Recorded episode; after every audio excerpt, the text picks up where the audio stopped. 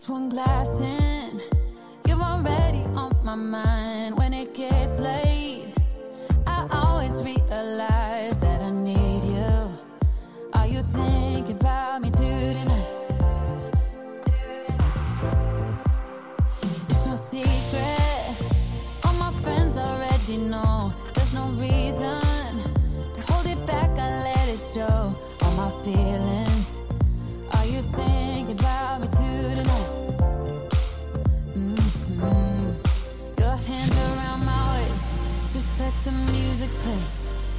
Like a drug, I am hooked on you. Sweeter than summer wine. Baby, just hold me tight. Like a drug, I am hooked on you. And that makes me sad.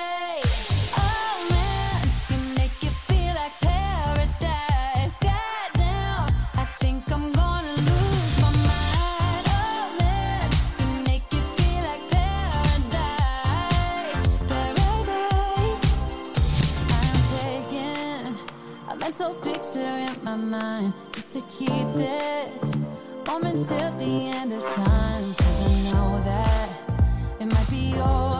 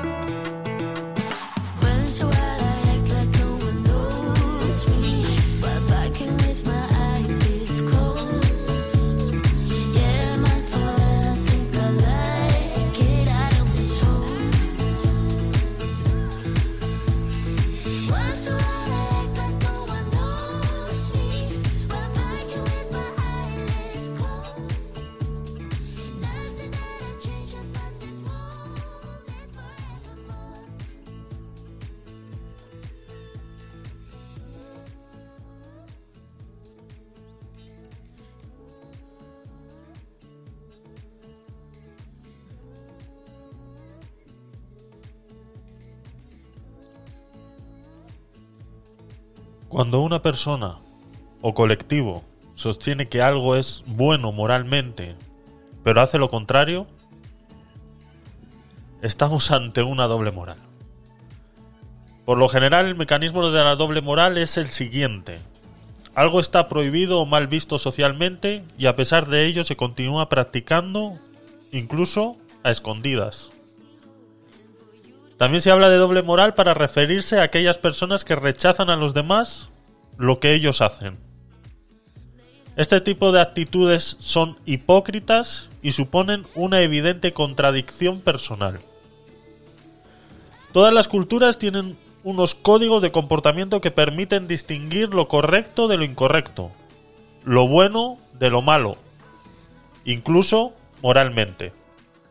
Estos códigos suelen ser originalmente religiosos, pero se acaban instalando en el conjunto de la sociedad que pasan a formar parte de ella como algo distintivo.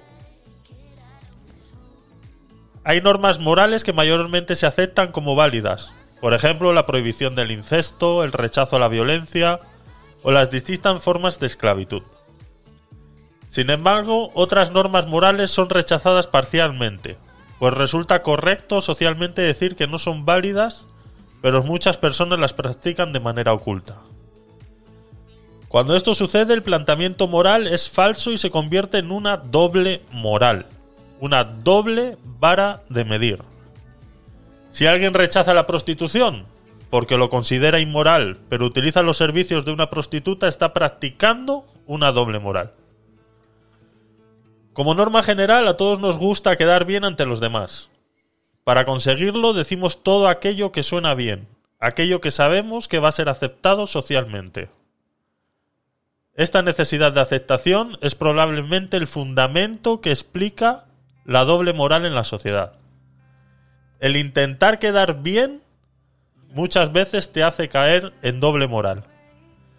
La gran mayoría de las veces es inconscientemente. Otras muchas sabemos que son así y cada día, cada día están siendo más aceptadas. Lo curioso de la doble moral es el hecho de que este tipo de conductas las atribuimos siempre a los demás. Siempre es el otro el que hace algo inmoral. Siempre es el otro el que está haciendo algo que se sabe que socialmente no es aceptado y aún así lo hace. Pero siempre es el otro. Pues nosotros mismos nos valoramos muy positivamente desde el punto de vista de la integridad personal. Nosotros mismos, personalmente, a nosotros, frente al espejo, nos vemos las personas más íntegras habidas y por haber en la faz de la tierra. No somos capaces de identificar cuando no somos moralmente correctos. Es mucho más fácil identificarlo siempre en la persona ajena a ti.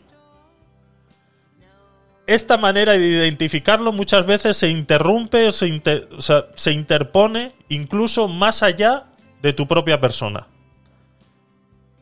Por muchos es sabido que dentro de núcleos familiares se permiten muchas cosas que moralmente ante la sociedad no son bien vistas.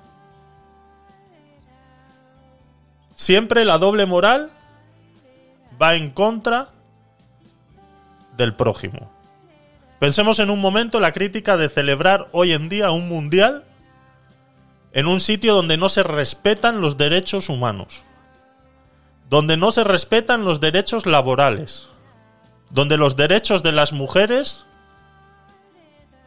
no existen. O lo que pasó hace dos o tres semanas atrás, lo de celebrar la cumbre climática en un sitio donde solamente es posible llegar de la manera más contaminante del mundo. Un sitio donde se reúnen 27 países para tomar decisiones sobre un cambio climático que está sucediendo y que no podemos negar, pero que los es celebrado en un sitio donde la única manera de llegar es en avión, la manera más contaminante del mundo. O quizás que ahora de repente con este problema de la crisis de gas, talar árboles y acabar con cuencas hidrográficas de nuestro país, ahora parece ser que no es tan malo como nos hicieron pensar hace años atrás. Y todo esto es una doble moral. Muchas veces asociamos la doble moral con cosas muy banales. Cosas que, como decía antes, están muy basadas en lo religioso. El no matarás, no pecarás, no robarás, no violarás. Pero hay una doble moral mucho más allá de lo estipulado por la sociedad. Una doble moral que nuestros políticos a día de hoy parece ser que practican como si fuera deporte nacional. Doble moral o vara de medir que existe para todo. Doble vara que dependiendo de los intereses es una u otra. Dependiendo si yo me puedo ver beneficiado, actúo de una manera o actúo de otra. Doble moral que a la hora de insultar, si lo hacen unos está bien, pero si los hacen otros, entonces no. Porque parece ser que insultar cuando se defiende al feminismo está bien. Insultar o descalificar cuando se intenta hacer entender a otro que no es correcto, entonces eso está mal. Pues no, señores. Insultar, descalificar, utilizar calificativos despectivos, ya sea por su condición sexual, su raza, sexo, género, está mal. Y está mal siempre. Así que no vengamos a dar ahora clases de moral. Clases de moral que se pasan el día impartiendo y que parece ser que se les olvida que está todo grabado. Podríamos decir muchas cosas sobre lo que es bueno o lo que es malo. No obstante, la verdaderamente importante es que nuestras palabras y nuestras acciones coincidan. Quien mantiene la coherencia entre su planteamiento teórico de la moral y su vida personal es alguien íntegro. Ser íntegro no es muy fácil. Ser íntegro conlleva analizar constantemente lo que estamos haciendo y constantemente lo que estamos diciendo y sobre todo ponerlo en práctica. Ser íntegro cada día es más complicado.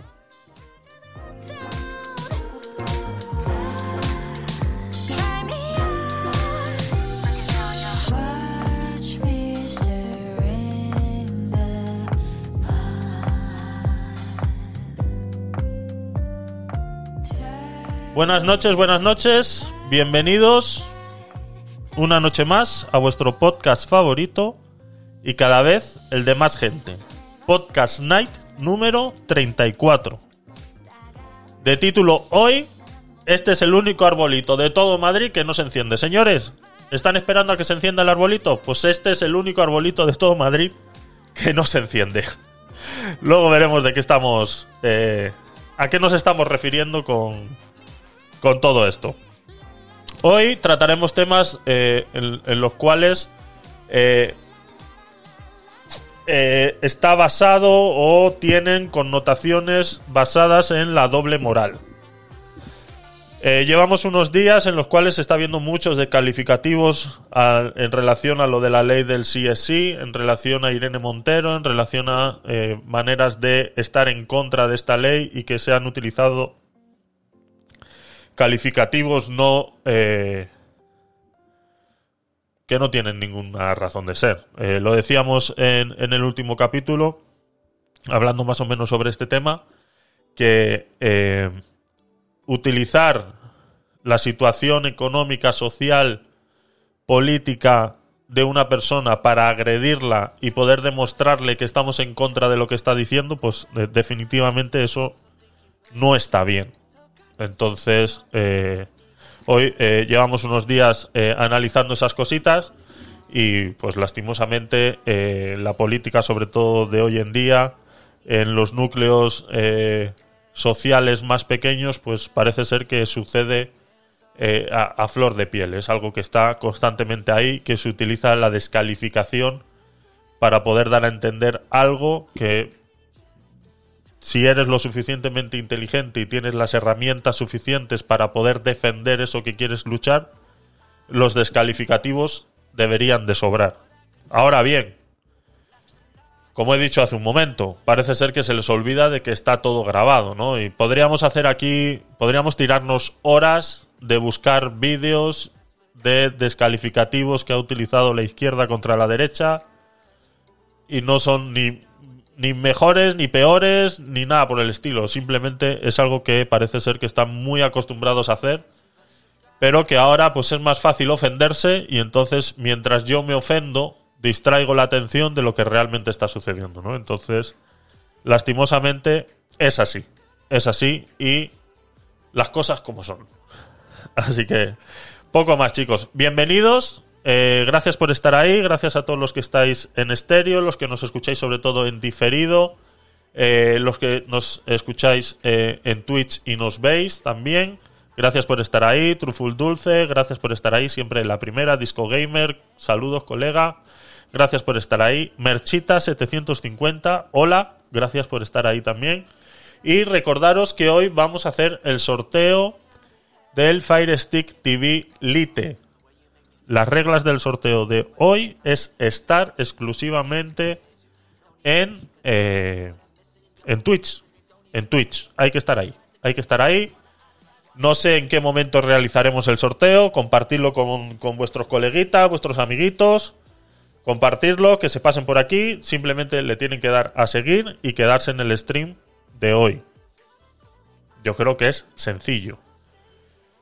No sé en qué momento lo voy a hacer, entonces eh, no es que no lo sepa, sino es que eh, la idea es que podáis estar aquí la mayor parte del tiempo posible. Es así, son cosas que pues así funcionan, o sea, no sé, no sé cómo, cómo, cómo explicarlo. Entonces, eh, lo haremos en cualquier momento. Lo haremos a través de una aplicación que se utiliza para eso y eh, habrá que escribir en el chat pues, la palabra que decidamos en ese momento. Y en el momento que escribes esa, eh, ahora mismo puedes hacerlo. Mm, claro. claro, ah, claro, si lo hago ahora mismo, claro. Ahora que hay tres personas en Twitch, pues seguramente te toque. Claro, sí, tienes un 33% de posibilidades de que te toque. Claro. Es así. Y seguramente que una de esas tres personas es un bot. Entonces, estaríamos a 50-50. Sí. Si nos, si nos ponemos así. Bueno, bueno, ahí está. No, son tres. Está Disco Gamer, Truful Dulce y Azara. Azula. Entonces, sí, es posible que tuvieras más eh, probabilidades de que te tocara. Exactamente. Pero no, vamos a esperar un ratito, vamos a, empezar un poquito con las noticias. Eh, noticias que no, vuelvo y repito, no son... Y si bloqueo a estos dos, también es verdad. también es verdad. También podrías hacerlo, correcto. Entonces, no sé por qué me veo como rojo hoy. A ver, ahí. Me está dando la luz esa de frente ahí, claro, ahí tendrías un 100% de posibilidades. Pero bueno. Eh, eh, vamos a esperar. Vamos a esperar, vamos a esperar un poquito y lo que digo, vamos a empezar con un poquito con las noticias, vamos a comentar un poquito lo que tengo por ahí guardado, sobre todo desde hace un poquito de tiempo y lo vamos a intentar. Eh, buenas noches, Sport Andalucía, gracias por pasarte. Y algunas pues son noticias que tengo guardadas desde hace un ratito que quería comentar y una es eh, con la que vamos a empezar el día de hoy. Vamos allá, chicos. Venga, empezamos. ya sabéis, eh, podéis participar a través de los audios de estéreo, podéis participar a través de eh, los textos en, en, Twitch. Y poco a poco, pues nos vamos, vamos discutiendo las cositas que vayan pasando y vamos a hablar si tenéis alguna noticia que queráis conversar o algo que queráis que veamos. Pues adelante sin ningún problema, pues lo, lo analizamos, lo vemos, lo leemos o hacemos lo que tengamos que hacer, ¿de acuerdo? Eh, estamos de viernes, entonces eh, vamos a intentar pasárnoslo bien dentro de mantener un orden de información. Sobre todo un orden de información. Así que vamos allá, chicos.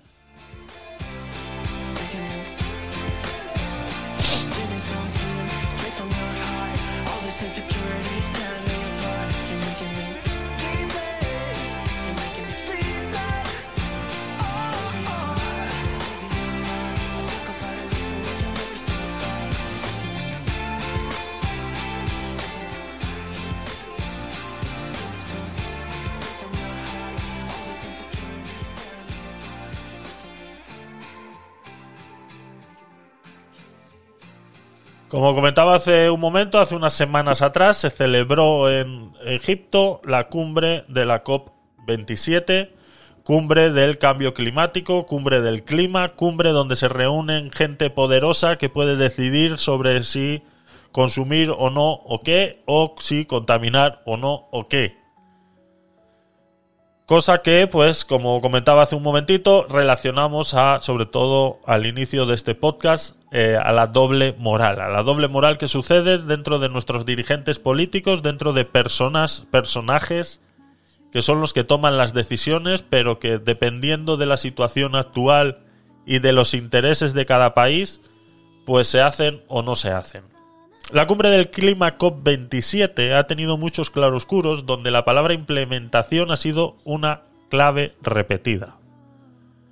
Y la lucha contra el cambio climático no parece haber encontrado la salida correcta de la autopsia al infierno. En la que según el secretario general de la ONU es a donde nos están llevando. En Egipto ha habido presencia, pero también ausencia de líderes como los de Rusia y China. Ya sabemos que estas eh, pues, eh, dos potencias mundiales actuales pues están un poquito alejadas de la realidad. Ellos van a otro ritmo, ellos van a su bola y pues este tipo de cosas pues no les interesa, ¿no? Entonces aquí es donde, como he dicho antes, vamos a empezar a recalcar cositas de doble moral, ¿vale? Hoy nos vamos a basar mucho sobre todo explicando en base a noticias cómo se utiliza la doble moral a la hora de tomar decisiones. ¿De acuerdo? No obstante, la imagen que ha dado es la de la creación de un fondo para los países más vulnerables afectados por el cambio climático.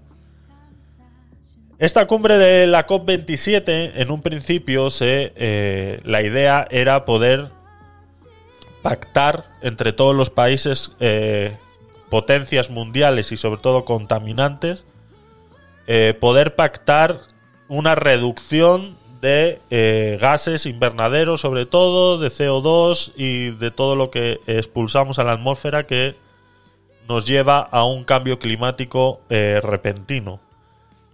Solo que ha habido un, un, cambio en todo, en todo lo establecido, en todo lo que se supone que se tenía que. a, a lo que se iba a ir a hablar en ese momento. Y lo único que se sacó en clave en esta en esta reunión, en esta COP27, es la de este año, la de 2022, es en crear un fondo monetario para ayudar a los países más vulnerables, países que estén afectados por un cambio climático y que no tengan cómo eh, solucionar o cómo enfrentarse a ellos. Ahora bien, aquí empezamos eh, con el tema de eh, qué hay que hacer. ¿Qué hay que hacer? ¿Vale? Esto salió Iker Jiménez en Horizonte hablando el otro día sobre este tema comentó y puso unos gráficos por los cuales fue muy criticado y entonces mostró unos gráficos y fuera de que son reales esos gráficos, mm, yo los he comentado muchas veces aquí, esos gráficos, eh, el cambio climático está sucediendo, pero es algo que viene sucediendo desde hace 100 años atrás. No es algo que podamos analizar en los 10, 20, 30, 40 años atrás, sino que nos tenemos, para notar realmente un cambio climático, nos tenemos que ir a 100 años vista para poder ver realmente un cambio, que es lo que pues todas estas instituciones hablan del grado y medio, ¿no? Que si ahora superamos un grado y medio, eh, pues entonces es que estamos entrando en un en una zona de no retorno, ¿no? Entonces, eh, Iker habló sobre, sobre estas cosas, enseñó unos gráficos a 60 años donde se veían las máximas temperaturas del año en ese gráfico, ¿no? Y se podía ver pues que así, si tú pones ese gráfico de lejos y lo ves así, pues ves que la variación es muy pequeñita, ¿no? Luego, ese mismo gráfico ha sido utilizado en periódicos y cadenas de televisión para demostrar que sí, que el cambio climático está sucediendo y que está sucediendo muy bruscamente, ¿no? Pero claro, ¿qué es lo que pasa? que ese gráfico que enseña Iker Jiménez eh, eh, los valores son del 0 al, al, al, al 28, 34, no, al 34, del, del 0 al 34, entonces vemos unas barras eh, súper eh, prominentes donde las crestas pues varían muy poco. Si cogemos ese mismo gráfico, lo partimos a la mitad y enseñamos solamente las crestas y hacemos zoom, entonces podemos ver que eh, el cambio está sucediendo. ¿no? Entonces es un ejemplo de manipulación de los datos, pero claro, aquí es donde eh, a Iker se le olvida algo, a sus analistas o las personas que están eh, haciendo algo ahí, que fue lo primero que a mí me vino a la cabeza. ¿no? Con esto no se quiere decir que se esté negando un cambio climático, ni que no esté sucediendo, ni nada por el estilo, sino que simplemente lo que se dice, basándonos en los datos, que el cambio no es tan brusco como nos lo quieren hacer ver. ¿Vale? Eh, son, eh, son cambios que suceden, que si tú lo ves de un año para otro, pues sí, nos ponemos a ver que el, año pasado pues la, temperatura máxima eh, fue de 38 y este año pues hemos llegado a más de 42. Si lo pones así, sí. Si te vas a lo que vuelvo y repito, a 100 años vista, pues te estás dando cuenta que esto mismo que ha sucedido de del año pasado a este, pues sucedió del 88 al 89 exactamente igual, ¿no? Entonces, son datos, son ciclos, son. Cuando se, cuando se estudian datos, eh, eh, eh, por eso es que se habla mucho de lo que es la Big Data, ¿no? Entonces, cuantos más datos tengas, más fiable es la conclusión que vas a sacar. Eso se utiliza para analizar cualquier circunstancia, cualquier cosa. Mm, mm, lo explicamos aquí con el tema de las vacunas, que cuanto con más gente se pruebe, más podemos saber qué efectos secundarios puede tener. Y que una de las cosas que se hizo con, con la vacuna es probarla directamente eh, poniéndola nosotros, ¿no? Entonces, eh, eso es así. Entonces, cuanto más gente, más datos tengas, más resultados tengas sobre algo, más fidedigno va a ser el, el- el dato, el resultado que quieras sacar. Si tú coges el análisis de temperaturas de los últimos 10 años, pues puedes ver que de repente, pues sí, si empezamos desde el año 2010 hasta el, hasta el 2020, pues vas a ver que ha ido subiendo la temperatura, la máxima ha ido subiendo pues unas décimas en relación al 2010. Pero es que ese, ese tipo de datos analizados así pues no tienen realmente ninguna validez. Entonces eso es lo que quiso explicar Iker en, en su programa de Horizonte mostrando estos datos. Hasta ahí, bien. Ahora es lo que se les olvidó a sus analistas, se le olvidó a él analizar y tener en cuenta, es que los primero, los datos que él muestra son datos de España.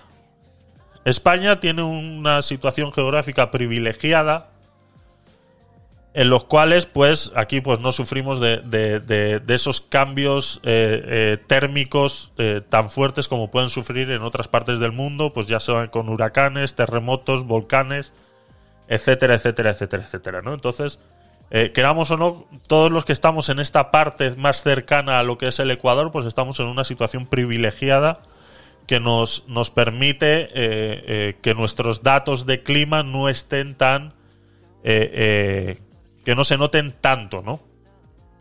Pero claro, cuando se reúnen estos países y se reúnen en la COP27 a analizar lo que es un cambio climático y como conclusión sacamos este año que lo que tenemos que ayudar es a los países más vulnerables, no estamos hablando de países vulnerables por porque no tengan dinero para poder luchar contra un cambio climático.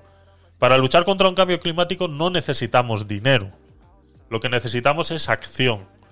Los países más vulnerables están sufriendo de un cambio climático, pero no están sufriendo de un cambio climático porque no tengan dinero, sino están sufriendo de un cambio climático porque son el daño colateral del consumismo y del progreso que llevamos en Occidente.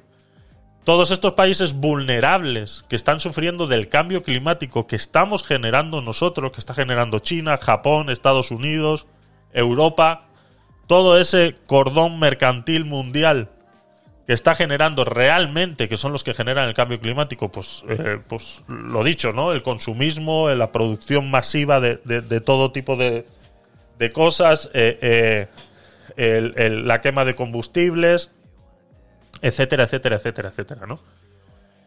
Entonces, lo que hay que se le olvida en, en- en este momento es eso, ¿no? Que yo, la polución que yo genero en China con toda la creación de microchips, aparatos electrónicos y toda la fabricación que ellos tienen allí, y que la mayor parte de la calefacción que ellos utilizan, ellos tienen un consumo de carbón de más del 60% todavía.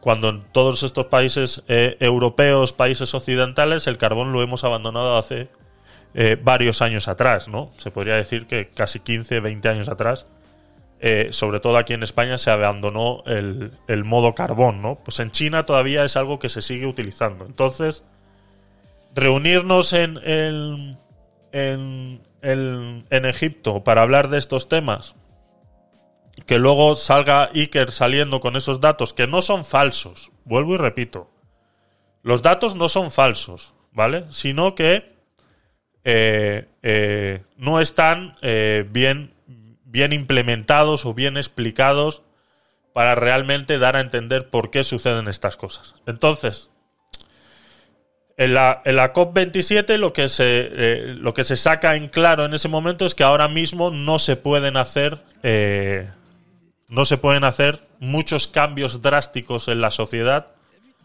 para dejar de contaminar eh, más allá de lo que ya estamos haciendo.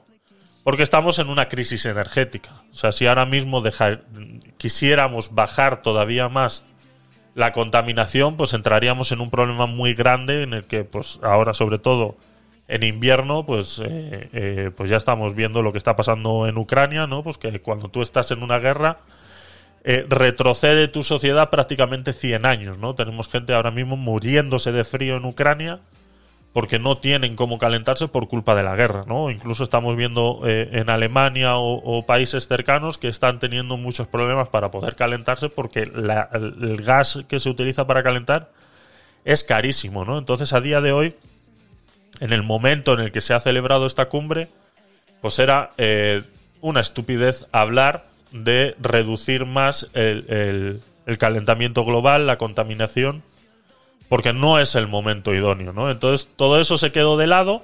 Ha sido muy criticada la cumbre, pero tenemos que analizar que el contexto en el que se ha realizado y los problemas que estamos teniendo actualmente, ahora mismo, vuelvo y repito, es una tontería, es, una, es un atraso, es, es, vuelvo y repito, una doble moral. Criticar eh, que se hiciera eh, la cumbre, que no se sacara nada en claro y que lo único que se sacara fuera un fondo para ayudar a los países más vulnerables, pues está claro que primero no está bien explicado, ¿vale? Y que es lo que más o menos pues quiero hacer yo aquí en relación a eso. Cuando se habla de crear un fondo para ayudar a los países más vulnerables, vuelvo y repito, no es para que ellos no contaminen, sino para que la contaminación que nosotros estamos generando y que ellos sufren, porque están en, en- en- en zonas del globo donde son realmente los que sufren la contaminación que nosotros generamos, pues eh, no tienen cómo eh, eh, sobrellevar esa situación, ¿no? Entonces, eso es realmente lo que se ha hecho en, la cumbre eh, 27, en la COP27 celebrada en Egipto, ¿no? Dice, por ello las conversaciones sobre los puntos clave para luchar contra el cambio climático viajaron en avión rumbo a Dubái. Esto es donde se va a celebrar la COP eh, en, el, en 2023, ¿no? Eh, y que estará prevista para finales de noviembre de 2023. Se han tocado varios puntos en la COP27 y eh, uno de ellos pues es la- las pérdidas y los daños. ¿no? La financiación de las pérdidas y daños ha sido el central eh, durante las negociaciones. ¿no? La presidencia eh, egipcia incluyó en la agenda por primera vez en la historia de una cumbre climática el punto de cómo financiar las compensaciones a los países más vulnerables por los, los efectos del cambio climático. Por parte de los países más desarrollados, ¿no? Que es lo que acabo de, explicar yo ahora mismo, ¿no? Que, que son los que realmente somos responsables de que estos países sufran estos problemas del cambio climático. Y que vuelvo y repito, y que esto es lo único que yo tendría que criticar o que podría eh, eh, detallar o sumar más a lo que comentaba Iker el otro día en su programa de Horizonte y por el cual fue muy criticado al mostrar unos datos que son reales, son datos que se muestran bien sin, sin, sin manipular, pero que claro, dan a entender en el modo en el que él, él estaba dando la noticia que el cambio climático no es para tanto.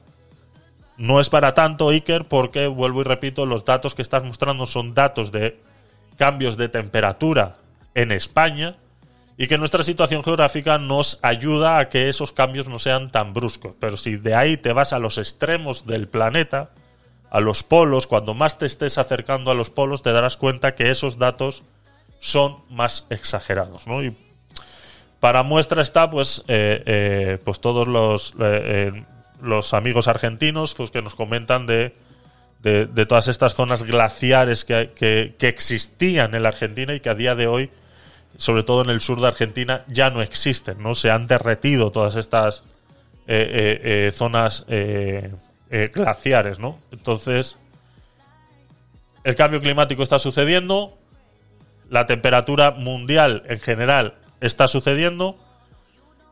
¿Que se habla del grado y medio? Pues bueno, eh, es lo que, eh, según los estudiosos y los eruditos en, clima y demás, pues es lo que nos están diciendo, ¿no? Que superar ahora mismo un grado y medio más nos haría un no retorno al cambio climático, ¿no? Entonces, es lo que luchamos y es por lo que, pues, desde aquí avisamos a los eh, a los museos, pues que amplíen la seguridad, porque está claro que la COP27 no ha ayudado en nada a parar los atentados a los cuadros en los museos. Entonces, eh, invertir un poquito más en seguridad, porque algún tomatazo o algún otro eh, eh, niño se pegará con loctite a algún que otro cuadro. Entonces, es así.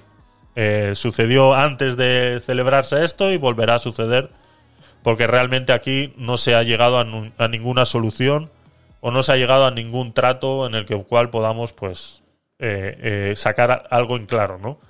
Dice Brasil ha vuelto, dice la intervención del presidente electo brasileño eh, Lula da Silva levantó expectación al anunciar al mundo que Brasil está de vuelta en la lucha global contra el cambio climático. Pues vamos a ver si es verdad. Brasil también es uno de los más contaminantes de la zona latinoamericana. Entonces, eh, pues veremos a ver qué son los planes que tiene eh, Lula da Silva. ¿no? Dice, su país, el mayor custodio de la selva amazónica, regresaba tras cuatro años de un gobierno desastroso que sumió al país en el negacionismo climático, según el líder brasileño, que propuso que la cumbre de 2025 se celebre en la Amazonía brasileña. Y luego existe también la pérdida de confianza entre el norte y el sur. Dice, la confianza entre ambos bandos se ha resquebrajado y dice, hace referencia a las economías desarrolladas y las emergentes, dado que estas últimas han requerido más acción y responsabilidad a los ricos para que paguen las consecuencias del cambio climático. Dice, ¿qué dice es por Andalucía en Twitch, ¿qué culpa tienen los cuadros del cambio climático? Esa, ninguna. Está claro que está claro que ninguna, pero bueno, pues ya sabemos que, que cuando se quiere aparecer en las noticias, pues eh, es una manera de, conseguirlo. Entonces, ahí lo único que puedes hacer, pues lo que he dicho, un poquito más de seguridad y tratar de evitar eh, eso. Me llama mucho la atención que a día de hoy, después de todos los ataques que ha habido a los, a los museos, eh, no se haya estropeado ningún cuadro, ¿no? Entiendo, no sé, no entiendo de arte, no sé cómo se preservan esos cuadros. Voy, no, puedo- decir que la última vez que fui a un, a un museo fue cuando estaba en el colegio, entonces eh, puedo decir que no es un entretenimiento eh, del cual disfrute. Entonces desconozco muy bien eh, cómo están protegidos los cuadros. Entiendo que deben de tener algún cristal por delante porque mm, cuando lanzaron el tomate y todo eso eh, escurría de una manera que parece ser porque estuvieran protegidos, ¿no? Y entiendo que de esa manera pues eh, es- están bien protegidos, pues eso. Entiendo que, eso es así, ¿no? Entonces al fin y al cabo pues quedan en quedan en, en, en eso, en una anécdota y en una, en una situación pues para llamar la atención, ¿no? Que de repente no es la manera más adecuada. Pues es que es lo mismo de siempre, ¿no? Es, es, es volver a repetirse una y otra vez sobre qué es más adecuado cuando se quiere reclamar o se quiere reivindicar algo, ¿no? Es como cuando decimos que hablábamos pues de las de, mm, de, de las huelgas del transporte o, o las huelgas de los médicos, ¿no? Pues como salía Ayuso también en televisión diciendo, no, que no es el momento ahora de ponerse en huelga. Dice, ya señora, pero es que las huelgas son para eso. O sea, las huelgas son para, para crear malestar y poder forzar una negociación sobre algo que yo necesito. Entonces, si yo necesito, en, en este caso, los transportistas, que me regules que yo no pueda trabajar en pérdidas y que la gente que pone a subasta o, pone eh, en servicio un transporte que yo tengo que, que hacer, pues que yo pueda defenderme y, que ellos no puedan poner el precio que a ellos les dé la gana, ¿no? Y para hacer eso, pues yo tengo que cerrar calles, tengo que. eh, tengo que hacer que se me oiga y tengo que molestar. Y tengo que forzar. Y eh, forzar para que te sientes a hablar conmigo y negociemos. eh, y negociemos sobre eso, ¿no? Entonces decir que no es el momento, como decía Ayuso el otro día, que no es el momento de ponerse en huelga y demás, pues. Es, es así. Es, una, es, que es, es eso. No es más que decir tonterías, ¿no? Otro, otro punto que surgió en la, en la COP27 fue el tema de los derechos humanos. Eh, dice, sin derechos humanos no hay justicia climática. Dice, se repitió en la cumbre como un especial recuerdo al activista eh, egipto-británico pro democracia Alaa Abdel Fattah. No sé quién es. Dice, tengo una idea. Sentada delante del falcón. a, Ayuso la sentamos delante del Falcon. Dice, la COP27 ha recibido duras críticas por el lavado de cara verde al celebrarse en Egipto, donde decenas de miles de personas, según la ONG, están encarcelados por expresar sus opiniones políticas. Pues esto lo podríamos trasladar ahora mismo a la polémica que está sucediendo por eh, celebrarse el Mundial en Qatar, un país pues donde los derechos eh, humanos eh, se los pasan por el forro de los cojones. Entonces, eh, es, es así, ¿no? Va a ser difícil porque está todo el día en movimiento, el Falcon, sí. Quemando combustible. Es que lo que digo, o sea, yo lo que puedo criticar el, el socio de la ETA, eso es. Yo lo que puedo criticar de la, de la cumbre es eso, ¿no? Que se celebre en Egipto en un sitio donde para llegar y poder entrar la única manera es eh, llegar en Falcon, ¿no? Pues, eh, aunque ya sabemos que a Pedro Sánchez, aunque tenga que viajar a Murcia, eh, eh, lo va a hacer en, lo va a hacer en Falcon, entonces con Pedro Sánchez pues no, no podemos pedirle no podemos pedirle mucho más, ¿no? Pero pero que al menos pusieran un poquito de su parte, pusieran un poquito de ejemplo, pusieran, no sé, ¿no? Que no sea solo quitarse la corbata en el Congreso y decir, uy, qué calor, qué calor. O sea, que sea ya un poquito más. eh, que pongan, que se que demuestren realmente, ¿no? Y que si hacen una cumbre climática sea en un sitio donde todos estos países se puedan reunir y el consumo de, de, energía sea el mínimo para poder llegar ahí, ¿no? Entonces, es una pena, es una pena. Eh, Ayuso que pida una cita en su ambulatorio. Exacto, a ver qué le pasa, a ver qué le pasa. a ver, tenemos un audio en, en estéreo, vamos a ponerlo. Doctor Poyarzabal, bienvenido. Y el Super Puma y el A8, ya ves. Si es que da igual donde se monten. Si es que son todo. Es todo. Es todo quemar. Es todo quemar. Eso. El Falcon hace gárgaras. Hace gárgaras con el combustible. El Puma, tres cuartas partes. O sea, es que eso hacen gárgaras. Es que es- consumen una bestialidad. A ver, doctor Poyarzabal, ¿te escuchamos? Hola, hola amigos. Esto de los derechos humanos, ya sabemos lo que hay. Pero tenemos que levantar un poco el pie. Por ejemplo, esto del mundial. Bien que nos gusta estar ahí en el sofá, ahí a cuerpo rey, Claro. sin nadie que nos moleste. Ninguna novia, ninguna zorra, ninguna mujer aburrida, rodeada de gaticos con el café, viendo el partido. Y estos placeres tienen un coste. Así que, un momento que me acaban de robar la moto. Voy, voy. La madre que lo parió. Un momento que me acabas de robar la moto. Vale, esperamos, ahora nos cuentas. Ahora nos cuentas. Claro, es lo que estoy diciendo. Existe una, una doble moral, ¿no? Yo lo he dicho, o sea, a mí, eh, cada vez que me pregunta por este, por este tema, yo lo he dicho muy claro. Lo que pasa es que no se tenía que haber celebrado en Qatar el Mundial, simplemente así. O sea, se tenía que haber puesto todas las federaciones de fútbol en contra y haberse dicho no jugamos en ese país. Y punto.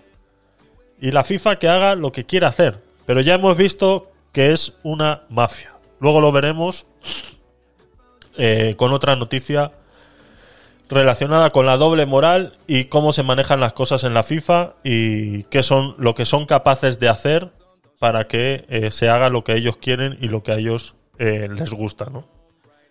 Eh, otro tema, otro punto de, la cumbre es eh, la del dinero, ¿no? Dice, el telón de fondo de esta cumbre ha sido una crisis energética. Esto es lo que comentaba yo antes. Intentar llegar a un, a un trato ahora de reducción de, de, exposición al clima, pues eh, es una locura ahora mismo, ¿no? Pues, mm, todos sabemos lo que, por lo que estamos pasando y los problemas que estamos teniendo, sobre todo ahora en invierno para, para poder calentar eh, las casas, ¿no? Dice, eh, provocado por la invasión de Ucrania, bueno, esto pues hemos hablado muchas, muchas veces de esto y no solo la invasión a Ucrania es la que tiene la culpa de la situación climática que tenemos ahora y la situación energética que tenemos ahora. Entonces, eh, dice que ha derivado en un periodo de inflación y que puede desembocar en una recesión en los próximos meses. Pues lo mismo. Lo mismo, lo mismo de siempre y más de lo mismo. Echarle la culpa a Ucrania y, y a Putin, cuando realmente la culpa, eh, eh, digamos que la guerra de Ucrania, la invasión de Rusia a Ucrania fue la gota que colmó el vaso. Pero el vaso ya llevaba lleno hace mucho tiempo. Entonces, eh, es, es echarle la culpa a la última gota mm, deja mucho que desear en, en ese tema, ¿no? Dice por Andalucía, dice Italia no disputa el mundial porque no quería jugar en Qatar. Por ejemplo, pues ya está. Exactamente, pues eh, eso es lo que tendrían que haber hecho todas las federaciones, haberse puesto de acuerdo y decir, pues no, ya está. Y que juegue solo Qatar y que sea Qatar el ganador del mundial, pues ya está. Gana porque no tiene competidores. Pues ala, pues ya está, que se lleven su copa, que se gasten su dinero en lo que quieran. Y nos vemos dentro de cuatro años en otro sitio donde sí respeten los derechos humanos y donde podamos, eh, eh, donde una persona normal y corriente pueda viajar. Y, eso, dice. Dice, no se calificó para este mundial.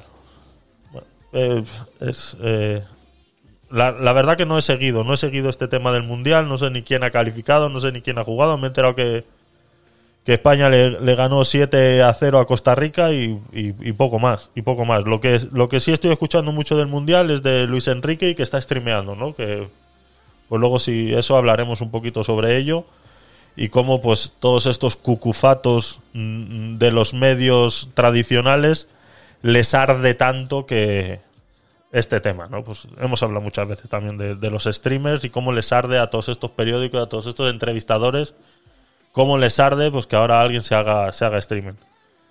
Dice, por Qatar, eh, ah, Qatar ya está eliminada, pues mira. Pues, eh, pues eso que, pues ya está, hala. Es el nuevo Rubius, exactamente.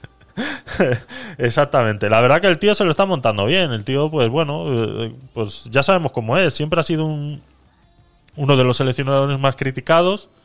A nadie le ha gustado nunca cómo ha hecho las cosas. Cada vez que ha seleccionado cosas, eh, eh, los equipos, pues siempre ha tenido críticas. Y ahora, pues que se ha hecho streamer para, según él, solamente el mundial. Pero ya te digo yo que si, que si le pica el gusanito, se, te- se quedará haciendo se quedará haciendo directos porque eh, esto es una droga.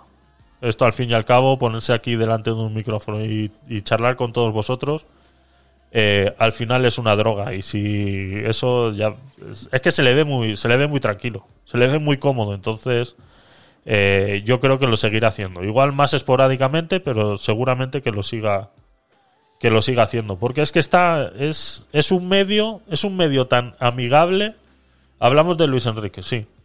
Es un medio tan tan amigable que te permite de hablar de cosas que no hablarías en ningún otro momento ni en ninguna otra situación. Y eso es a lo que los periodistas comunes eh, les, les arde, ¿no? Les arde que, que- no son capaces, que a ellos no se les ocurre ese tipo de, de preguntas, ¿no? Como la que le hicieron a Luis Enrique el otro día de eh, eh, que explicara un poquito lo de las relaciones sexuales antes de un partido, ¿no? Y cuál era su opinión al respecto. Pues eso es algo que dentro de la prensa común deportiva está tan tan intrínseco, está tan tan ya se da por entendido que eso es así que, que hay mucha gente pues que no, no, no conoce, no sabe por qué o no, o no se sabe cuál es el pensamiento real de cada entrenador y que eso es una decisión de un entrenador y es una decisión de un jugador y que no es algo que esté estipulado en un reglamento de fútbol ni nada por el estilo y que es así. Entonces, eh, que se le pueda hacer estas preguntas a Luis Enrique y que las pueda contestar con esa libertad y esa tranquilidad, pues eso es lo que a todos estos periodistas les arde en el culo que no veas. Entonces, eh, está muy criticado porque es que no está viendo los partidos. Es que cuando está streameando está jugando Alemania y cuando nos toque jugar contra ellos, pues este no se ha visto el partido. ¿Y tú qué sabrás si se ha visto el partido o no se ha visto el partido? Y que no lo esté viviendo, que no lo esté viendo en vivo no quiere decir que luego no lo vaya a ver. O sea, es que está, la gente hace, eh, eh, dice, pues en el mundial, teoría no debería hacer stream. Eh, Pero ¿cuál es la teoría, Sport? ¿Cuál es la teoría? ¿Cuál es la teoría? Que no pueden hacer stream. ¿Por qué no pueden hacer stream? A ver, doctor Poyarzán, me estás mandando un montón de mensajes. Bueno, ya está. Eva en TikTok. Ya está Eva en TikTok. Contraprogramación ahora en live. Ya ves, es que, es que me hace. Es que esto no puede ser. Esto no puede ser. O sea, lo de esta. O sea, tendría que estar aquí moderando en el chat y resulta que. Que no puede ser. A ver, ¿dónde está? Espérate, vamos a ver qué está haciendo. Tic-tac.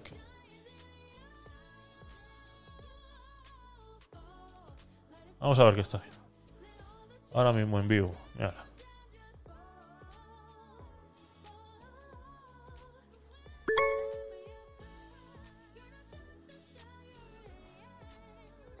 Luego que he dicho que iba a comerse. Ah, el pollo, coño.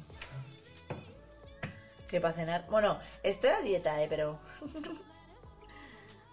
Uy, ¿qué ha pasado? Bueno, ¿qué tal os va para.? Se ha terminado. Ha cortado ahora. ¿La habéis avisado? Ha cortado el live. ¿Y yo por qué no le sigo a Eva? ¿Se puede saber? Mira. Eh, este de, TikTok te deja de seguir a un montón de gente. Por eso es que luego pierdes seguidores y no sabe qué es lo que está pasando. Em, pues, a ver, eh, Sport. A ver, un entrenador tiene que ver fútbol. Táctica de juego. Vuelvo y repito. Vuelvo y repito, Sport. Tú no sabes si él está viendo los partidos o no. Si yo soy el seleccionador, yo soy el seleccionador, yo no tengo por qué verme el partido. Tengo un equipo al lado mío que va a ver el partido y va a sacar el análisis del partido. Que yo vea un partido de fútbol como entrenador o seleccionador no va a hacer que yo entienda más o menos a ese contrincante. Yo tengo un equipo que está analizando eso ya. ¿Cómo que no? No, no, no. Mándame un audio, Sport, y explícamelo. Y explícamelo. Porque es que dais muchas cosas por hecho y aquí hay mucho listo del fútbol que no, que, que no, que es que no tiene ningún sentido. No tiene ningún sentido. Que una persona vea un partido de fútbol en vivo no va a cambiar nada que lo vea en diferido. Lo siento mucho. O sea, no me puedes convencer de eso. No me puedes convencer de eso. Y meterse con Luis Enrique porque está streameando, porque según dicen que es que está perdiendo el tiempo streameando. Eh, son tonterías, son excusas, son buscar la excusa de que el día de mañana España pierda un partido y digan, ¿ves? Porque Luis Enrique estaba streameando. Sois todos unos... eh, eh, es que no sé ni cómo calificaros, de verdad. No sé ni cómo calificar a esa gente que lo primero que hace es buscar una, una excusa para que el día que mañana España pierda un partido decir, es que Luis Enrique estaba streameando, entonces no vio bien al contrincante, no lo supo analizar y entonces así es porque así estamos, estamos por, por esto. Por eso es que estamos así. Es que. Es que se pasa el día en TikTok. Es Cristiano Ronaldo. Dice: No los partidos cambian todos los juegos. Pero que vuelvo y repito, que lo va a ver en diferido, que tiene a un personal a su lado que están analizando las jugadas constantemente y que luego él las verá o no las verá. Pero verse un partido entero para un seleccionador no es necesario. Se ven los clips de las jugadas y punto. No es más. Que es que no tiene ningún sentido. No tiene ningún sentido. Ningún sentido tiene. Que todos esos que se ven los partidos es porque les gusta ver el fútbol y punto. Pero tácticamente, técnicamente no es necesario. No es necesario. Entonces, criticar a Luis Enrique porque está haciendo streams es una estupidez. Es buscar, vuelvo y repito, es buscar una excusa para que el día de mañana, cuando España pierda un partido, es echarle la culpa a Luis Enrique porque estaba haciendo streams. Que es lo único. Y eso lo único que da a entender es que sois todos unos estúpidos. Y punto, sois todos unos estúpidos. Ya está, que es que no tiene ningún sentido, que no tiene ninguna lógica. No tiene ninguna lógica. ¿O acaso Luis Enrique se ve todos los partidos de fútbol de todo el mundo? Para analizar a sus contrincantes. No, señores, que son clips los que ven, que tienen un equipo detrás que realmente sí lo hacen. Ya está. Esa gente sí lo hacen. Sí se ven el partido entero, lo analizan, sacan los clips, luego se los enseñan a Luis Enrique y toman un análisis y ya está, no necesitan más. Que no hay que estar ahí viéndose los partidos todo el rato. Que eso es una mentira, que eso es una manera de engañar a la gente, eso es una... que no es necesario en ningún eh, deporte. En ningún deporte. Dice, yo alucino con la importancia que le dan a un partido de fútbol, como si tuviera la ingeniería de una estación espacial. Exactamente. Exactamente, Joana. Es que, es- o sea, que, que Luis Enrique se vea el partido va a cambiar la manera y en las decisiones en las que él va a afrontar el partido contra ese, contra ese equipo. Puede tomar una decisión de último momento porque ha visto que en ese partido han puesto de delantero a fulanito. Pero ya está. Ya él se sabe quién es ese delantero, cómo juega y cómo juega ese equipo, ya se lo saben. No tiene nada que ver ese partido contra ese... que es, que, es, es que simplemente vuelvo y repito. Es buscar una excusa de la ignorancia que tienen en relación a cómo se ve eso. Son putos fanáticos, son unos fanáticos. Eso es lo que son. Todo el que critique a Luis Enrique es un fanático del fútbol. Es un fanático del fútbol. Y no disfruta de lo que está pasando. Porque que tú tengas que ser esclavo de si ver o no ver un partido y que si por cómo tú haces o dejas de hacer las cosas te puedan criticar, eres un fanático. Siéntate tú ahí o ponte tú a jugar un partido como los que jugó Luis Enrique. O sea, dejaros de tanta tontería y tanta mariconada y tanta estupidez. Levantaros del puto sofá y de la puta silla con de comentarista que tenéis y poneros a jugar fútbol de verdad. Dejar de criticar estupideces, que es que lo único que sabéis hacer es criticar. Que si Luis Enrique está haciendo stream, que está perdiendo el tiempo porque no está viendo a sus contrincantes, que no sé qué, iros a tomar por culo, que sois todos unos payasos. Sois todos unos payasos. Es así. Sois unos payasos. No os levantáis de la puta silla para darle una patada al balón. Sabéis que el balón es redondo porque lo habéis visto dar vueltas. No le habéis dado una patada al balón en vuestra puta vida. Y punto, se acabó. No tenéis por qué criticar nada. Nada. Y si el día de mañana España pierde un partido, no es porque Luis Enrique estaba streameando. No seáis tan imbéciles. No seáis tan retrógrados y tan estúpidos de pensar que eso puede ser así. Que es que sois estúpidos, de verdad. Pensar que si el día de mañana España pierde un partido porque Luis Enrique estaba streameando es de estúpidos y retrasados. No hay más. 22 tíos dando una patada a una pelota y punto, exactamente. No te enfades, Javier. Tampoco creo que merezca la pena. No, es que no, es que simplemente. O sea, es que. O sea, vuelvo y repito. Dice, yo sí, he sido entrenador de equipo de barrio. Pues me parece muy bien, Sport. Si yo vuelvo y repito. Si tú le has dado una patada a un balón, felicidades. Sabrás un poquito más del que no le ha dado una patada. Pero no, no te voy a. O sea, no puedo creer que tú le quieras echar la culpa a, a- que Luis Enrique está streameando, que, que es. Pues cada uno tendrá la manera de hacer lo que le dé exactamente la gana y es igual de válida una manera que la otra. ¿Sabes que os estáis uniendo a las hordas de todas esas personas de, de la comunicación tradicional que están en contra de este medio? Están en contra de este medio. Les jode muchísimo que otros deportistas prefieran darle una entrevista a Ibai que antes que irse al chiringuito. Les jode. Y como les jode, pues es lo que hay. Es lo único que saben hacer. Eh, yo salía con la ducha, con, la hucha del Domun y no dirijo el Banco Santander. Exacto. Ay, Dios mío. A ver, vamos a poner un par de audios aquí de estéreo. Eh, J. González, bienvenido. Eh, ya no está. Pero bueno, ponemos el audio igual. Bro, ¿con quién peleas o qué? Te escuchas muy alterado, no sé.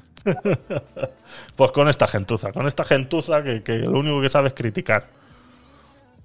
Pues yo me acuerdo en el Mundial de EEUU, cuando Luis Enrique jugaba y le reventaron las narices y le llamaron el mote de la primera rebanada del pan bimbo, porque es un inútil, que nadie se la come. Y esto de la gente que comenta los partidos, los jugadores, causa vergüenza ajena ver cómo se expresan como niños de 11 años, ¿verdad? Sobre todo cuando anuncian en la tele los anuncios estos a los jugadores. Qué, pena, ¿eh? No les podrían doblar ahí por encima. Eso es mucha pasta. Un momento que ya viene mi moto. Ya, ya está aquí, ya está aquí. Menos mal. Ya le han devuelto la moto. Felizmente te han devuelto la moto. Ay, Dios mío. Ay, Dios mío. A ver, ¿dónde estábamos por aquí? Vale. Eh, Sport Andalucía. Después del Mundial, si tiene tiempo, que lo haga, ¿no? Es que, bueno, no sé. No sé, Sport, de verdad. Eh, no, no- sé qué diferencia va a haber de si lo hace o no lo hace. O sea, ¿por qué de repente ahora o sea, no lo entiendo. Realmente que no lo entiendo por qué puede ser un tema de discusión que Luis Enrique streamee o no streamee. No entiendo por qué eso tiene que ser un tema de discusión de la gente. Que es su vida, que haga lo que le dé la gana. Son las decisiones que él está tomando de cómo llevar el equipo y punto. Que el equipo no es mío ni es tuyo, simplemente es el seleccionador y ya está. Que haga lo que tenga que hacer y punto. Y eso sí, el día de mañana como salga alguien diciendo es que España ha perdido el partido porque Luis Enrique estaba streameando. Ese es para darle dos hostias en la cara. Ese es para darle dos hostias en la cara y meterle la cara en el retrete y decirle, venga, traga agua ahora, di todo lo que tienes que decir. Porque son basura lo que estás diciendo. Simplemente es basura. Es echarle la culpa al viento de, de todo. Es echarle la culpa al viento de todo. Es como cuando ibas a clase y dices, no, señorita, es que la tarea se me la comió el perro. Pues es exactamente igual es exactamente igual. O sea, no tiene ningún sentido. Pero bueno. Eh, íbamos a hablar de eso un poco más adelante, pero bueno, ya prácticamente yo he tenido ya todo lo que tenía que decir. Si vosotros queréis decir algo más, pues eh, la libertad está ahí. Pero vamos, mi opinión sobre ese tema eh, yo creo que es bastante clara y no estoy diciendo ninguna locura. Pregunta al Sergio Escariolo, seleccionador nacional de baloncesto de España. El que le toque preguntar.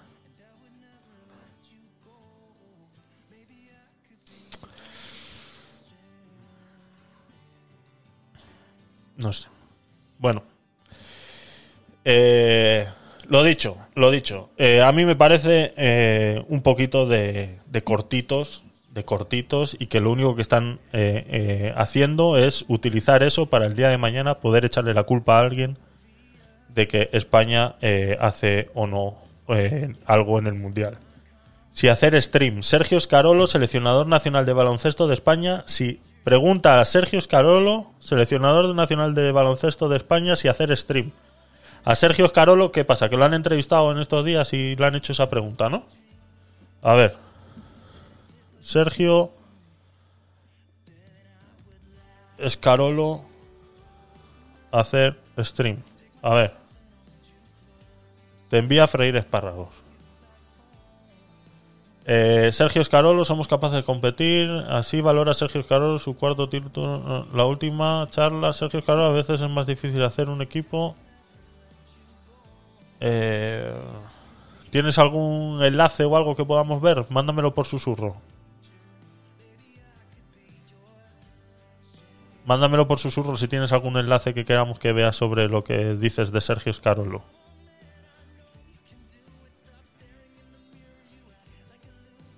Sergio Escarolo, no encuentro nada ahora mismo. Resume a la perfección todo el trabajo. 17 de septiembre del 22. Bueno, ahora ya bastante. Detrás del éxito de la familia, no. Mándamelo por susurro si tienes algo sport para que veamos sobre Sergio Escarolo y lo que estás comentando. Dice, te envía a freír espárragos. ¿A quién? A mí. lo lleva claro. Ay, Dios mío, es un gran profesional, Sergio. Sí, sí, si nadie dice que no. Y todos esos que salen criticando a Luis Enrique, yo no estoy diciendo que no sean profesionales, ¿eh? Solo estoy diciendo que lo que están diciendo es una estupidez. Y el que dice estupideces, pues es un poquito estúpido. Lastimosamente es así. Porque meterse con lo que haga o deje de hacer una persona y que con eso quieran valorar su trabajo y cómo lo hace o deje de hacerlo y que con eso el día de mañana lo puedan utilizar como arma arrojadiza como excusa por la que España pueda o no perder un partido el día de mañana, pues me parece un poco un poco pues mucho deja mucho que desear tus comentarios.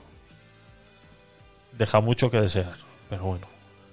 Seguimos, venga chicos, vamos a avanzar. Luego, eh, si me mandáis cositas, mandádmelas por susurro, enlaces. eh, a todos los que estáis en Twitch, mandádmelas por susurro.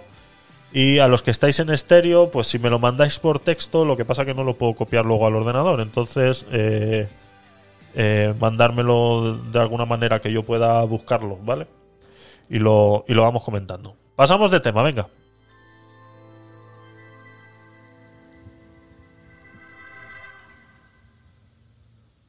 Justo, justo.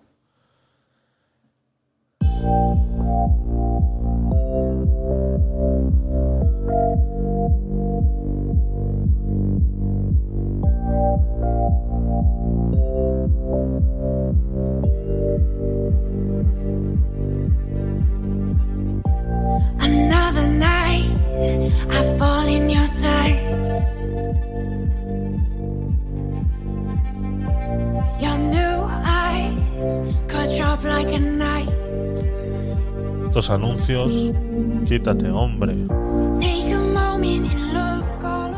Seguimos en el tema de una. eh, de cómo la doble moral se está instaurando en la sociedad y cómo de repente una cosa que antes era eh, incorrecta a día de hoy pasa a ser correcta por las circunstancias en las que nos encontramos. Estamos volviendo de nuevo a la tala masiva de árboles. Tala masiva para fabricar biocombustible. Se comen los bosques de pinos alrededor de la cuenca de, eh, del Tajo y sus cabeceras. Dice los bosques de espinos que arropan el Tajo en los primeros kilómetros de su curso, los de los llamados montes universales del sistema ibérico situado en la parte más cercana a su nacimiento en Frías de Albarracín, Teruel, a más de 1500 metros de altitud, sufren desde hace unas semanas un trasiego de talas y acarreos que está reduciendo de manera notable su espesura.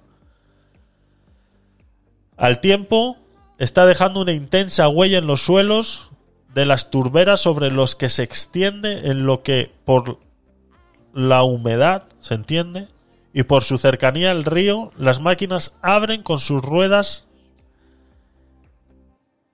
que en ocasiones se acercan al metro de profundidad.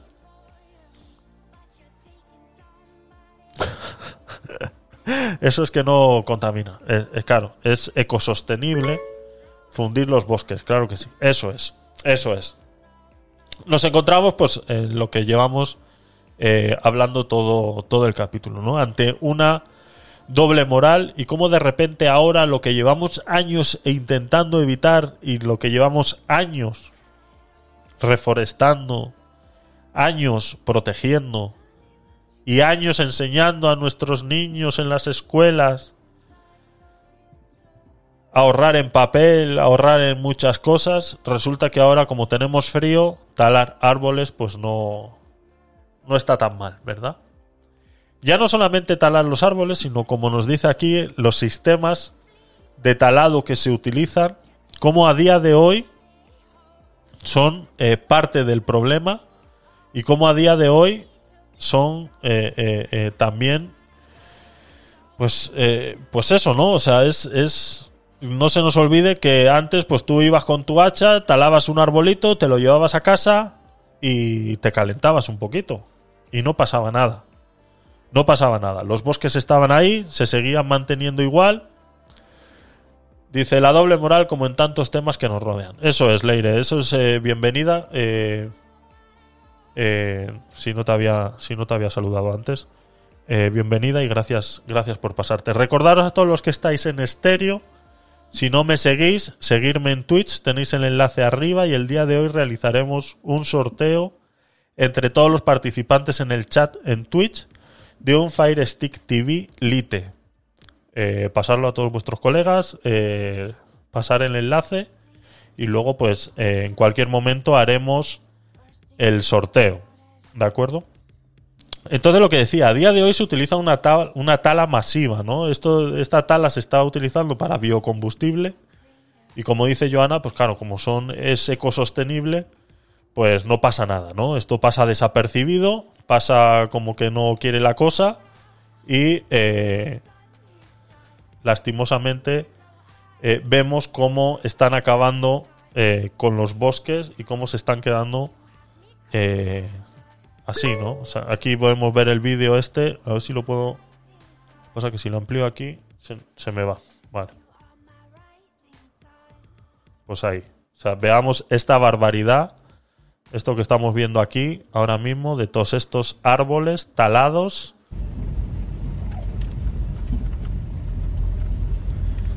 Es una locura. O sea, esto a día de hoy para hacer biocombustible es una locura. Es una locura. Y esto así, pues do- todo el transcurso de la, de la cuenca del Tajo y sobre todo, pues eh, como estaba diciendo ahí, al inicio de, todo... Mucho dolor. Es que son años, exactamente, Joana. Son años, años que han tardado esos árboles en crecer. Años que llevamos protegiendo todas esas zonas. Y mira, es que han acabado con ellos en, en- cuatro semanas. Cuatro semanas en un mes han acabado con eso. ¿Cuál es el problema con esto? Agrego. Es cómo se hace la extracción. eh, cómo se hace la extracción de todo esto, ¿no? Cómo las maquinarias pesadas que se utilizan para talar todos estos árboles dejan el suelo de tal manera que.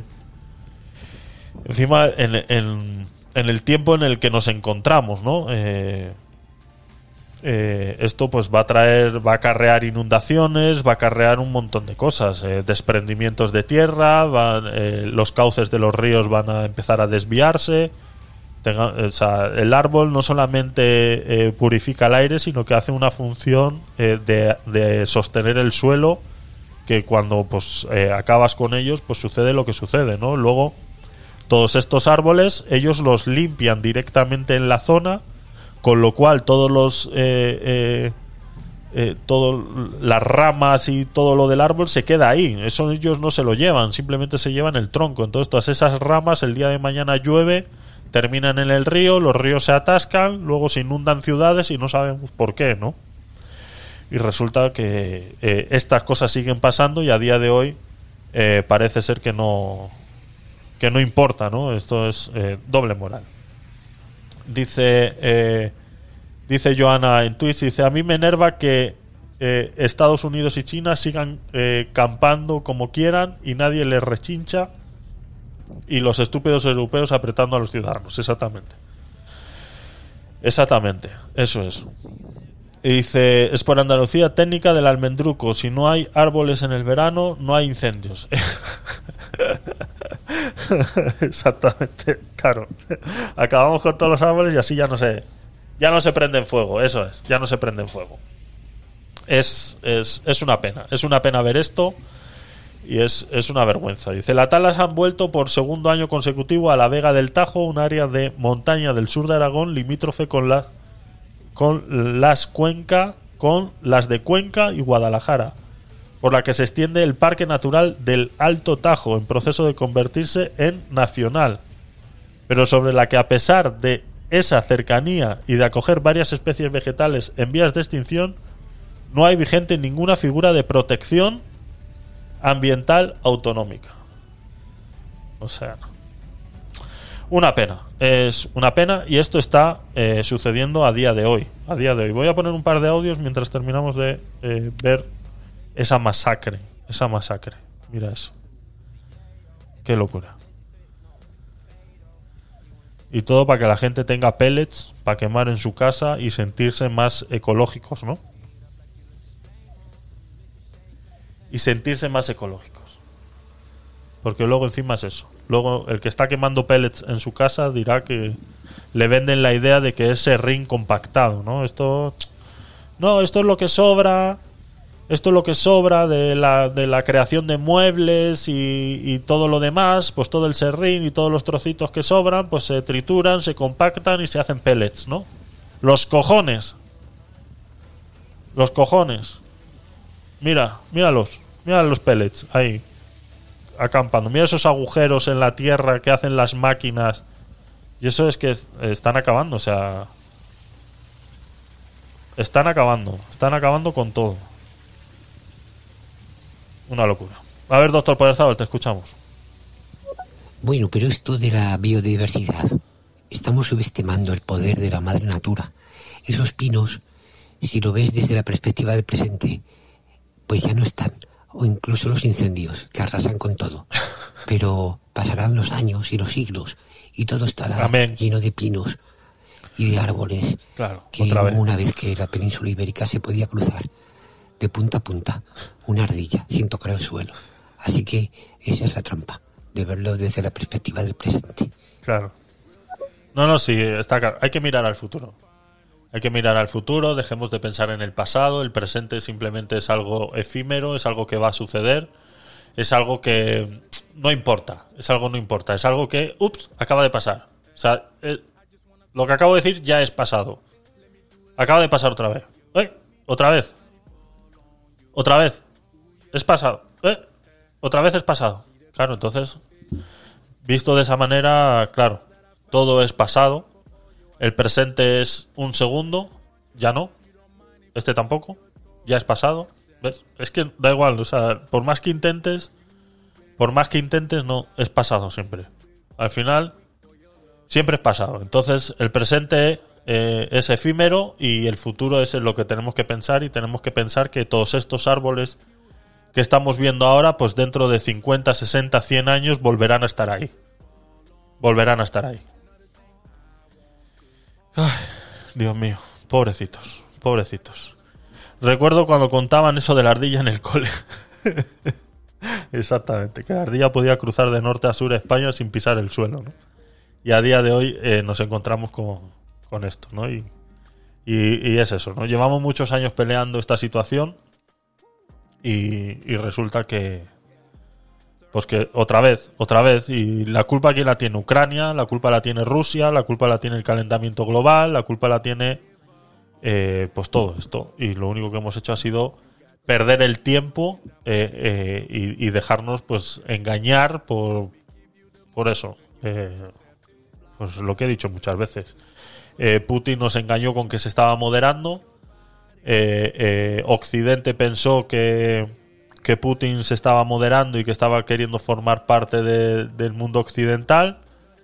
Y resulta que ahora te tiene agarrado por los huevos porque no tienes gas eh, para poder para poder subsistir, ¿no? Entonces, eh, lastimosamente es así. Entonces ahora tenemos que recurrir a eh, cortar árboles porque, claro, la gente súper ecológica y súper concienciada con el mundo se ha comprado una estufa de pellets y creen que los pellets llueven, ¿sabes? Entonces, eh, hay que cortar árboles, hay que cortar. A ver, Alacrán, te escuchamos, bienvenido, gracias por pasarte por el stream, por el directo, eh, gracias por estar ahí, te escuchamos. Lamentablemente sí se mira todo eso y pues en México es donde se nota más. Otro ejemplo claro es Estados Unidos también. Mm, eso es, sí. Sí, lo que decía Joana hace un momento, ¿no? Como eh, Estados Unidos y China eh, siguen acampando a sus anchas y, calentando el globo, contaminando, y, resulta pues que, que no pasa nada, ¿no? Y luego pues los estúpidos europeos apretando constantemente, queriendo ser el ejemplo mundial de reducción del cambio climático, cuando realmente los que contaminan son otros, ¿no? Yo lo- eso siempre lo he comentado y lo he trasladado a un nivel más terrenal, más, más a pie, más de nosotros, y el ejemplo muy clave es eh, cómo nos presionan por reciclar y cómo eh, socialmente reciclar está bien visto, pero resulta que luego hay gente que se está enriqueciendo de tal manera que, que no tiene sentido, o sea, que no tiene ningún sentido, ¿no? Eh, yo le he dicho abiertamente, yo no reciclo, yo no soy de las personas que, que separan, no pierdo mi tiempo, eh, creo que no tiene ningún sentido, creo que si ellos quieren que yo haga algo, eh, me tienen que pagar, ya yo pago un servicio de recogida de basura y un servicio de gestión de residuos tales como para eso mm, y poco más. Yo a lo mucho que separo es eh, los envases de plástico, los echo en el contenedor, el cartón lo echo en el cartón y poco más. No esperes más de mí. O sea, no esperes más de mí. Entonces, eh, eh, entonces es así. Y lo único que hay, unas empresas que se están enriqueciendo eh, eh, enloquecidamente con este negocio del reciclaje, que no es más que un negocio, a ellos les importa tres pepinos. Les importa tres pepinos el cambio climático, les importa tres pepinos contaminar, les importa tres pepinos. Esto simplemente es un negocio y es un, un- es una manera, pues eso, es un negocio de hacer dinero. Ellos simplemente están haciendo dinero, ¿no? Yo, yo pago un impuesto de basuras anuales con los cuales eh, se paga la gestión de la recogida de basuras. Luego yo pago unos impuestos sobre mm, el plástico, unos impuestos sobre el cartón, unos impuestos sobre eh, las electrónicas, impuesto, impuesto, impuesto, impuesto, impuesto, impuesto, más impuesto. Y eso termina luego en todas estas empresas que se supone que tienen que reciclar y hacer valer todo eso. Eh, el reciclaje es la empresa más eh, solvente que puede haber hoy en día, al menos aquí en España. En otros países de Europa lo hemos visto muchas veces, algún video por ahí, que hay máquinas en los centros comerciales que te pagan que te pagan por llevar las botellas, tú metes las botellas de plástico en, en una máquina y te sale un ticket con un código QR que luego utilizas ahí mismo en el supermercado y, y tal. O sin irnos muy lejos, nos podemos ir a 40 años atrás cuando comprabas una botella de Coca-Cola en la tienda y eran de cristal y la tenías que devolver y si no la devolvías pues te cobraban 10 céntimos, ¿no? Pues exactamente eh, igual. Entonces, a día de hoy, eh, pagamos unos impuestos sobre el plástico, pagamos unos impuestos para que nos recojan la basura, todos esos impuestos sobre el plástico se los llevan estas empresas recicladoras que luego reciclan y venden ese plástico, o sea, están ganando tres veces sobre un mismo trabajo, así que no esperes que yo te lo ponga fácil. No esperes que yo te lo ponga muy fácil. Eh, a ver qué nos dicen por aquí por Twitch. Eh, Azulá, uff. La que están liando en mi casa con el puerta a puerta. La que están liando en mi casa con el puerta a puerta. Adel- a ver, Azulá, escuchamos tu audio a ver si nos amplías esa información. Mira, yo eh, el otro día tuve que tirar la arena de- del, del gato. Ajá. ¿Qué pasa? Que las bolsas que nos dan para el puerta a puerta son tan finas que se reventó. Se me reventaron las dos, me dejaron en el comedor buenísimo. Total que tuve que coger una bolsa de papel eh, y meterlo todo dentro, porque además las bolsas van con un código de barras, con una etiqueta. Pues las puse allí, intenté que se viera el código de barras, luego la etiqueta de textil sanitario Y eh, en la bolsa de papel puse, lo siento mucho, pero es que se me han roto las dos bolsas. Eh, yo estoy flipando ahora mismo, ¿eh? Estoy flipando ahora mismo, Azulá. O sea, vivís en otro país. Ahora mismo vivís en otro país. ¿Qué cojones es eso del puerta a puerta? ¿Qué cojones es eso? A ver, a ver. Puerta a puerta, sistema de recogida. ¿Qué es esto? No lo había oído en mi puta vida. ¿Qué es esto? Sistema de recogida de puerta a puerta. A ver. A ver, a ver, a ver, a ver, a ver. La recogida separada puerta a puerta o PAP consiste en entregar los residuos al Servicio Municipal de Recogida delante de la puerta de la vivienda o comercio en bolsas pequeños contenedores normalmente para la force o a granel, para el papel y cartón en cajas o fardos, según un calendario semanal para cada fracción recogida y en un horario estipulado. Mediante ese sistema se pueden recoger todas las fracciones tanto domésticas como comerciales. El sistema como mínimo debe recoger puerta a puerta el resto y la force domiciliaria. ¿Qué coño es la force? Suena como a fuerza del, del ejército. ¿Qué cojones es esto? Dice, los residuos de envases de vidrio domiciliario es la única fracción que se suele mantener en sistema de contenedores. Este sistema PAP es muy utilizado para las recogidas específicas comerciales ya que se consigue una gran calidad y cantidad del material y evitando problemas de desbordamiento o necesidad de gran capacidad de recepción de los contenedores de la vía pública domiciliarios. Los resultados de recogida separada logrados en los municipios con PAP son en general superiores al resto de mecanismos tanto en cantidad de recogida como en calidad de la separación. En general se sitúan entre 60 y 80% de recogidas separadas. La aplicación del PAP es muy recomendada en zonas de baja densidad de población donde la identificación de los residuos de cada cual es más fácil. Identificación. La aplicación del PAP es muy recomendada en zonas de baja densidad de población donde la identificación de los residuos de cada cual es más fácil, pero también se puede desarrollar en zonas más densas y con e- edificación más vertical a través de la recogida de contenedores comunitarios en las viviendas plurifamiliares. ¿Estamos locos o qué? ¿Esto, esto lo utilizáis en Barcelona, esto? ¿Este sistema lo utilizáis en Barcelona? ¿No es que sois los más listos de Europa? ¿No es que vivís fuera de, de, los cánones europeos? ¿Qué es esto? O sea, ¿os revisan la basura? ¿Cómo que es eso? ¿Que las bolsas tienen código de barras? Yo estoy flipando ahora mismo, ¿eh? Yo estoy flipando ahora mismo. O sea, es que yo... No, no, no, yo me separo de España ya mismo. Yo me separo de España ya mismo. Si es que no, no, no, no, esto no puede ser. Esto no puede ser. ¿Qué es esto? Pero esto cómo puede ser? O sea, ¿cómo dejamos que estas cosas pasen? O sea, ¿cómo dejamos que esto pase? ¿Cómo es eso que las bolsas tienen código de barras? ¿Cómo es eso que la aplicación del PAP es muy recomendada en zonas de baja densidad de población donde la identificación de los residuos de cada cual es más fácil? Dice, no te apures, ellos se irán antes. Pero, pero, pero, pero, pero, ¿esto qué es? A ver. ¿Esto pasa en alguna otra zona de España, por favor? Esto en Madrid no, yo no lo conozco. Yo aquí en mi edificio hay un cuarto de basuras con contenedores amarillos y, marrones y, eso es todo lo que hago yo, no hago más. No hago más. Y luego pasa el camión de la basura todos los días y se lleva y se lleva eso.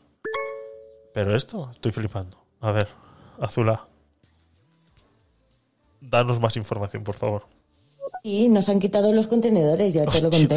Mira, nos han dado un plano que te vienen a buscar a la puerta de casa. Lunes cristal, martes, eh, lunes cristal y, y restos. Martes, eh, la porquería que haces de jardín, de hojas y cosas de estas. Miércoles, orgánico y envases. Jueves, nada. Eh, viernes, orgánica y cartón. Eh, sábado, nada. Y domingo, orgánica y envases. Es que estoy flipando. Dios mío, ¿pero qué me estás contando? Tu sonrisa es mi, mi mayor tesoro, Azulá. tu sonrisa es mi mayor tesoro y esto lo tienes pegado en la nevera. Esto lo tienes pegado en la nevera. Cataluña controlando tu basura. Es increíble. Yo es que estoy flipando. No había oído esto en la vida.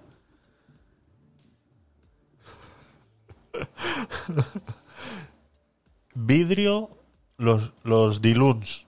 Los diluns, vidre. Y resta. Los dimarts, eh, petits vegetals. Y, espérate que estoy aprendiendo catalán ahora. Y los dimecres, orgánica y en vasos. Los dijous no hay recogida. O sea, te jodes. Los divendres, eh, la orgánica y el papel y cartro. Eso parece italiano. No sé de qué estoy hablando.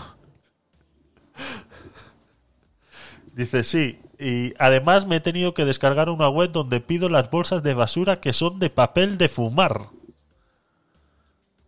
Te he mandado por Instagram unas fotos. Sí, sí, es la que estamos viendo ahora. Es la que estamos viendo ahora. Dios mío. Yo estoy flipando, de verdad. Y, o sea, pero ¿no os dais cuenta que estamos trabajando para ellos? O sea, ¿no os dais cuenta que estamos trabajando para que estas empresas de reciclaje cada día se hagan más ricos? ¿Les estamos haciendo el trabajo gratis?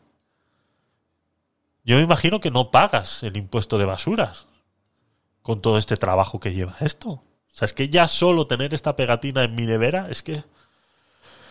Ay, Dios mío, pobre nevera. Cataluña al servicio de tu basura. Es que es increíble. Dice, sí que lo pagas. No, no, sí, ya, sí, era... Era... Era... Era... Era... Era... era- eh, sí, eh, sí, sí, entiendo que sí, está claro. Eso es... eso- un impuesto es imposible luego de quitarlo. Primero te dicen que es temporal, pero luego es imposible de quitarlo. A ver, Eva, bienvenida. Gracias por pasarte por estéreo. Ya era hora que vinieras por aquí. Te hemos ido a saludar a, a, tu- a TikTok, pero justo has terminado la transmisión. Así que nada, bienvenida. Te escuchamos. A ver, te cuento, Javier. Yo soy de pueblo, pero a mucha honra. Aunque a mucha honra, vaya. Entonces te lo cuento. En mi barrio vinieron los de. Yo que los esqueríquicos le llamo yo. y se pusieron a ver, mm, a hacer una encuesta, precisamente de mi barrio, a ver quién se paraba y quién no.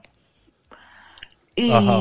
eso te cuento. Sí. Aparte, en el país de los vascos, en aquel país, pues de los queríquicos. es que. sí, en tu país. Sí, sí, sí.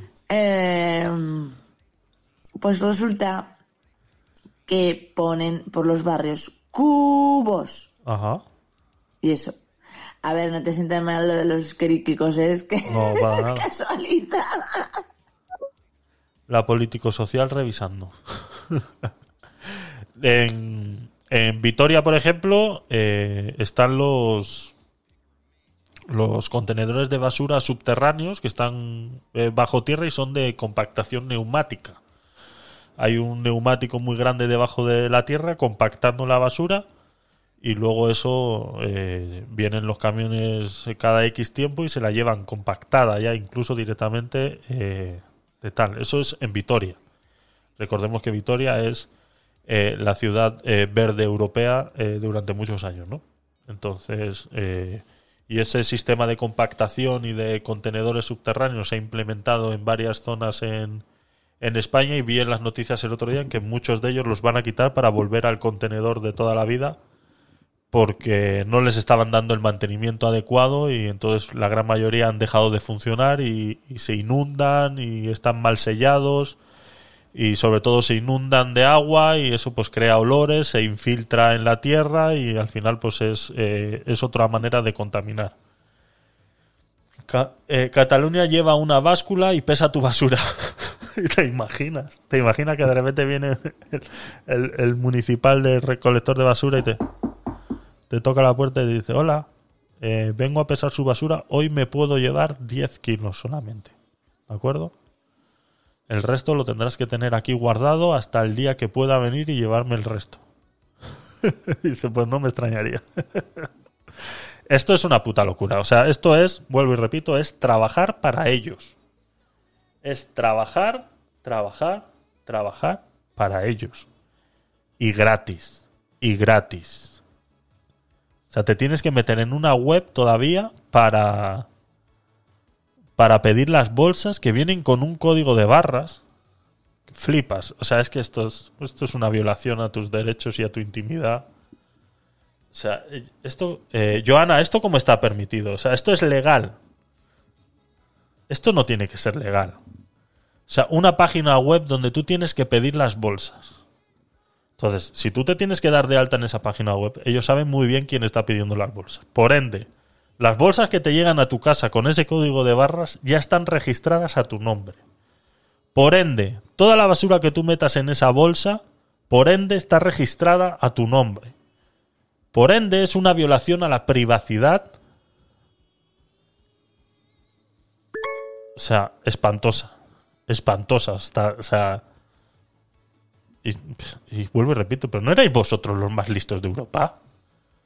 ¿No erais vosotros los catalanes los más listos? ¿Cómo es esto posible? Qué decepción me acabo de llevar de vosotros, ¿eh? De verdad. Qué decepción me acabo de llevar de vosotros, de verdad. Es que no lo entiendo. No lo entiendo. Es una violación a todos tus derechos.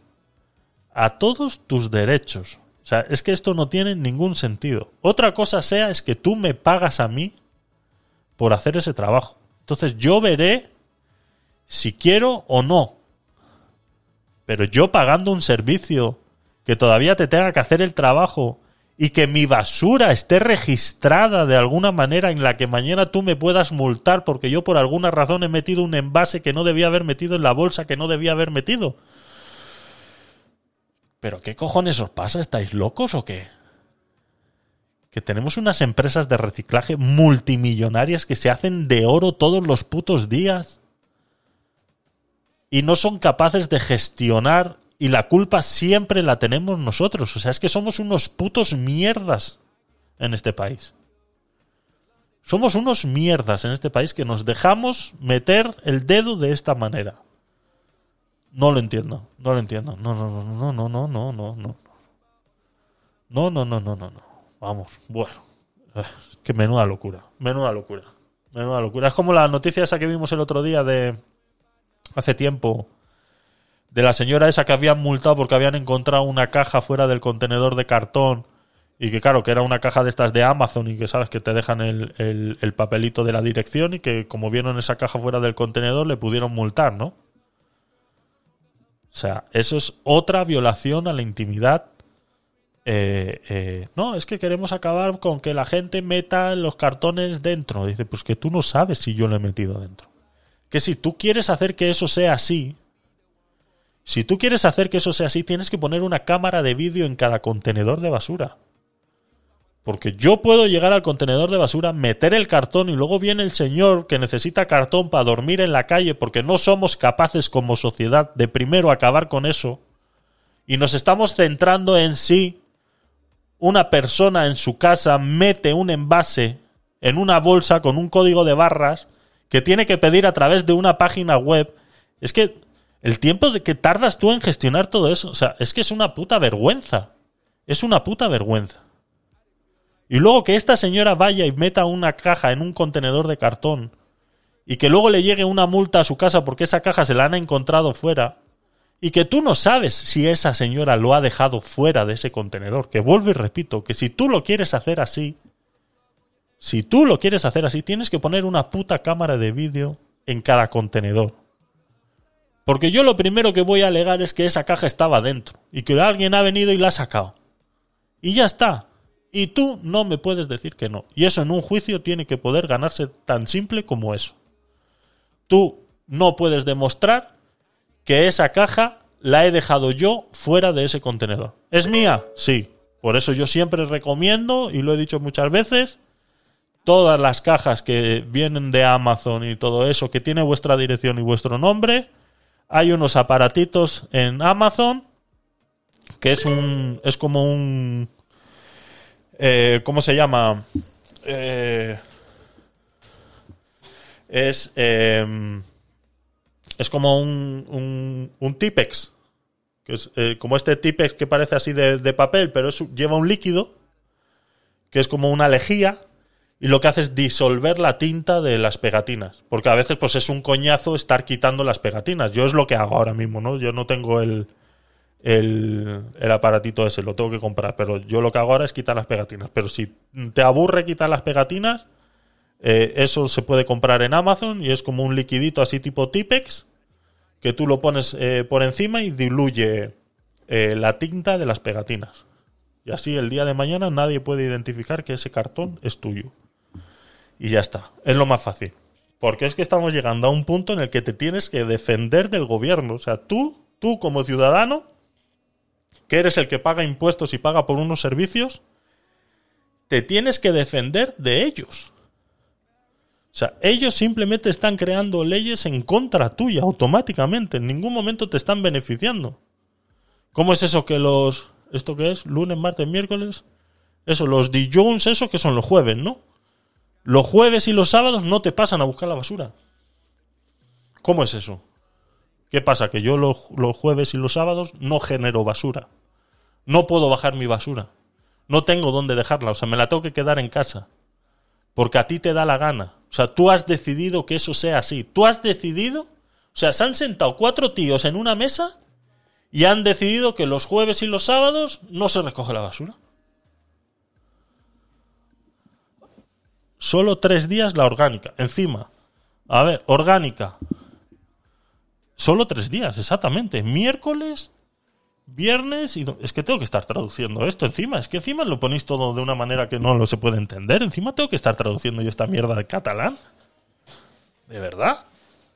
Solo tres días se recoge la orgánica. O sea, la orgánica que tú generas el domingo hasta el miércoles. Sea, porque te la recogen el domingo. Si tú generas toda la orgánica que tú generes desde el domingo que te han recogido esa hasta el miércoles que te vuelven a recoger otra vez la orgánica, la tienes que tener en tu casa guardada. Dios mío. Jueves y sábado descanso de basura. claro. Claro, no, no, no generes basura. Tú los jueves y los sábados no generes basura. No puedes generar basura porque no te la van a recoger. Es que es una puta locura. O sea, es que estamos cayendo en una subnormalidad que, es- que es, es. O sea, te quitan los contenedores y te dicen, no, ahora este es el nuevo sistema. Digo, ¿perdona? ¿Perdona?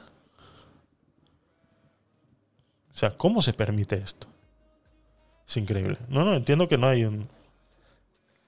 Entiendo que no puedes hacer nada, no puedes hacer nada. O sea, mañana si les da la gana de hacerlo aquí, tenemos que pasar por el aro porque es que es así. Mañana vienen, te chapan ahí el, el cuarto de basuras este que tenemos con todos los estos, te lo chapan, te quitan todos esos contenedores porque son de propiedad del ayuntamiento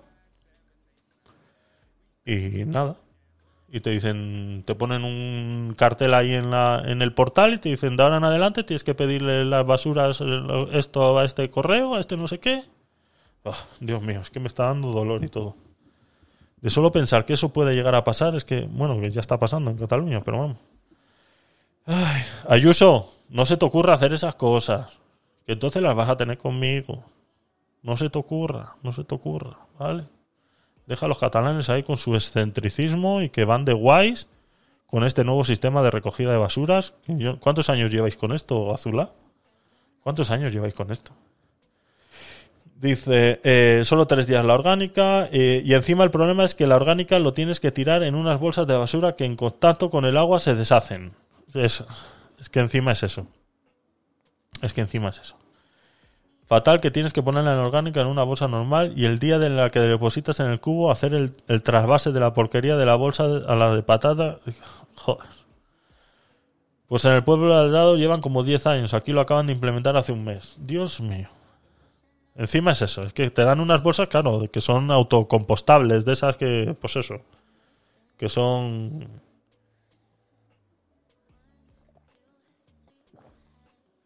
Ay, Dios mío. Ay, Dios mío, qué locura, qué locura. A ver, seguimos con los audios. A ver, que es que lo último. A ver, yo si hacen eso y luego te pagan dinero, No, eh, oye, no estaría mal, ¿eh? No, no, no. Porque es que hay gente que va con en Alemania, no sé dónde era, que va con Eh, cinco botellas de plástico y se saca seis euros. O sea, ¿eh? Exactamente, no, no, es que es así. Si a mí me pones todas esas. Es que es más fácil, es que pon todas esas máquinas por todos lados. Y yo soy el primero, vamos. Eh, yo me acuerdo en.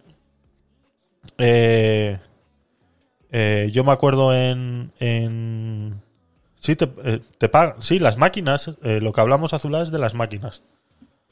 Eh, las máquinas que hay en los centros comerciales en Alemania, en, en- los centros comerciales en Alemania hay unas, hay unas máquinas que te tragan eh, vamos a buscar un vídeo. Que te tragan las botellas de basura, ¿no? Recolectores de botellas Alemania. A ver. Esto.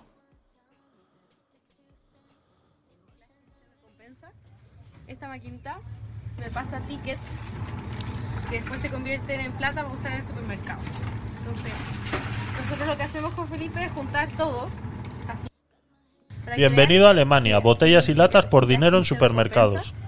Esta maquinita me pasa tickets que después se convierten en plata para usar en el supermercado. Entonces, nosotros lo que hacemos con Felipe es juntar todo. Así las latas, las botellas de vidrio.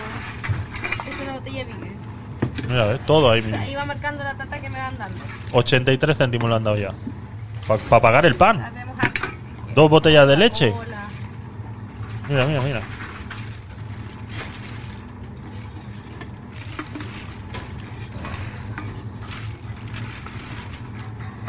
¿Ya ves? 1,88 lleva ya. 2,13. Le ha dado 23 céntimos por esa botellita de Red Bull, ¿eh? Esa no vale. ¿eh? Esa no vale. Porque es de cristal, un poco de cristal tintado. Esas que son así como de alcohol no valen. Eso no vale.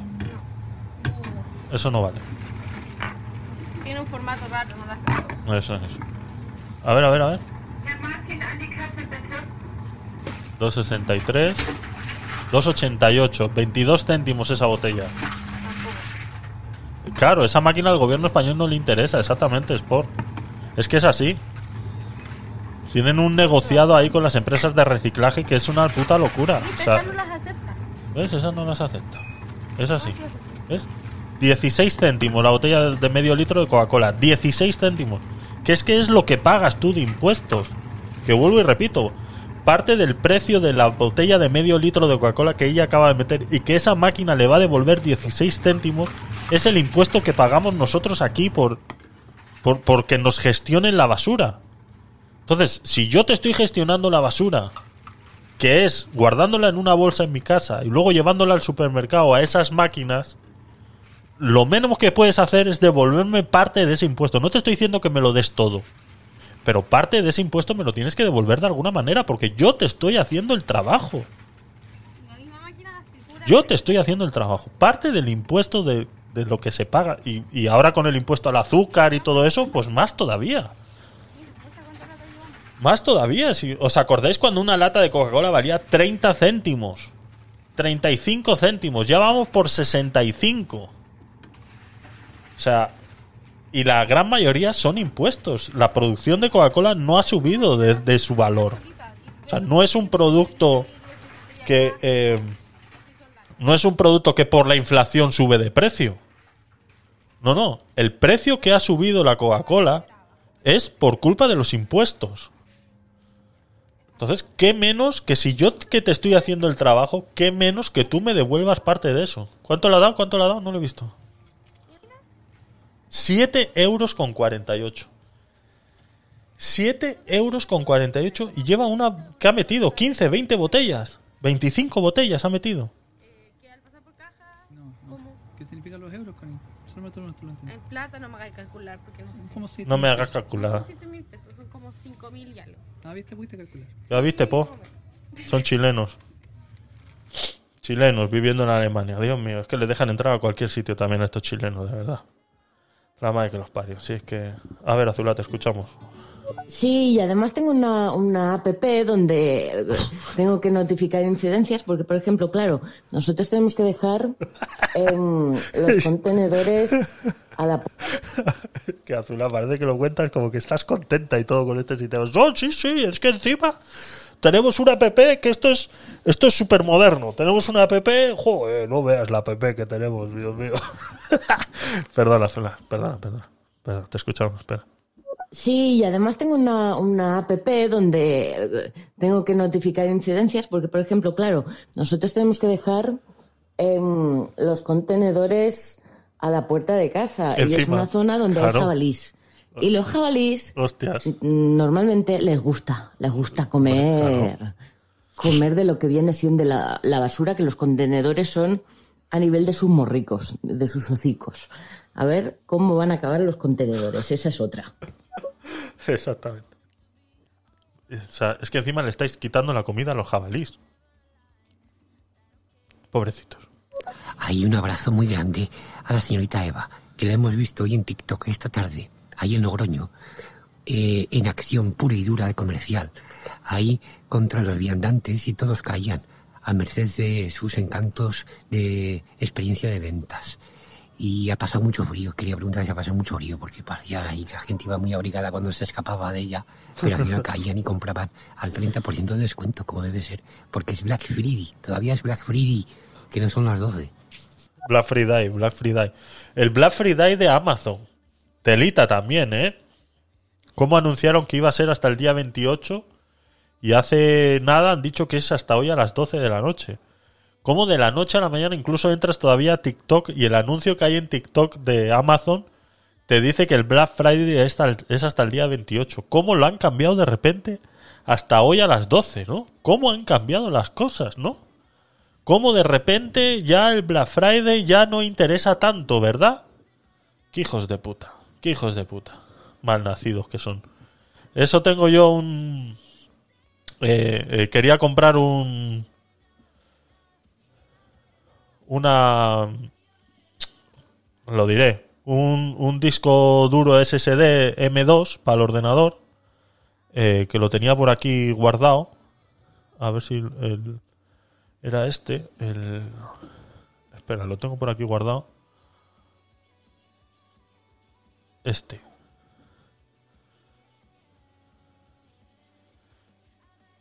Creo que era este. Mira, ahora está un poquito más barato. Ahora está un poquito más barato. Pero este, este llevo yo meses. Bueno, meses. Un mes antes de empezar el, el Black Friday y quería coger. había uno de dos teras aquí. Ya no está disponible el de dos teras. Ahora solamente tienen de uno. ¿Vale? Y ya el de uno, hace mes atrás, ya estaba en 106 euros. 106 euros. ¿De acuerdo? Estaba el de un, el de un tera. 106 euros. Y ahora está a 96 y se supone que con el 31% de descuento. O sea, una mentira. O sea, me están diciendo que el de uno, el de un tera estaba a 139 euros. ¿Vale? Eh, no sé si sabéis, pero os doy un pequeño tip. No sé si conocéis la web que se llama Camel Camel Camel, ¿vale? Y es una web que está eh, analizando constantemente todos los días los precios de todos los productos en Amazon. Si tú entras a esa web, copias la URL esta de este producto, por ejemplo, la copiamos y nos vamos a la web Camel Camel tres veces Camel, Camel, Camel, Camel. Te vienes aquí y aquí después de aceptar todas las cookies y demás te vas aquí al buscador de ellos pegas la URL que has copiado de Amazon y le das a buscar ¿vale? y aquí te da un un gráfico con todos los precios que ha tenido ese producto registrados por esta web ¿vale? y podemos ver que en junio el día 8 de junio estaba a 80 euros ¿vale? el día 8 de junio estaba a 80 euros esta misma memoria de un terabyte. ¿Vale? El- tienen datos desde más de un año atrás, desde 2021, del 9 de marzo del 2021, esta memoria estaba en 160 euros. A día de hoy, que está a 96 en Black Friday, cuando en... Perdón, que me he salido. Es que no sé por qué no me deja ver. el- A ver. Quitar valores extremos. A ver. Carga. Ahora se ha quedado pillado. Bueno. Hace... Es que no me carga el, valor. No sé por qué no me carga ahora el valor. Pero bueno, que no está al 31% de descuento. Es lo que quiero que entendáis. Aquí es donde te das cuenta realmente con esta web, realmente los precios reales que ha tenido este producto. Hoy en Black Friday está a 96. Y, en set- y, y- y lo más que ha estado este producto ha sido a 106. ¿Qué es lo que os digo yo? Que es que estaba por aquí. ¿Esto qué puede ser? 106, que no carga el... Dice el precio más bajo 80,74, el actual 96 y el más alto 159. 159. ¿Vale? Si nos vamos en el último mes, vemos que aquí, ¿ves? 108, 107. Esto es lo que vi yo, ¿ves? 107. 107, esto es lo que vi yo. Esto fue hace un mes. 107. En noviembre, aquí no lo pillé yo, estuvo en 86. Casualmente sube a 103 otra vez y te lo bajan a 96 en el Black Friday. Esto es. ¿Vale? Con esta web podéis ver eh, todos los productos de Amazon analizados eh, los precios. Lo hacen cada dos días. Noviembre 4, 5, 6, 7. Cada tres días. Cada tres días cogen el precio. Y ya veis, que es que estaba 107,11. 107,11 hace nada. Lo bajaron a 86 días antes del Black Friday, lo volvieron a subir para dejártelo en 96. Y decirte que tiene un 31% de descuento. Pues así con cualquier producto. Amazon no está haciendo Black Friday, es todo un engaño. Es todo un engaño. Si queréis comprar algo de electrónica, de ordenadores y demás en Black Friday, PC Componentes es el único que está haciendo realmente descuentos que merecen la pena. Ahora, eh, dato. Dato del Black Friday. Entiendo que el Black Friday en España no funcione. Lo entiendo. Lo entiendo por qué. Lo explico. Eh, el Black Friday primero es un fenómeno eh, americano. Es un fenómeno que sucede por eh, el, por el cambio de temporada de los productos. Sobre todo es en, productos de electrónica donde más eh, sucede este tema. Porque es cuando ahora para la campaña de Navidad salen los modelos nuevos de cualquier electrodoméstico. Ya sean televisores, etcétera, etcétera, etcétera, etcétera, etcétera. Salen los modelos nuevos del año 2023. Entonces todo lo que son modelos anteriores se intentan liquidar.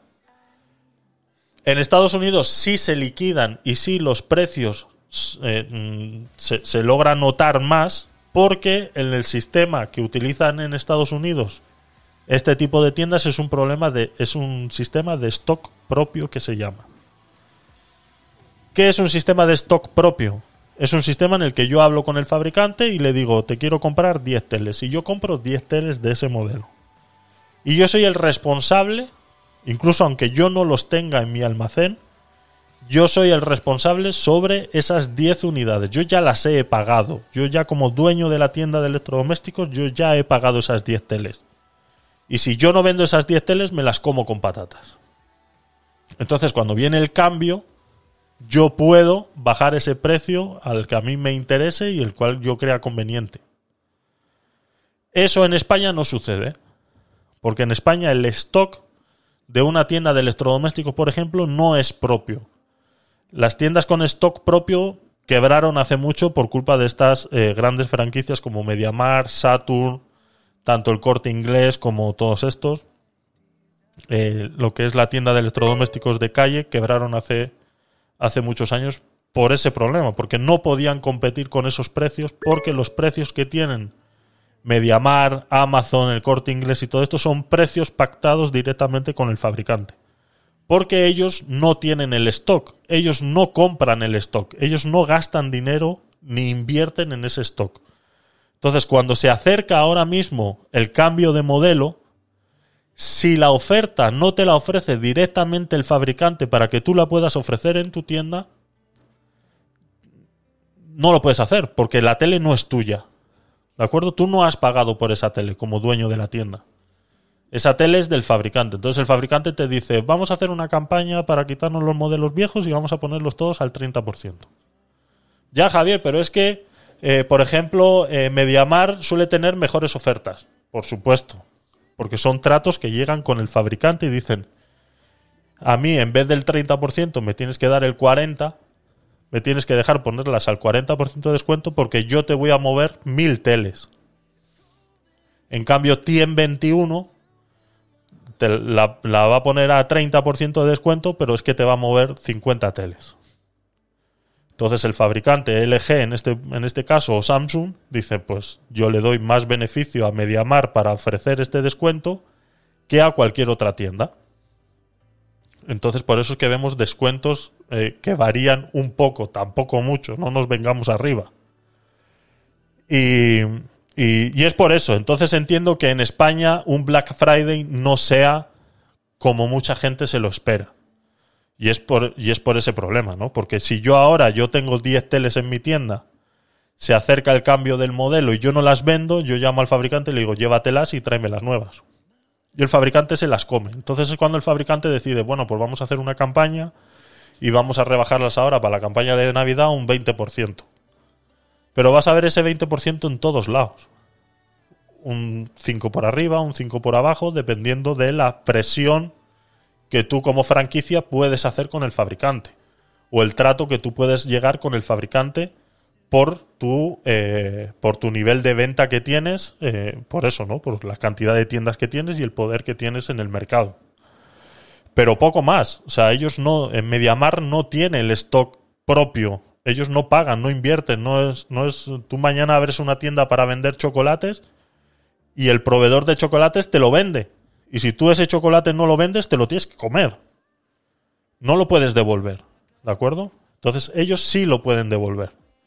Entonces, eh, entiendo por el que un Black Friday en España no es un- una campaña de rebajas como puede ser la que se acerque ahora para Navidades, que es la que van a hacer realmente los fabricantes pues, de televisiones y sobre todo estoy hablando del mundo del electrodoméstico, ¿no?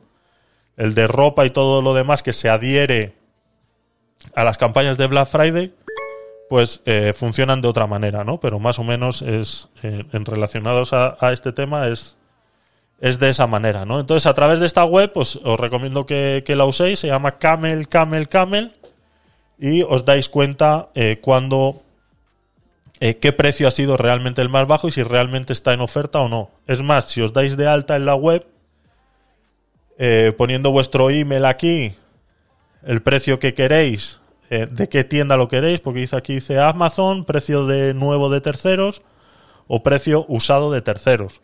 Y luego al precio que lo queréis. Yo, por ejemplo, tengo una alerta por el de 2 teras, pero veo que ya no lo tienen. Entonces no sé si ya si me llegará. Si me llegará. Pero por ejemplo, si nos vamos a cualquiera de estos de 2 teras, ves que son 100 este, el Western Digital, el 9, este, el 980, 299. Este. Yo, por ejemplo, quiero comprar este cuando se pueda, por ejemplo, ¿no? Ahora se supone que está a un 26% de descuento, ¿de acuerdo? Copiamos. Nos vamos aquí al Camel, Camel, Camel. Le damos a pegar. ¿Vale? Y aquí nos cargan los precios. Mira, ¿eh? O sea, estuvo hace nada, hace nada, si nos vamos al último tres meses, hace nada estuvo en 218. Hace nada estuvo en 218. Y ahora lo tienes en 290. Entonces, estas son las campañas que te digo que hacen los fabricantes. Estas son campañas que hacen los fabricantes. Entonces, este es el precio que luego utilizan ellos para poder eh, competir. Entonces, ahora está en 290. ¿Vale? Su precio más alto ha sido 323 y esto se supone que tendría que estar que Según esto, el precio recomendado es 404 euros. Según esto, el precio recomendado son 404 euros. Y en la vida, seis meses, 367.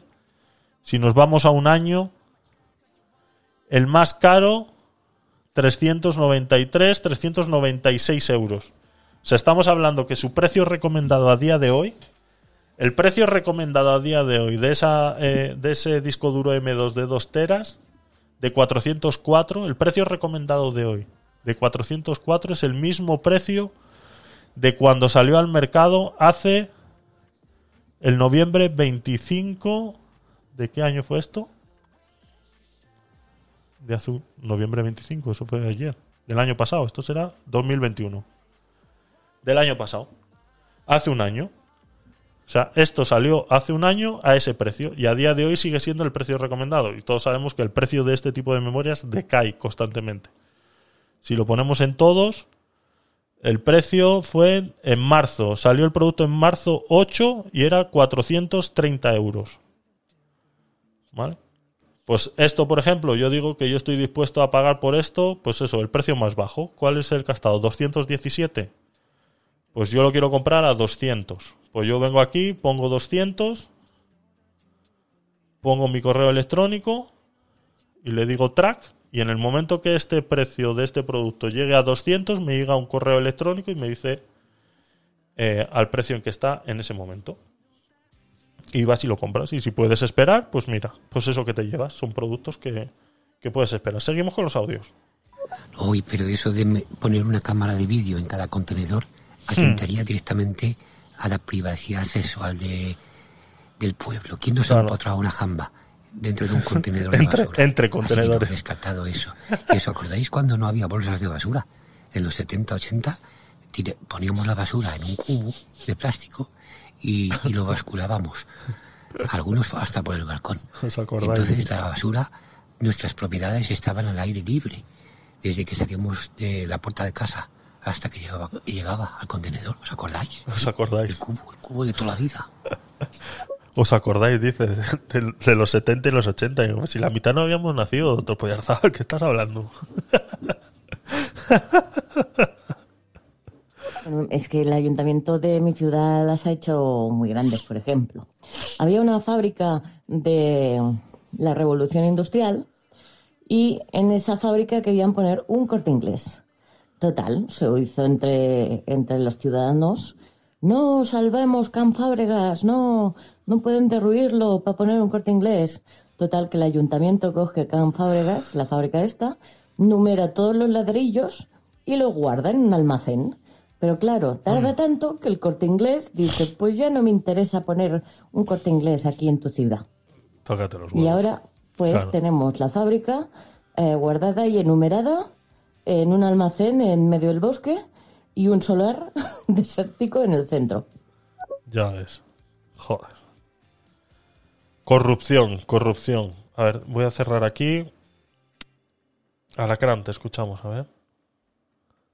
Una pregunta. A ver. Así tal como vamos, ¿crees que la basura se llegue a pues llegue a valer algo, se llegue a vender o llegue a ese grado? No creo, ya sería el extremo, ¿no? Pero pues ¿qué opinas tú? Ah, Yo opino que, vuelvo y repito, como he dicho hace, hace un momento, los impuestos que yo pago para que se gestione la basura, si yo soy el que te hace el trabajo, a mí esos impuestos me los tienes que devolver. Entonces, ¿tiene un precio la basura? La basura tiene un precio. Las empresas que reciclan basura ganan mucho dinero reciclando la basura. ¿De acuerdo? Entre muchas comillas, reciclando la basura. Alguna vez hemos visto algún vídeo por aquí de gente que sube de cuando le pasan a recoger la basura y el mismo camión te recoge el contenedor de cartón y el de plástico. Y al final lo mezclan todo ellos ahí en el, en, el mismo camión. Entonces, eh, entonces, ¿tiene costo la basura? ¿Tiene, va, ¿Va a tener valor la basura? La basura siempre ha tenido valor, siempre ha tenido valor, y más cuando se está reciclando y todo lo demás. Entonces, eh, ese valor de esa basura, que son eh, que es lo que, vuelvo y repito, lo que nosotros pagamos de impuesto, todo el impuesto del plástico, el impuesto al cartón, el impuesto al reciclaje, el impuesto a la gestión de residuos, todo el impuesto de aparatos electrónicos y todo eso que, que llevan, eh, todos esos impuestos, si yo cojo mi ordenador que acabo de cambiar ahora y lo tengo que llevar al punto limpio, si yo soy el que tengo que llevarlo al punto limpio, lo mínimo que tú puedes hacer es comprármelo al peso. Decirme, pues pagamos 15 céntimos el kilo. Que me das 2 euros, pues me compro un paquete de pipas y una Coca-Cola. Que es que me da igual, que ese es mi dinero, yo hago con él lo que a mí me da la gana. No, yo no te estoy diciendo que me quiero hacer millonario ni que me devuelvas todo el precio de, del impuesto que he pagado. Pero de alguna, de alguna manera eh, se tiene que devolver. Se tiene que devolver ese, ese dinero.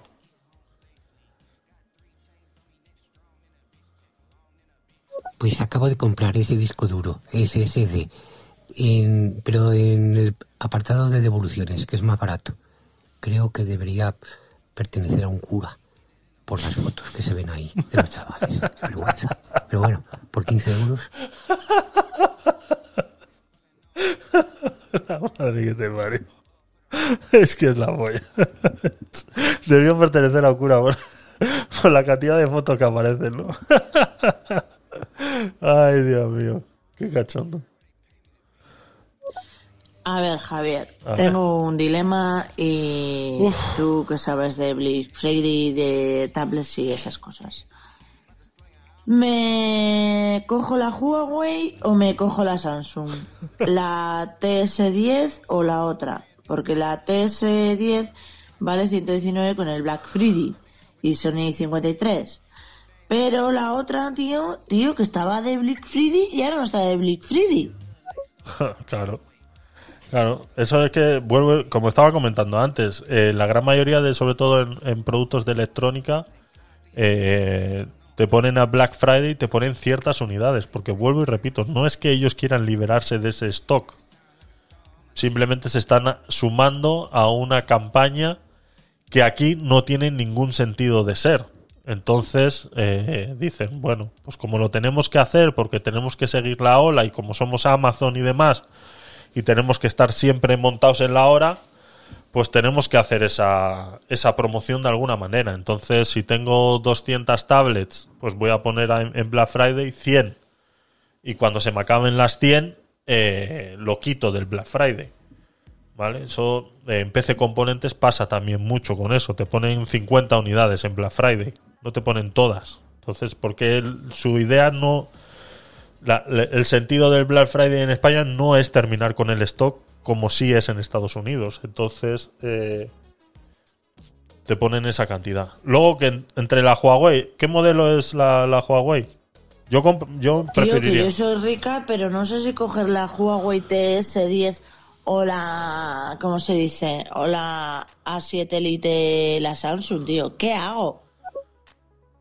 Mm, Yo siempre he sido entre Huawei y Samsung, siempre he sido de Huawei. ¿Cuál es el problema con Huawei? El problema que tiene ahora con eh, el veto que le están haciendo a la, Play Store. Entonces no sé cómo irá el tema ahora mismo de eh, del tema del, de la Play Store. No sé cómo irá el tema ese. No sé si ya la Play Store de ellos, que era la Huawei Store o App, Experience o algo así, creo que se llamaba.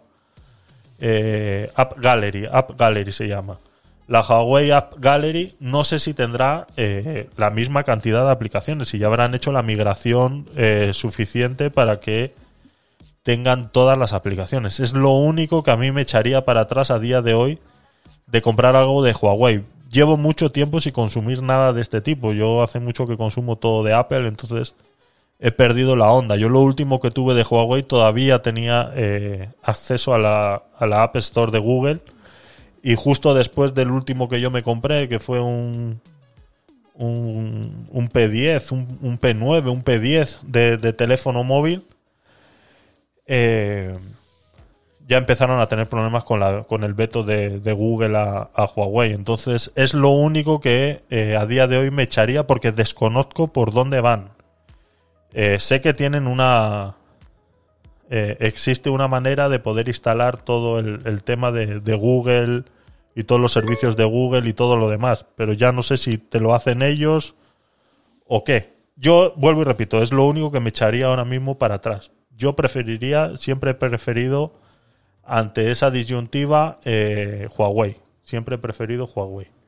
Pero bueno, no lo sé. No sé realmente eh, eso. Y luego, pues Samsung siempre ha estado, siempre ha estado bien.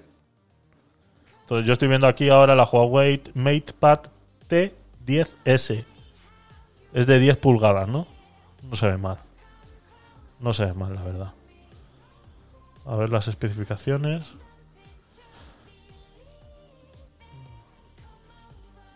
Tiene modo niños. Eso, es- eso está bien. Para ti eso está bien, el modo niños. Especificaciones aquí. A ver. Eh, tan, tan, Huawei, Kirin 710, CPU 4, Mali, EMU 10. A ver si dice algo del Google Store. Batería, carga, red, conectividad, ubicación, sensores, audio, video, micrófono, sonido en la caja. No sé, es que es lo que es lo que tengo yo. Si alguien tiene un Huawei y puede decir en la actualidad cómo va el tema ese, pues que nos eche una mano. Pero yo ahora mismo lo desconozco cómo va el tema de la Google Store con Huawei y su veto eh, que le tiene Estados Unidos. Lo desconozco ahora mismo cómo por dónde van los tiros. Pero será petardo que tiene modo niños. Estás tú, pero estás. Pero tú. ¡Qué petardo! Que tiene modo niños. Para ti está bien, dice. ¡Qué capullo!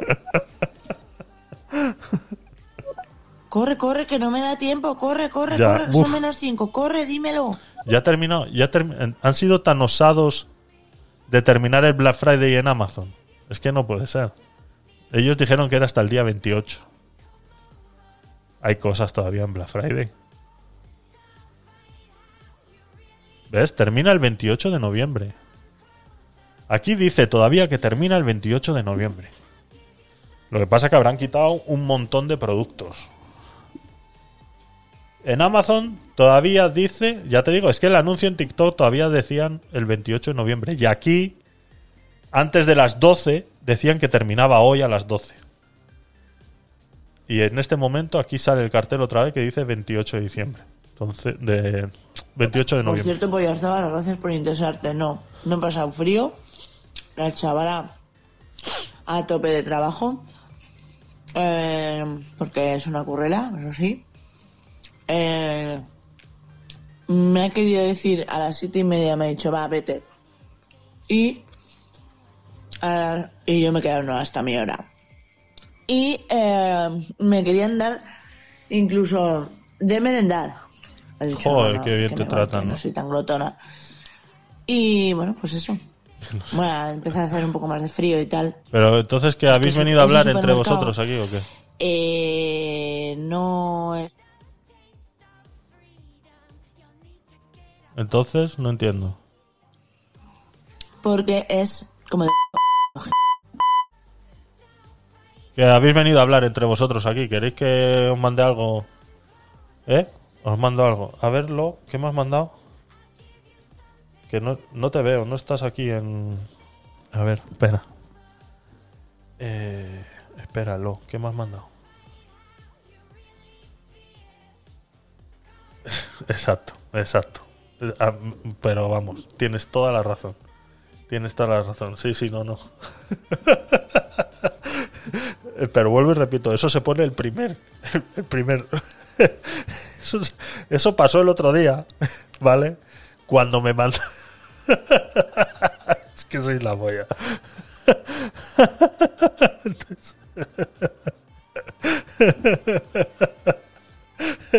Se pone. El, el primer mensaje se pone, por favor, no lo leas en alto y luego pones todo lo demás. si no me pasa como me pasó el otro día, que lo leo todo. Yo es que lo leo todo. así es, así es. Bueno, a ver, eh, yo no sé, esta gente viene a mandarse audios aquí como si esto fuera el consultorio del amor o algo. Hola, fulanito, sí, soy yo, menganito, que vengo aquí a ver si, eh, eh, un cubata, exacto, les pongo un cubata. Hola, hola, lo que estás diciendo, lo que estás diciendo. Hostias, ¿qué he dicho?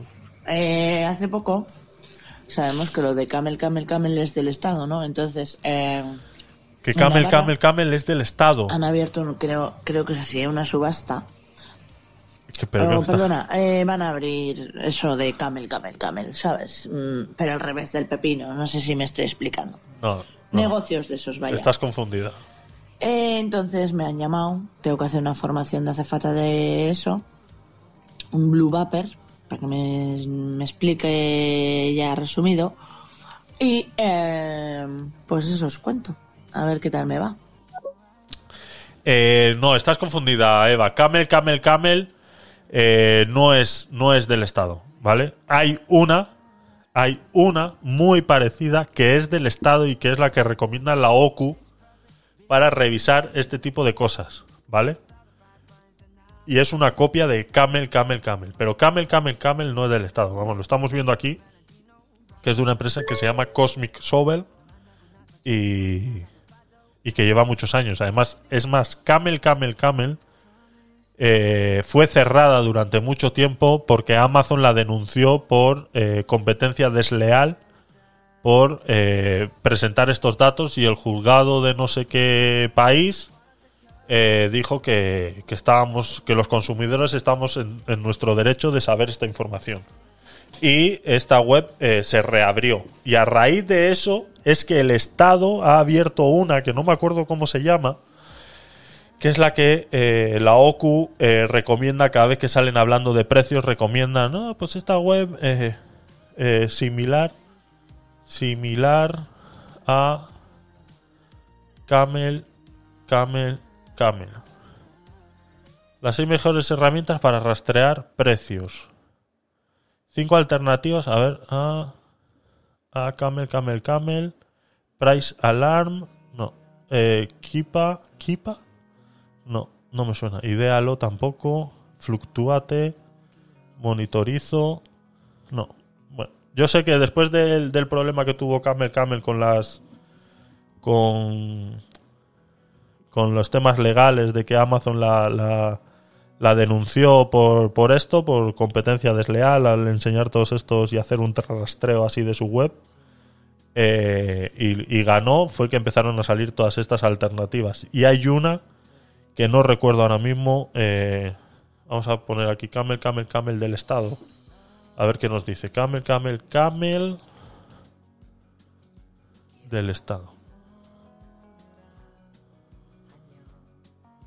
A ver.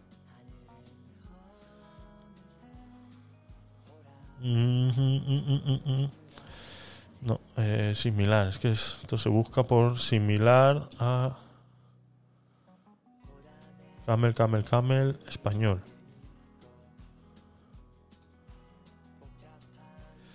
Similar web, Camel, Camel, Camel, competidores, preahorro. Es que no me suena ahora mismo ninguna. La verdad que siete acciones eh, para conseguir chollos. Overlo, overlo.es. ¿Qué es esto? No. No, esto no es. No me acuerdo ahora mismo cómo se llama la del Estado, de verdad. Lo compro, lo compro, que me he metido a la Camel Camel y ha bajado el precio. Compro, compro el terreno, Bueno, el terreno de la revolución industrial. ¡Viva la revolución! la madre que me parió. Si es que es lo que te digo. Tuenga, Tuenga. Productos de electrónica, ropa, libros, no tengo, no puedo hacer nada, nada. Productos de dropshipping, no. No recuerdo cómo se llama.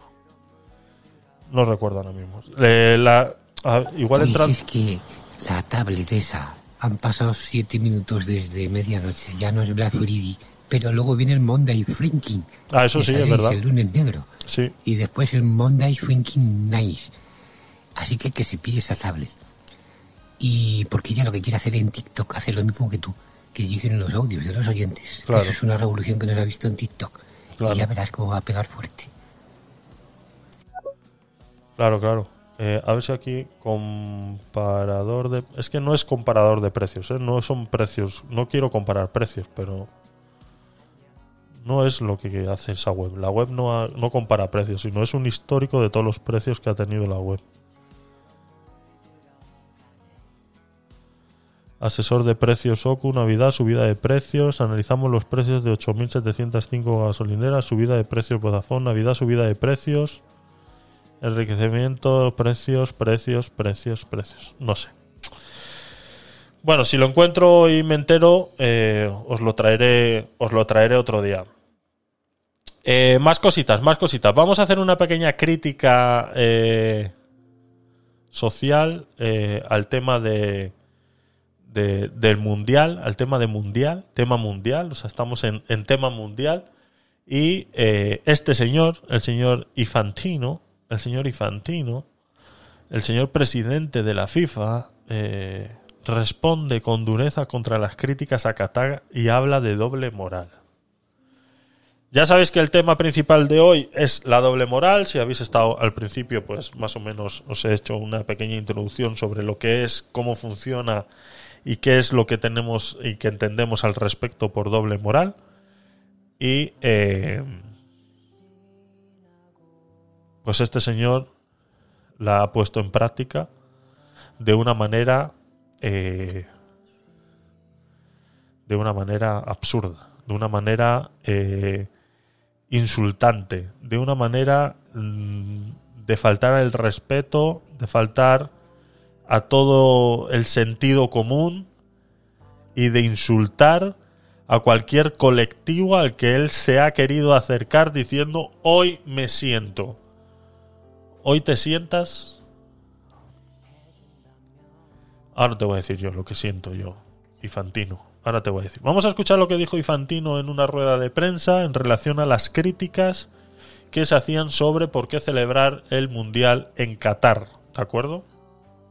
Interesante, interesante. Today, I have uh, very strong feelings. Very strong I feelings. Today, I feel uh, Qatari. Qatari. Today, I feel Esas pausas dramáticas que hace para decir las cosas, ¿eh? Como sentimiento, eso es. Hay que ponerle sentimiento a las cosas. Pausas dramáticas para hacer llegar el sentimiento y transmitir. Muy bien, muy bien, Infantino, muy bien. Veo que has estudiado. Has estudiado. Arab. Árabe. Today, I feel. African. Hoy se siente africano. Today, I feel uh, Hoy me siento Gay. gay. Today, I feel disabled. Hoy me siento minusválido. Today, I feel Hoy me siento a migrant worker. trabajador Of inmigrante. course, Por supuesto, I'm not uh, no soy esa pausa. Qatari, I'm not No Arab, soy not catarí, African. ni árabe, I'm ni not africano, tampoco soy gay, ni gay, not minusválido y no soy I'm not trabajador inmigrante. really a migrant worker. Pausa. Pero me siento like them because como I ellos, porque sé lo que significa ser discriminado. Sí, ¿no? ¿Sabes tú lo que es ser discriminado? A ver, explícanoslo, señor Infantino.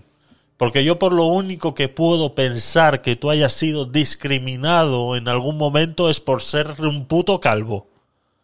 Pero bueno, To be bullied sufrí bullying as a foreigner, por ser extranjero en un país extranjero. as a child, as Es que normalmente se es eh, eh, se- normalmente se es extranjero en un país extranjero, sí. Muy bien, muy bien. Eh, un, un chico, un niño de mundo. Un niño de mundo. lo sabes, por calvo, exactamente. Es por lo único. Cuando era niño en un colegio sufrí bullying, dice. at school, I was bullied because I had uh, red hair. Oye, oye, oye, porque era pelirrojo y tenía pecas. Joder, Ya no. Ya no, ahora es por calvo. And I had these red, how do you call them? Uh, How, how do you call them? Freckles. Freckles. Freckles. Sorry? Freckles. Freckles. You didn't say that you feel Y, y le dice un y le dice un periodista, eh, ¿no has dicho que te sientes mujer? like a woman. Now, I forgot. I Ah, feel like ay, ay, me he olvidado, me he olvidado. Me he olvidado, me siento mujer, me siento mujer. a woman. you referred a few freckles. Freckles. Freckles. Escuchamos. You didn't say that Escuchemos el, el ridículo que hace aquí. Lo escuchemos. you feel like a woman. Now, I forgot. I feel like a woman. You've referred a few times. I have four daughters. You're right. I'm sorry. I feel like a woman. Esto es, esto es la estupidez más grande que puede decir una persona cuando se le corrige sobre que ha dejado a un colectivo afuera como es el colectivo de las mujeres y su solución a esto es decir, no, no, no, no, perdona, yo no, no es que haya dejado ningún colectivo yo por fuera, o sea, las mujeres, sí, sí, no, no, también me siento mujer, no, no, no, que es que yo tengo cuatro hijas, ¿eh? Que yo tengo cuatro hijas, ¿eh? Que no se te olvide, ¿eh? Que cómo se me van a olvidar a mí el colectivo de las mujeres cuando yo tengo cuatro hijas. Que no se te pueda pasar a ti por la cabeza en ningún momento que yo me he olvidado del colectivo de las mujeres porque tengo cuatro hijas, ¿eh? Le dice al periodista. No, no, no, no, no, no, no, no. Eh, que yo tengo cuatro hijas, ¿eh? Cuidado, cuidado con lo que estás diciendo, cuidado con lo que quieres dar a entender que yo tengo cuatro hijas. You've referred a few times. I have four daughters. You're right. I'm sorry. I feel like a woman. I think personally, if for three hours a day Personalmente creo que, pese a durante tres horas al día, no puedas beberte una cerveza, sobrevivirás. you will survive, especially because actually the same rules apply. Especialmente porque esas mismas normas están vigentes en Francia, España, Portugal o Escocia. in France or in Spain or in Portugal or in Scotland, where no beer Donde no se puede beber cerveza en los estadios.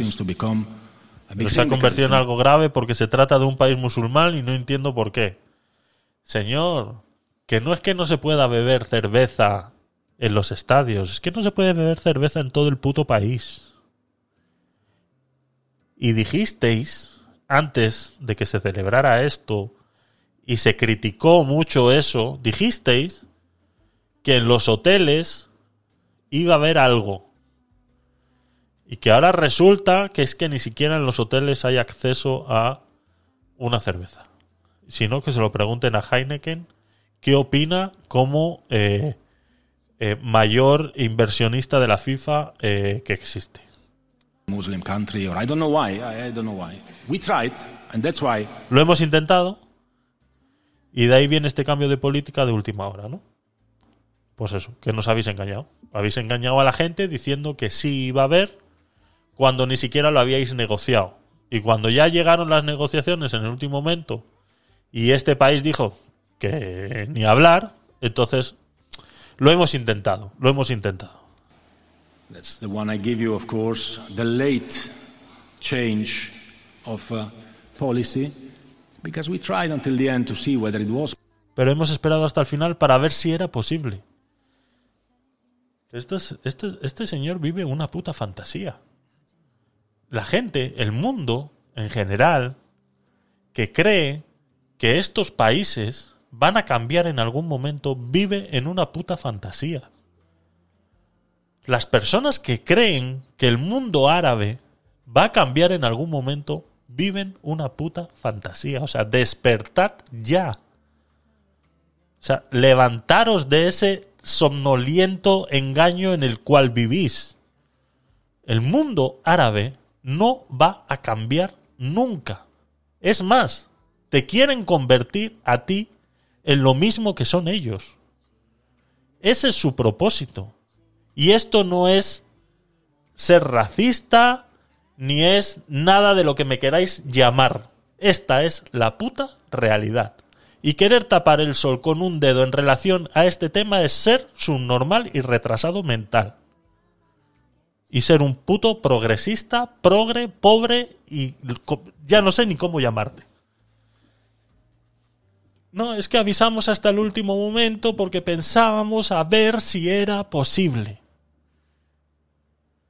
Que a esta gente no la cambias. Que a esta gente, ni siquiera aceptando tú su puto dinero asqueroso, donde no hay derechos humanos, donde han muerto más de 3.600 personas construyendo estos mierdas de edificios donde se compiten 22 tíos peleándose por una puta pelotita, no van a cambiar. No van a cambiar. Pijo progre, exactamente. De eso no se queja la Montero, oiga. exactamente. Dice, soy discriminado porque tengo que ir a restaurantes de estrella Michelin, hoteles cinco estrellas, me siento discriminado porque no puedo ir a un restaurante fast food. Este tío es un imbécil. Este tío es un retrasado, vive una fantasía, vive un, un- no sé, vive eh, paralelo a la realidad, no sé dónde vive. O sea, realmente que esta persona no sé dónde vive. O sea, pensar que ellos iban a cambiar de... Ellos sabían muy bien que no se iba a poder consumir cerveza. Cuando se dijo que se iba a hacer en Qatar, ya se empezó a criticar todo esto de los derechos humanos y todo. Ya se empezó a criticar. Esto hace ya muchos años que se empezó a hablar de esto ya. O sea, esto no es de ahora. Esto, o sea, pero llevaron la mentira hasta el último momento. Y que hubiera habido gente que se hubiera creído eso, pues también es jugar un poquito con la inocencia de las personas. Yo entiendo que no todo el mundo entienda que esta gente no va a cambiar. No va a cambiar. Que no les vas a sacar de su idea. Ellos están súper convencidos que eso está bien. Que pegarle cuatro latigazos a una mujer por mostrar el pelo en público está bien. Que eso para ellos está bien. O sea, es que no sé si lo entendéis ya de una puta vez. Si os entra en la puta cabeza que esta gente cree que para ellos eso está bien. Y eso no se lo vas a hacer cambiar. Esa es la doble moral de la que estamos hablando. ¿Cómo se celebra un mundial en un país donde no se respeta el mínimo derecho humano habido y posible? ¿Cómo es posible? Simplemente no se tenía que haber celebrado. Ahora bien, ahora se celebra. Hemos intentado que pudierais tomar cerveza, pero eso sí, dentro del estadio no. ¿Cómo va a ser si ni siquiera en España se pueden tomar cerveza dentro de los estadios? ¿A quién se le ha ocurrido que nosotros hemos podido decir eso de que habéis podido tomar cerveza dentro de los estadios? ¿Cómo va a ser posible? Aún así, lo hemos intentado, por eso hemos esperado hasta el final para ver si era posible. Ay, Dios mío. Pero oye, el que estos señores estén endiosados y hablen con ese aire de superioridad moral es culpa del que consume el producto, el fútbol. Se suman a la tendencia de hacernos comer mierda porque sí. Sí, Joana, a ver, entiendo lo que me quieres decir.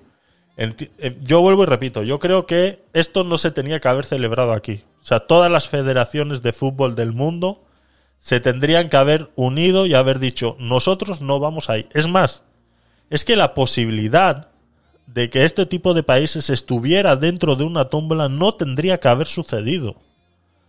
Eso no tendría que haber sucedido, ni siquiera la posibilidad, ni siquiera que se le pueda pasar por la mente al director de la FIFA o a quien coño sea el que tome estas decisiones, aunque se supone que es por votación, etcétera, etcétera, etcétera. Meter. Pero es que ahora, eh, ahora eh, eh, voy a comentar otra cosa. Porque ahora nos estamos alarmando mucho eh, con el tema de Qatar. Pero cuando se hizo en Sudáfrica, tampoco creas que hablamos mucho. Y allí los derechos humanos tampoco es que estén muy bien protegidos. O sea, tampoco nos vayamos mucho por, por, por, las ramas. O sea, entendamos que- que también hemos hecho ahí un, un trabajo de doble moral muy fuerte cuando sucedió en, en, Sudáfrica, ¿no? Como han criticado a Shakira por, por decir, no, yo a, mí me han invitado para ir a cantar a, a la inauguración y no voy a ir, porque como no hay derechos humanos, sí, pero para hacer el Waka Waka en, en Sudáfrica, ahí sí, ¿no? Y quieras o no, no, no les falta razón en ese tema. Cuando fue en Sudáfrica no hicimos tampoco mucha, mucha bulla, ¿no? Eh, también se sabe que allí los derechos humanos tampoco es que están muy, muy, muy, muy protegidos. Entonces, eh, pero es que ya hacerlo en un país... eh, no, es que ya es racista entonces ese comentario, porque como esto es un país árabe, entonces ya vas en contra de los árabes y... Bueno, como quieras, entonces. A ver, eh, Lou, te escuchamos. Mira, Javier, se me ha venido a la mente, no sé si recuerdas, cuando salió Chanel que iba a ir a representarnos a Eurovisión. Sí. ¿Tú te acuerdas esa izquierda casposa española? ¿Cómo pusieron a esa mujer de por qué iba así vestida, etcétera, etcétera? Y mira que yo no soy sospechosa de que a mí me gustara esa representación en Eurovisión, ¿eh? Ya. Pero el ataque frontal y directo hacia esa chica como mujer Sí. por cómo iba. Exacto. Pues ya cuando ganó, cuando quedó en el puesto en el que quedó, ya todo estaba bien, ¿no? Pero Sí. a ella de cuchillo. Y sin embargo, aquí en el gobierno no se ha escuchado a nadie decir, al menos yo no lo he oído, que ese es el Mundial de la Vergüenza y que ahí no debería estar representada España. Exactamente. Mutis por el foro. Exactamente, exactamente. Es eh, eso, una doble moral. Es una doble moral. ¿Cómo se criticó a esta muchacha? De verdad que sí. Incluso cuando ganó para ser la representante, cómo se criticó, porque que decían que eso estaba mañado, que no sé qué, que porque era por quién era, que porque era la novia de no sé quién, porque había estado junta con no sé quién o con no sé cuántos. Todo eso de esta izquierda pijo progre eh, eh, eh, eh, fue muy criticona en relación a eso. Que, que era un. que. Que las mujeres no se veían representadas porque iba vestida de como iba, que era una vergüenza para las mujeres, que el feminismo no se veía representado con esta mujer porque nada más era para mover el culo, que cómo iba vestida, que no sé qué, que no sé cuánto. Y como tú dices, hoy nadie, ninguna feminista ni ninguna de estas ha salido a criticar que por qué se celebra el mundial ahí cuando ahí a las mujeres no se les respeta, ¿no? Pues sí, es así. Es así. Nos dice Azulá en Twitch, dice, pero si Elon Musk es sudafricano, eh, la familia, yo, él no ha nacido en Sudáfrica, ¿no? Yo creo que él no ha nacido, yo creo que él es americano, lo que pasa que la, la, la familia es... eh, no lo sé, no lo sé, no lo sé, eh, estoy, estoy buscándolo ahora mismo. Eh, eh, ah, pues sí, sí, sí, sí nació en Sudáfrica. Pero sí, bueno, nació en la Sudáfrica, eh, en, la, en la colonia. Sea, sí. En, en- en los tiempos del apartheid y todo eso. Cuando, cuando todavía en los autobuses los negros tenían que ir atrás.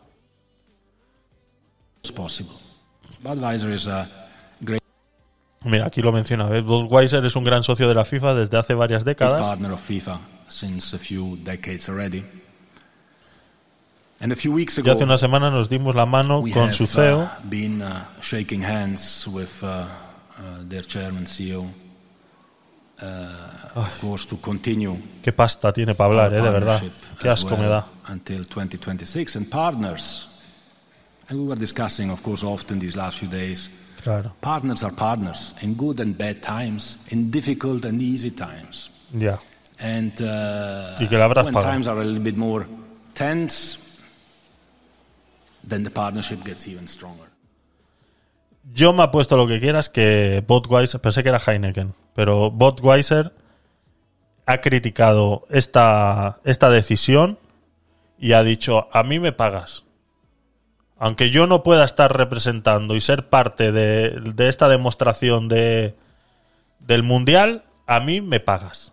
Y me apuesto lo que quieras que a Budweiser se le ha pagado como socio de la FIFA eh, se le ha pagado independientemente de estén dando o no cerveza en Qatar. Me apuesto lo que quieras. Eso de que los socios son buenos eh, a las buenas y a las malas, eso eh, explícaselo a un niño con el cuento de Peter Pan si te apetece. Pero a mí no me engañas. A mí no me engañas. Ahora bien, este pedazo de sinvergüenza, cuando hace estas declaraciones de yo me siento catarí, me siento... Today, I have uh, very strong feelings. Déjame I can deciros. tell you that. Today, I feel uh, Qatari. Hoy se siente catarí. Hoy se siente catarí porque este señor, pues claro, ha salido de su casa, se ha montado en un avión, ha llegado a un hotel de cinco estrellas, va en coche a los estadios, vuelve a restaurantes de cinco estrellas, como decía Sport antes, y así. Entonces, claro, se siente catarí porque está dentro de esa eh, eh, circunstancia como tal, ¿no? Entonces se siente catarí. Today, I feel Arab. Se siente árabe. No sé por qué se siente árabe. Pero a ver, eh, quiero que lleguemos a, a- a la importante, a la que a mí me llama mucho la atención. Porque esto es populismo. Esto es populismo crudo y barato. No es más. Esto es populismo crudo y barato. Today, I feel African. Africano, sí, bueno, porque estás en el continente africano, muy bien. Today I feel uh, gay. Hoy se siente gay. Al principio, cuando salió estas, esta- estas declaraciones en televisión, salieron titulares en los periódicos diciendo que el responsable de comunicación de la FIFA ha, dicho en no sé qué que es gay. ¿no? Y luego, si pones el vídeo completo, como lo hemos puesto hace un rato, nos damos cuenta de que en realidad él no es gay, sino que se siente gay, ¿no? Tiene género fluido, quizás. Sí, posiblemente sea de ese del que fluye, fluye entre géneros.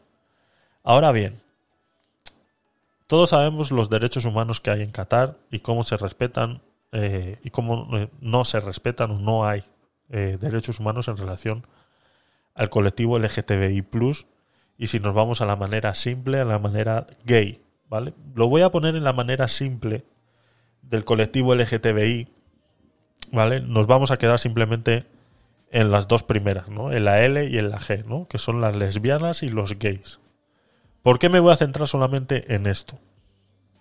Me voy a centrar solamente en la L y en la G porque es en la tendencia eh, sexual o reconocimiento sexual, el autorreconocimiento sexual de una persona que más desapercibida puede pasar, ¿vale? Eh, todos sabemos lo que es un estereotipo y eso existe y no es manera de discriminar ni de disociar la realidad. Todos sabemos que una lesbiana y un gay son más discretos en, o sea, tú para saber que una persona es lesbiana o para saber que un hombre es gay, eh, prácticamente te lo tiene que decir, a no ser pues que tenga algún amanerismo o alguna cosa así, ¿no? Pero dentro de lo que, o sea, me explico, ¿no? No es lo mismo que un trans que se ve o, o- de un queer o cualquier otra cosa que ya tiene que se, que se nota leguas, incluso por su vestimenta, eh, que tiene esas preferencias sexuales, ¿no? Entonces, que este señor, que vuelvo y repito, eh, se monta en un avión, va a un hotel cinco estrellas, se monta en coches de lujo y me ha puesto lo que quieras, lleva guardaespaldas, no puede decir que se siente gay. No lo puede decir. Puedes decir todo lo demás, porque me da exactamente igual. Puedes decir que eres africano. Pues sí. Eres blanco, del apartheid, puedes decir que eres africano. ¿Puedes decir que eres catarí? Sí, porque como te gusta vivir entre lujos, pues puedes decir que eres catarí y no pasa nada. ¿Puedes decir que eres árabe? Pues bueno, pues de repente pues comulgas con esa religión y, y el islam y todo eso, pues igual de repente lo puedes decir. Incluso puedes decir que eres mujer, que no lo dice, que le tiene que corregir el periodista. No lo dice. Incluso podría decirlo y no pasaría nada. Porque a simple vista tú puedes decir lo que quieras, pero tú vas caminando por la calle y, y no pasa nada porque no, no vas disfrazado en ningún momento. Ahora bien, que este personaje salga diciendo que se siente gay, como blanqueando esta situación que se vive en Qatar en relación a este tema, es una falta de respeto. Y aquí es donde quiero que todo el colectivo LGTBI, si hay alguien que me ve y pertenece a este colectivo, si hay alguien que me escucha por diferido y pertenece a este colectivo, por favor, abrid los ojos ya. Abrid los ojos ya de que este tipo de discurso no os beneficia en nada. Este tipo de discurso lo único que hace es poneros en una situación de real discriminación. Os pone en una situación indefensa de la realidad. Porque banalizar con este tipo de cosas en un país como Qatar es burlarse realmente de todo ese colectivo. Porque este señor, por mucho que se quiera sentir gay, o aunque lo fuera, que me da exactamente igual, aunque este señor fuera gay, vuelvo y repito, este señor va caminando por Qatar y va con guardaespaldas. Instrumentalización se llama eso. Eso es. Los están instrumentalizando, como dice eh, Joana en el chat. Correcto. Muy perfecta esa palabra. Eso es lo que realmente os está haciendo daño. No es el homófobo. No es el que dice, no, a mí no me gusta tener amigos gays. No es el que dice, no, yo no sería gay ni pensándolo. No es el que dice, no, no, no, ¿qué dices? Eso de meterse por el culo. No, no, no, no. Esa gente no es realmente el problema. Porque esa gente tiene sus propias decisiones y sus propias cosas. La gente que está creando realmente el problema es esta gente. Este tipo de gente que sale en la televisión blanqueando una situación como la que ocurre en Qatar dentro de unas circunstancias que a él no le competen. Porque vuelvo y repito, este señor caminando por Qatar va con guardaespaldas. Y si le da por ir con su marido, en caso tal fuera gay, y le da por ir con su marido por Qatar y darse la mano en mitad de la plaza en Doha, tenlo por seguro que no le va a pasar nada porque está rodeado de guardaespaldas y sabe muy bien quién es. Pero ahora vas tú con tu marido a Qatar y te das la mano en la plaza de Doha y te detienen. Porque esa es la realidad, señores. Esa es la realidad que está pasando. Y este señor está viviendo con una fantasía y está banalizando y está blanqueando una situación en la que te meten preso en Qatar. Te meten preso por darte la mano. Y ya no voy si eres gay y sois dos hombres dándos la mano. Incluso en parejas heterosexuales no pueden mostrar eh, eh, eh, aprecio, cariño ni, ni símbolos de cariño en público. Ni siquiera eso. Entonces, que este señor calvo de mierda salga en la televisión diciendo que se siente gay, este es realmente el que os está haciendo daño. Este es. Porque está blanqueando una situación que existe y que sucede y que a día de hoy se está tapando para beneficiarse de que se haga el mundial en un país como ese. Eso está pasando. Entonces, esta es realmente la gente, y como dice Joana en el chat, que os está instrumentalizando para hacer con vosotros los que os dé la gana. Y yo sé que la gran mayoría del colectivo LGTBI Plus sois de izquierdas.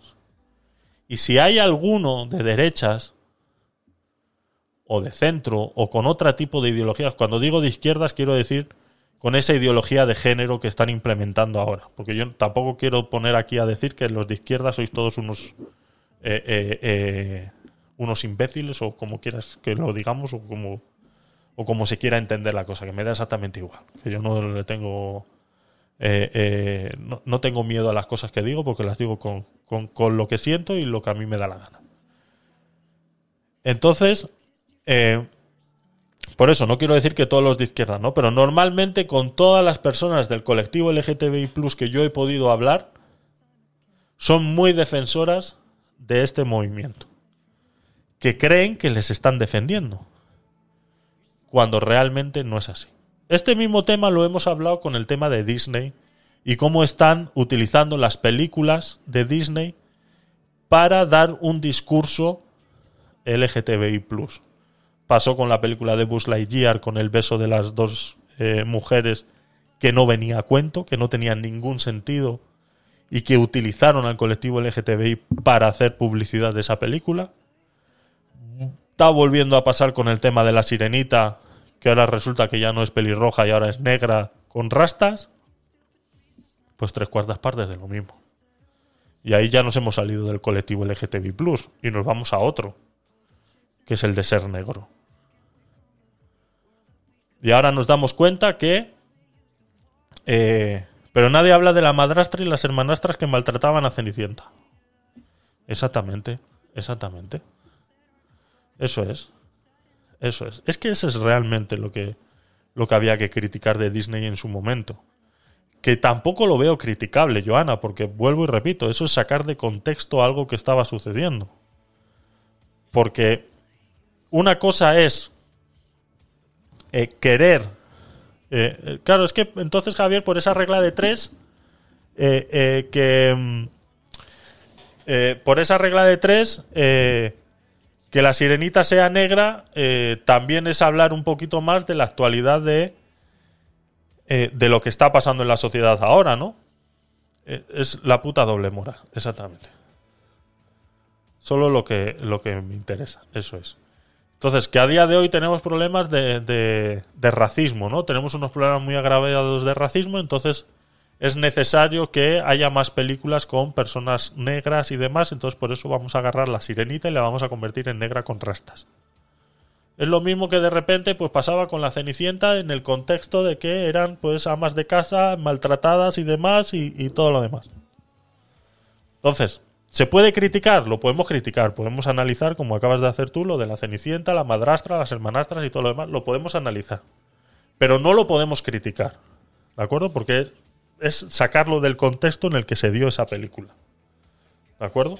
Un contexto en el que culturalmente eso estaba eh, eh, muy arraigado. Culturalmente eso estaba muy arraigado en ese momento.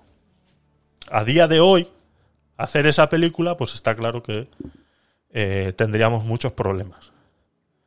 Que son los mismos problemas que está teniendo ahora la sirenita. Por eso digo, o es que hacer ese tipo de inclusión forzada a día de hoy no está bien vista, ¿no? Entonces, como vuelvo y repito, instrumentalización. Me encanta esa palabra, me la apunto. Eh, editor, apúntame eso. Vale, pues ya está. Y Baltasar en la cabalgata sigue siendo un blanco pintado de negro. Chapistans. Eh, ¿Qué tal? Gracias por, gracias por pasarte tu primera intervención en el chat. Veo que me seguiste ayer. Y gracias por pasarte. Y bueno, eh, quédate un ratito porque dentro de aviso, son y 52. A la una de la mañana, hora española, vamos a hacer el sorteo. Hay nueve espectadores ahora mismo en Twitch. Y en estéreo, pues la gente debe estar a otra cosa, porque ahora mismo no hay nadie en estéreo. Entonces, eh, nada, nos quedan ocho minutillos. Quedaros por ahí, no os vayáis. Y eh, ahora a la una hacemos el sorteo, ¿vale? Tenéis que estar en el chat porque va a haber que escribir una palabra en el chat para poder eh, participar. Para poder participar, ¿de acuerdo? Eh, pues eso, es lo que quería decir yo de este personaje y en relación a, sobre todo, al colectivo LGTBI, porque yo creo que es lo que más sufre en este momento con los derechos humanos en Qatar. Es, es lo que más está. A mí lo de que se pueda tomar beber cerveza me da exactamente igual, pero bueno, eh, entiendo que si uno va a divertirse y a querer pasarlo bien, por eso es que yo siempre he dicho que esto de los de los partidos de fútbol y que la gente se desvive por ir a ver un partido de fútbol, digo, mejor que lo ves en tu casa ahora con una pantalla de 55 pulgadas en Full HD, que siempre estás viendo dónde está la pelota, quién la tiene y además tienes a un tío que te está explicando lo que está pasando. Que puedes beber y comer lo que a ti te da la gana, levantarte, ir al baño y no perderte ni siquiera un segundo porque todavía lo puedes grabar y ver los últimos 30 segundos, puedes retroceder, hacer replay porque tienes un mando en la mando, en la mano. Mejor que eso, no sé por qué. Entonces, entonces, eh, por eso te digo que ir a, eh, ponerse que, que no se puede beber cerveza y demás, pues bueno, eh, es una cosa de ellos, de su cultura y que dentro de lo que de lo que cabe hay que respetar, ¿no? ¿Qué más ha pasado en Qatar con este tema? Eh, la FIFA eh, hubo un movimiento de cuando se enteraron que esto iba a suceder y es eh, es, es un el, aquí está, perdón. Es un movimiento de el brazalete arcoiris, ¿no? Es una asociación de de, de partidos, de asociaciones eh, eh, futbolísticas que se habían puesto de acuerdo para que todos los capitanes de los equipos de Inglaterra, Países Bajos, Gales y alguno más que otro iban a llevar un brazalete eh, con los símbolos del arco iris, haciendo una reivindicación al colectivo LGTBI. Y que, claro, aquí surgió una polémica, sobre todo en Twitter, ¿no? No se entendía qué era lo que estaba pasando con esto. Porque se estaba dando a entender que eh, estas federaciones iban a llevar este brazalete y de repente se prohibió que llevaran ese brazalete, ¿no? Entonces en Twitter sobre todo se, se, se, formó ahí una un, un- tumulto de gente discutiendo y una trifulca muy grande porque no se sabía realmente lo que estaba pasando y era que se estaba entendiendo que Qatar había prohibido a esta gente, como ya se estaba prohibiendo a muchos eh, eh, viandantes y a mucha gente que iba a ver los partidos, que no podían llevar eh, camisetas con símbolos LGTBI, gorras, ni pulseras, ni nada por el estilo. y los detenían en las entradas y ahora veremos un- a un señor que, le- hicieron así, ¿no? Entonces, entendiendo que eso era así, se entendió que Qatar había prohibido a estas federaciones de fútbol a llevar este brazalete. Parece pues, que se enteran que van a llevar este brazalete y dan a entender como que Qatar es quien impide que esto se haga así. Pues no fue así. ¿Vale? La realidad es la siguiente. La FIFA consigue con amenazas que los capitales no lleven el brazalete arcoíris en Qatar. La FIFA consigue con amenazas que los capitanes no lleven el brazalete arcoíris en Qatar. Inglaterra, Países Bajos y Gales se habían comprometido a lucir el símbolo en defensa del colectivo LGTBI en sus estrenos de este lunes, pero sus federaciones no quieren arriesgarse a que vean una tarjeta amarilla. La Federación FIFA ha conseguido evitar que Harry Kane, Virgil van Dijk, Van y Gareth Bale lleven este lunes en sus partidos en Qatar los brazaletes arcoíris que habían anunciado que lucirían como parte de la campaña One Love contra todo tipo de discriminación. Esta federación y la galesa han emitido un comunicado conjunto anunciando su rendición ante la oposición de Infantino, el calvo este que hemos visto hace un rato, a defender de manera pública los derechos de la comunidad LGTBI en Qatar, donde la homosexualidad se considera delito. La FIFA ha dejado muy claro que impondrá sanciones deportivas si nuestros capitanes llevan los brazaletes en el terreno de juego. Señores, ha sido la misma FIFA, ha sido la misma FIFA quien ha impedido que esto suceda. La misma FIFA. La misma FIFA, ¿vale? Que hablaba aquí, la misma FIFA que hablaba aquí, que se sentía, este mismo que se sentía gay. Today I feel uh, gay. Today I feel uh, gay. Este mismo calvo, hijo de puta, que se sentía gay, fue parte de los que amenazaron a todas estas federaciones a que no llevaran el brazalete porque se les iba a poner una tarjeta amarilla. Se les iba a poner una tarjeta amarilla a los capitanes que salieran con este brazalete de la, eh, de la campaña One Love contra todo tipo de discriminación y en las cuales pues incorpora un arco iris del eh, colectivo LGTBI. Ahora, ¿cómo te quedas? ¿Ahora qué? ¿Infantino? ¿Qué hacemos? ¿No es que nos sentimos gays? ¿No es que no hay problema con ser gay en Qatar y que no va a pasar nada, que todos los gays podéis venir? Porque es que eso es lo que has querido decir. Diciendo que te sientes gay, ¿qué? ¿Qué es lo que quieres conseguir? ¿Que, va- que vayan todos los gays allí y, y a pasándolo pipa allí. Que no pasa nada, que es que aquí no, que es mentira, que es mentira. No, no, que aquí es que no, aquí no meten latigazos ni meten preso a los gays. No, no, es mentira. Veniros, gastar vuestro dinero, porque encima no es nada barato ir a Qatar, pero bueno, gastaros vuestro dinero. Y ahora resulta que el que quiere llevar un brazalete no lo puede llevar y encima te, te, te- multo de esa manera de poniéndote una tarjeta amarilla. ¿No es que las tarjetas amarillas tienen un reglamento para ser impuestas? Ahora de repente el reglamento de fútbol, de las reglas del fútbol, no las pasamos por el... por donde nos... ¿Eh? ¿Ahora qué? ¿Ahora qué hacemos? ¿Ahora cómo explicamos esto a nuestros niños el día de mañana? ¿Cómo explicamos esta doble moral el día de mañana a nuestros niños? ¿Eh? Si sales en televisión. ¿Eh? ¿Cómo, cómo, cómo explicamos esto?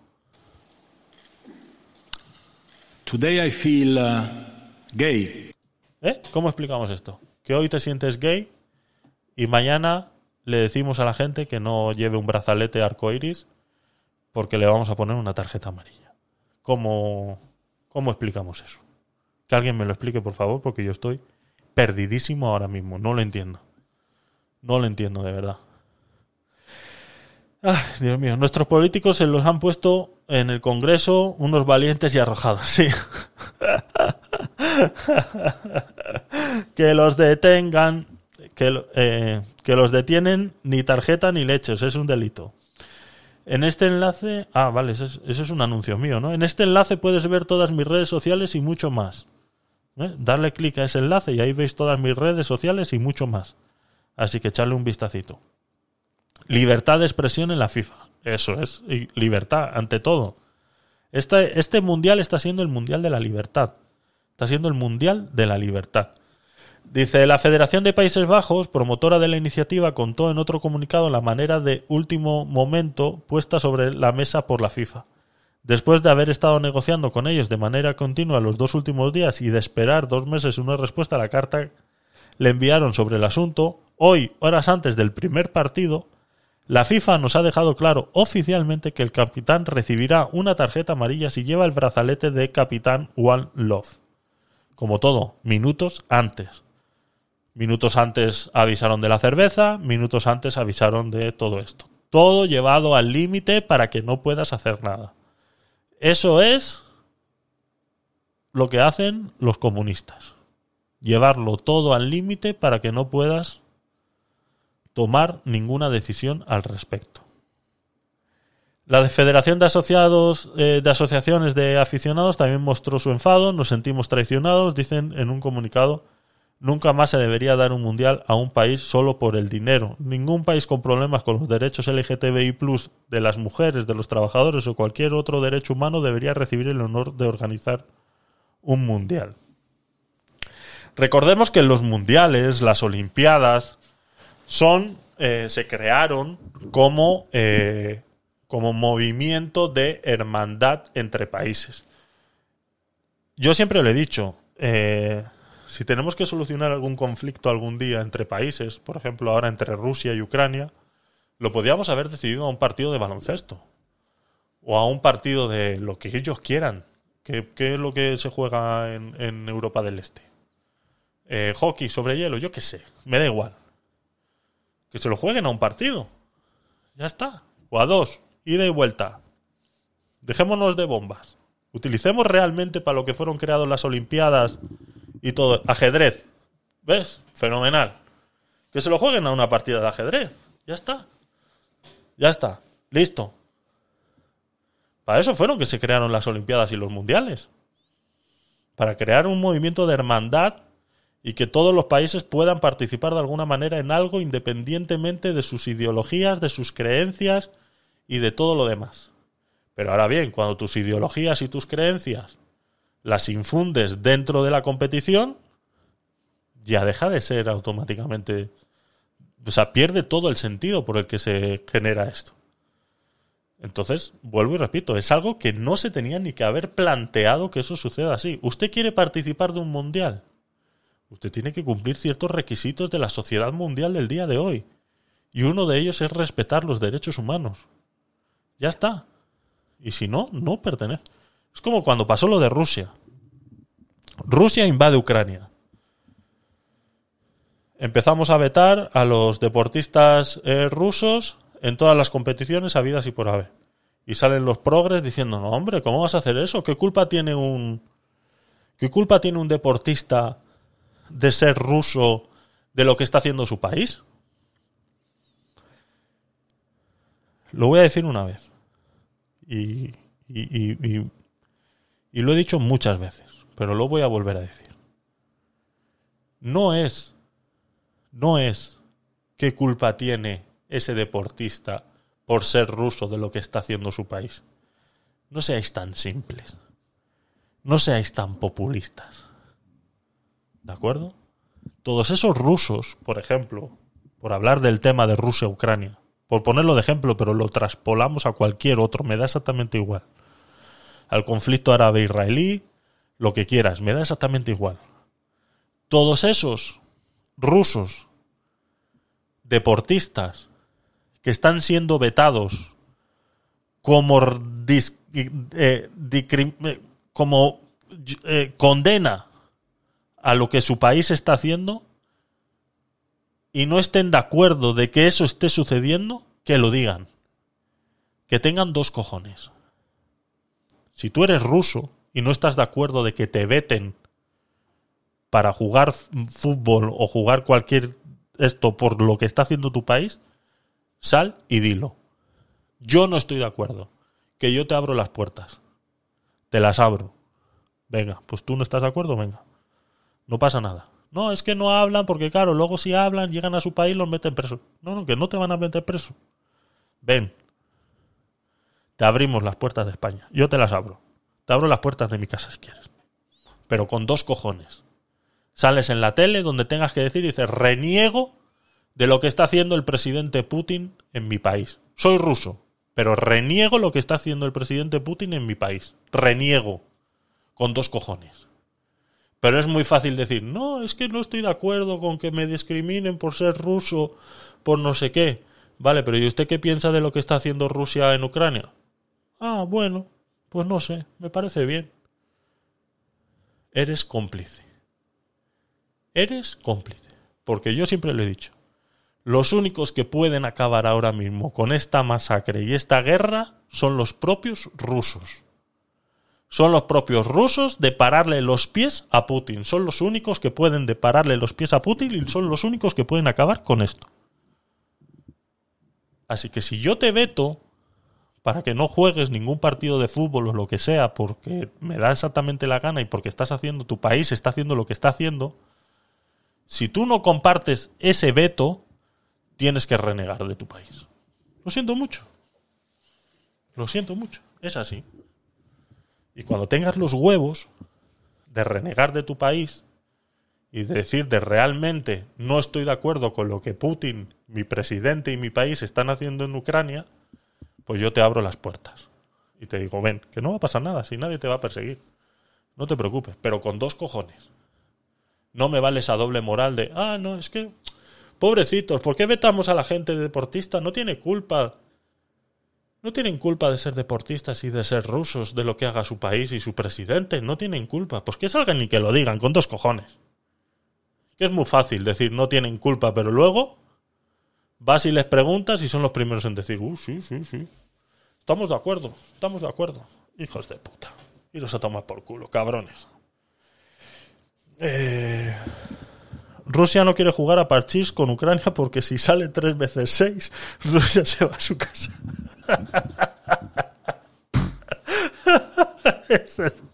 esa me acaba de dar la vida.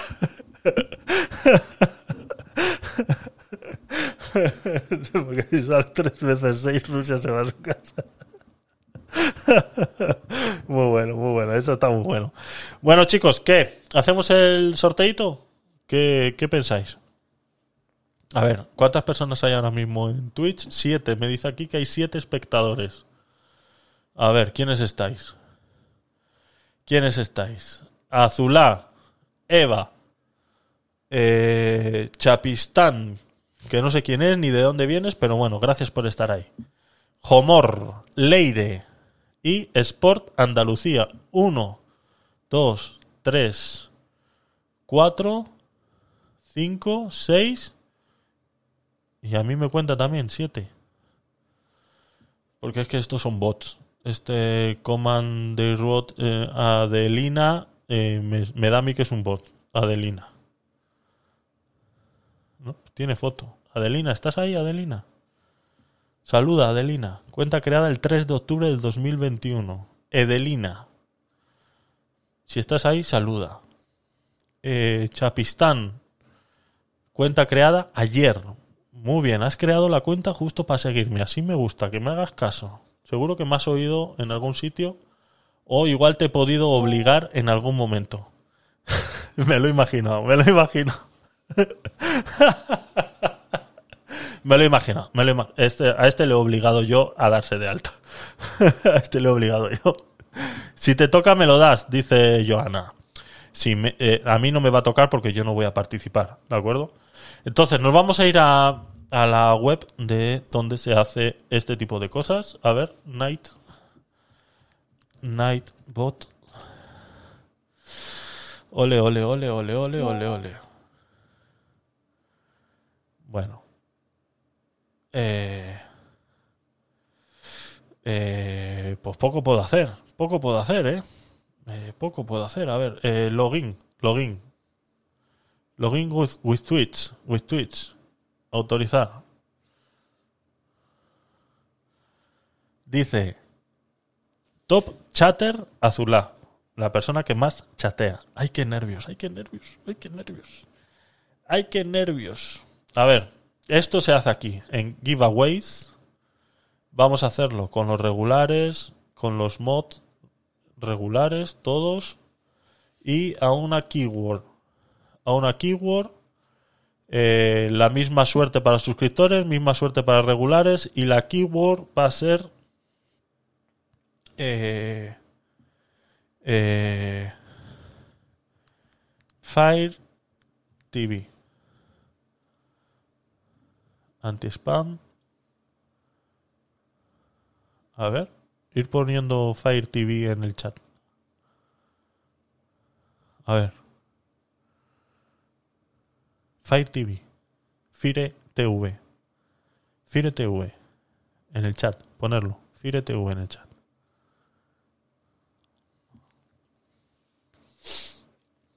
Uy, la música. ¿Se acaba la música? ¿Cómo es posible? Fire TV. Ahí está, Zulá participando. Fire TV, Leire participando. Sport participando. Chapistán participando. Muy bien. Así me gusta. A ver, que se ha parado la música. ¿Por qué se ha parado la música? Anda, mi madre. Aquí dice que está en play.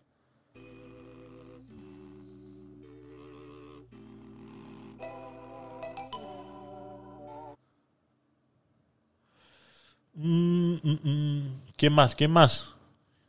Chapistán, Sport. Chapistán, Sport, Leire, Azulá. ¿Y Homor? ¿Qué pasa, Homor? Fire TV. Homor, ahí.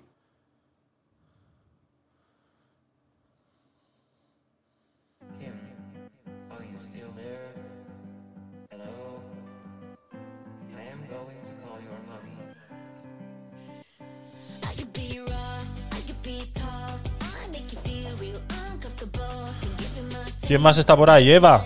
Eva, ¿qué pasa? ¿Te has ido?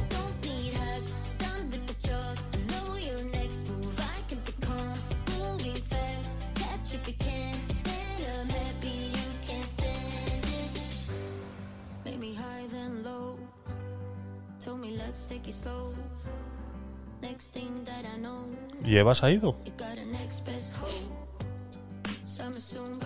Ya, ya, ya está puesta, ya está puesto, ya está puesto, Joana, ya estás, ya estás participando. Ya estás participando, ya vale. ¿No te ves ahí en la lista? Ya está, Joana, ya, ya, calma, calma, calma. Eva. Qué ansiosa cara. Eva. No está Eva, ¿eh? Se ha ido Eva. Luego dice que por qué no gana. Es que de verdad lo de esta muchacha. Habrá ido a mear. Y Poyarzábal se ha ido a dormir ya. Pero bueno, ese no le hace falta. Mejor.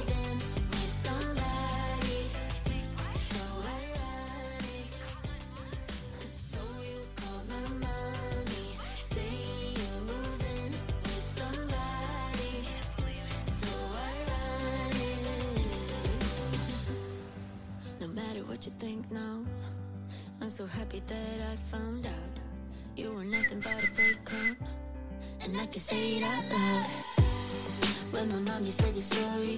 Pues nada, le damos un minuto más a Eva. Si no, 3, 4, 5 hay ahora mismo.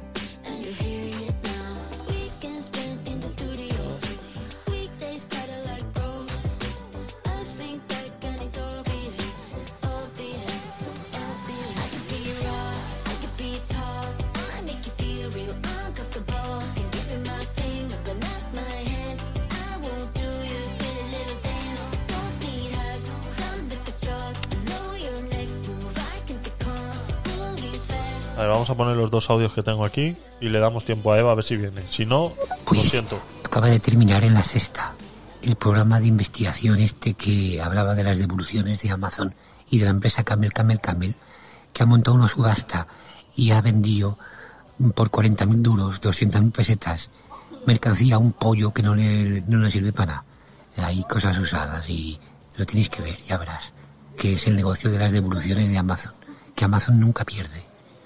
No, vamos, eso tienen una mafia ahí, los de Amazon, increíble. Mira, ¿sabes qué pienso? Que solamente el hecho de, de decir que se siente gay, después cuando se le ha olvidado y ha, y ha rectificado, se siente mujer, es que no le da vergüenza que, que a esas personas que le está diciendo gays y, y mujeres las matan por el simple hecho de ser tales. Exactamente. Considera que están cometiendo un pecado mortal, Exactamente. las flagelan, las apedrean. Eso es. La llevan hasta la muerte por hacer algo en contra de lo que ellos dicen que es lo correcto. Qué vergüenza, qué vergüenza. Ese tío debería ser destituido de inmediato. Exactamente. Exactamente. Nunca mejor dicho. Bueno, pues Eva no aparece, así que nada, eh, luego que no llore, ¿eh? Estáis de testigos. Luego que no llore. Venga. Roll it en tres. dos.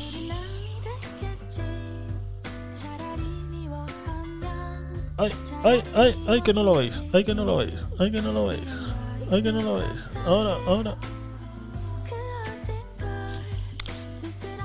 A ver. Ya estamos ahí, ya lo estáis viendo. En 3, 2, 1. ¡Ah! Eva, Eva ha entrado, Eva ha entrado, Eva ha entrado. Eva entrado, Eva entrado. Está, vale. 3, 2, 1.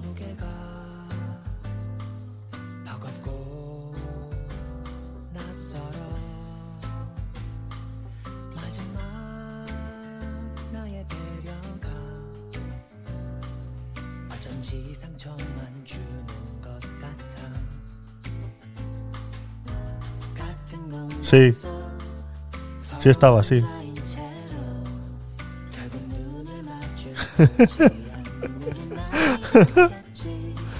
Sí. Has ganado. Has ganado, Joana. Estoy chillando.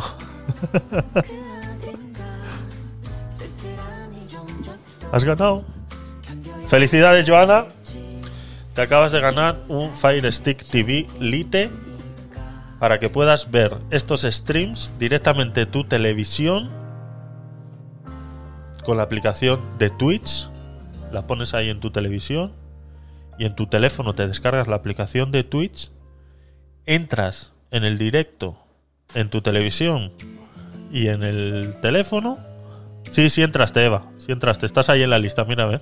Ahí sales. En la lista a la izquierda sale tu nombre. Eh, la idea es que en tu televisión pongas Twitch y en tu teléfono también. Y en tu teléfono tienes la opción de poner solo chat. Entonces lo ves en la tele bien sentadita en el sofá, con un cafecito y una mantita, y en el teléfono tienes el chat. Mejor que eso, imposible. Mejor plan que ese para un martes por la noche y un viernes, imposible, imposible. Es imposible, o sea, imposible. Y- o un gin tonic, también te lo compro, también te lo compro. Lo decía porque como estamos en invierno y tal, un chocolatito caliente y cosas así, también, también. Así que nada, felicidades, mándame por por privado tu dirección donde quieres que te lo mande, ¿vale? Me puedes dar tu dirección de tu casa si quieres que te llegue a tu casa o si quieres preservar tu intimidad y que no lo sepamos eh, aquí eh, de más, eh, un Amazon Locker que te quede cerca de casa o cerca de algún sitio que lo puedas buscar para que no para que no me des tu dirección. En todo caso, eh, todos los datos de este canal de Twitch, todos los datos de este canal de YouTube, todos los canales de redes sociales de Gabinete de Curiosos o los que están bajo el nombre de Tecnópolis, están todos bajo el registro de eh, Grafimia SL, que es mi empresa de marketing. Y eh, todas tienen pues eh, la base de datos de derechos de protección de datos registrada. Y eh, vamos, que está todo en orden y, y demás. Así que por eso no, no os preocupéis, que todos vuestros datos serán tratados como Dios manda y la ley lo exige. ¿De acuerdo? Entonces, como lo veas tú más, más mejor para ti. ¿De acuerdo? Eh, el de tu casa, te lo mando directamente a tu casa como un regalo a través de Amazon. O si no, de un Amazon Locker que te quede cerca. eh, me das la dirección, yo lo busco en la aplicación y te, y te llegaría ahí. ¿De acuerdo? Lo único que eh, te tendría que dar yo el pin en ese momento, pero bueno, ya como tú quieras. Como tú quieras, ¿de acuerdo? Y poco más, chicos, la verdad que 3 horas y 25 minutos hemos hecho hoy. Eh, tenía poco más que, que comentar. ¿Vale? Aquí, mira, hasta Stream Elements ha entrado después en, en el sorteo. Hasta, después ha entrado en el, en el sorteo Stream Elements. Eh, poco más. Tenía por aquí. eh, ah, sí, tengo varias cositas. Varias cositas porque. Esto es interesante también. El título. Se nos ha olvidado el título. Vamos a comentarlo rapidito. Tampoco es. eh, me hizo mucha gracia. Me hizo mucha gracia. Porque em, tú sabes, eh, cuando escuchas una noticia o cuando ves un. Sobre todo. a- al- algún comentario por ahí sobre algo que está sucediendo, pues siempre se te viene algo eh, de primeras a la cabeza, ¿no? Yo al menos soy una persona muy analítica, entonces a mí me gusta analizarlo todo y siempre tengo a lo que se le llama la primera impresión de por qué puede estar sucediendo algo, ¿no? Y a mí se me llegó a la cabeza una primera impresión en relación a que eh, el árbol gigante de la Puerta del Sol en, en el momento de...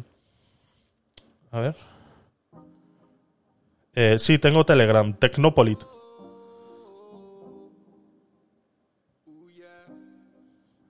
Tecnopolit. Igual, en Telegram. Eh, mándame un mensaje primero para saber que eres tú y luego ya me mandas. Confirmamos que estamos hablando bien, pero vamos, en Telegram me tienes que encontrar como Tecnopolit. Entonces, eh, llegó a mis oídos que el encendido de las luces de Navidad de ayer sucedió algo en la Plaza del Sol de que se llenó con mucha gente esperando a ver el encendido del árbol de la Plaza del Sol.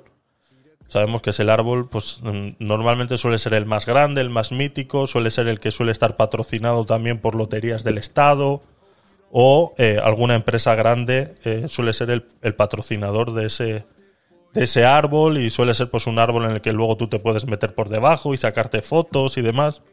Suele ser uno de los árboles más bonitos de Madrid y eh, llegó a mis oídos a través de una noticia que no se encendió.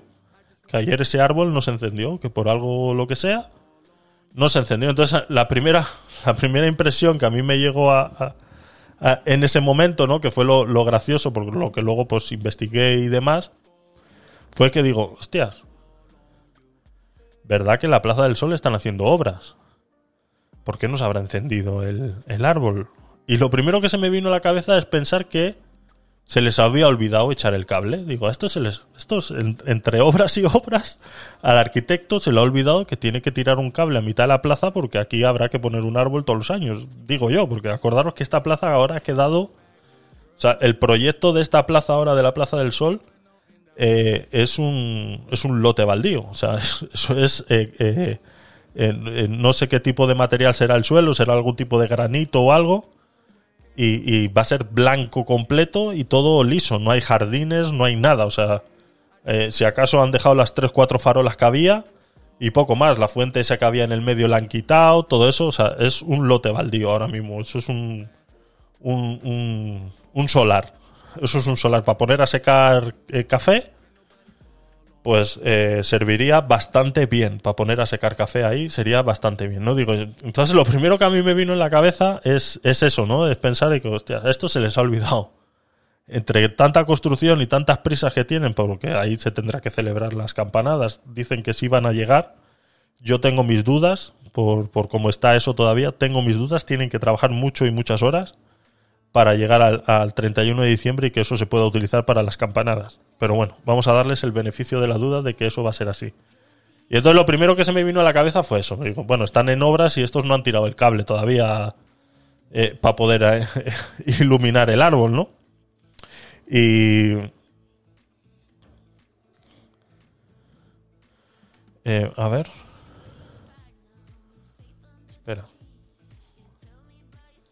Te lo confirmo en un segundito. Bueno, si no lo abro aquí en el móvil, un segundito. A ver, Telegram. No leídos.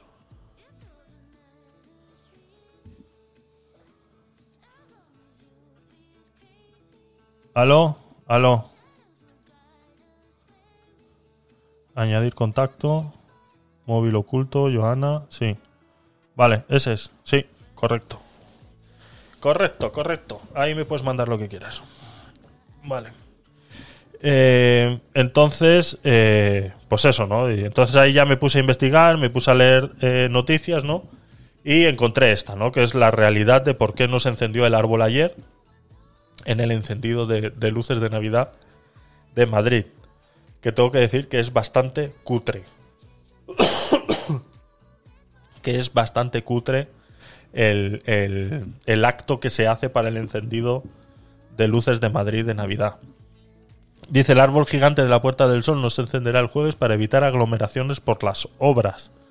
Dice el Ayuntamiento de Madrid mantendrá el horario de luces navideñas, pese a hace varias semanas propuso ampliar medidas de racionamiento a los comercios para la crisis. Bueno, eh, esto viene del diario Puntes, ¿de acuerdo? O sea, esto pues ya sabemos cómo es. Eh, Utilizan una noticia para hacer una crítica de algo que, que ya sabemos que es lo que es. Pero bueno. La decoración estrella de Madrid para esta Navidad no verá luz con el encendido de este jueves. El árbol gigante de la Puerta del Sol no formará parte todavía del alumbrado navideño en la capital para evitar un efecto llamada que genere aglomeraciones en una plaza cuyo espacio ha quedado reducido por las obras. Por ahora no vamos a encender el jueves el árbol de Navidad de la Puerta del Sol porque entendemos que puede producir un cierto efecto llamada efecto llamada y queremos evitar que se produzcan aglomeraciones dado que el espacio es reducido y hay que garantizar las condiciones de seguridad de los peatones. Y esto es como todo. Esto es como todo. Esto no sirve de nada que tú no hagas un comunicado como Dios manda en televisión o algo que la gente tenga acceso y se entere. ¿Por qué? Porque pasan estas cosas. Pasan que se llena la plaza, se llena, se llena la plaza de gente, como lo podemos ver aquí. Esto fue ayer, esperando el encendido de luces. Y vemos aquí, pues esto es Montera o alguna de estas de ahí del, del centro. Y vemos cómo está. ¿Vale? Y la gente esperando a que se encendiera el, el arbolito, pues este tan mítico de la Plaza del Sol, que vuelvo y repito, suele ser uno de los más bonitos de, de Madrid. ¿De acuerdo? Entonces, esperando. Y claro, si tú no avisas de una manera adecuada, pues la gente va a ver. Y pasa esto. Muy buenas. ¿Estáis esperando a que se encienda este árbol? Sí. No se va a encender. Este es el único de todo Madrid que no se enciende. ¿Ok? ¿Ok? Pues ala. Pa' casita, colega. Muy buenas. Muy buenas. ¿Estáis esperando a que se encienda este árbol? ¿Sí? No se va a encender. Anda. Es el único de todo Madrid que no se enciende. Tócate los huevos. y de ahí, y de ahí el título de hoy. Este es. eh, ¿Estáis esperando que se encienda el arbolito? Pues este hoy no se va a encender. Sí. No se va a encender. Este es el único de todo Madrid que no se enciende. ¿Ok? Y yo me imagino que este señor, eh, policía de, mo- de movilidad o agente de movilidad, no sé cómo les llamarán, Muy buenas. ¿Estáis Pues- que se este árbol?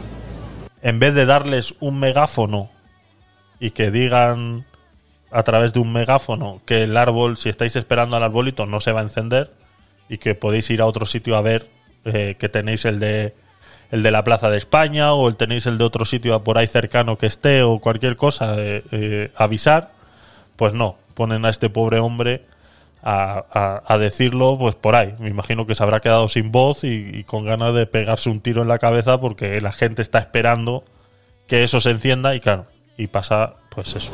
No se va a encender. Pues no se va a encender. Este es el único árbol de todo Madrid que no se va a encender hoy. Entonces te quedas te quedas que no tiene que no tiene ningún sentido, que no tiene ningún sentido y es así. Y es que es así. Y luego pues nos encontramos con lo que digo, ¿no?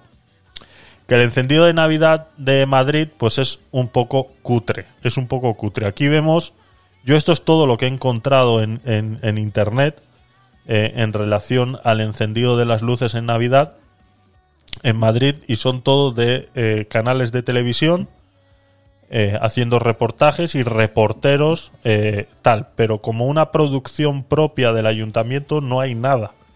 Como si hay de otros ayuntamientos, pues como el de Vigo, por ejemplo, que encendió hace cuatro días antes que, Madrid, hacen un despliegue que da gusto, da gusto ir allí.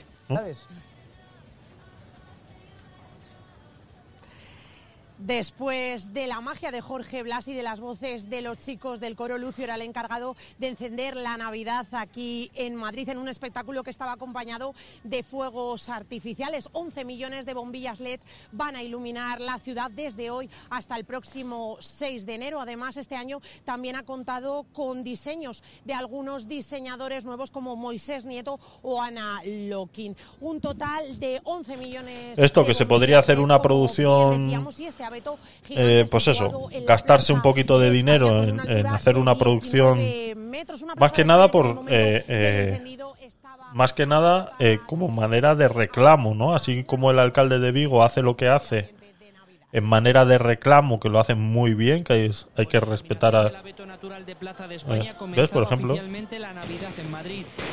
¿Ves? El de Plaza de España, pues podían haber dicho a toda esta gente que Fantástico, estupendo. Lucio Blázquez, uno de los restauradores más prestigiosos de Madrid, famoso por sus platos de huevos rotos o estrellados de Casa Lucio, ha sido el encargado de iniciar el encendido. Qué hostia le mete al pulsador.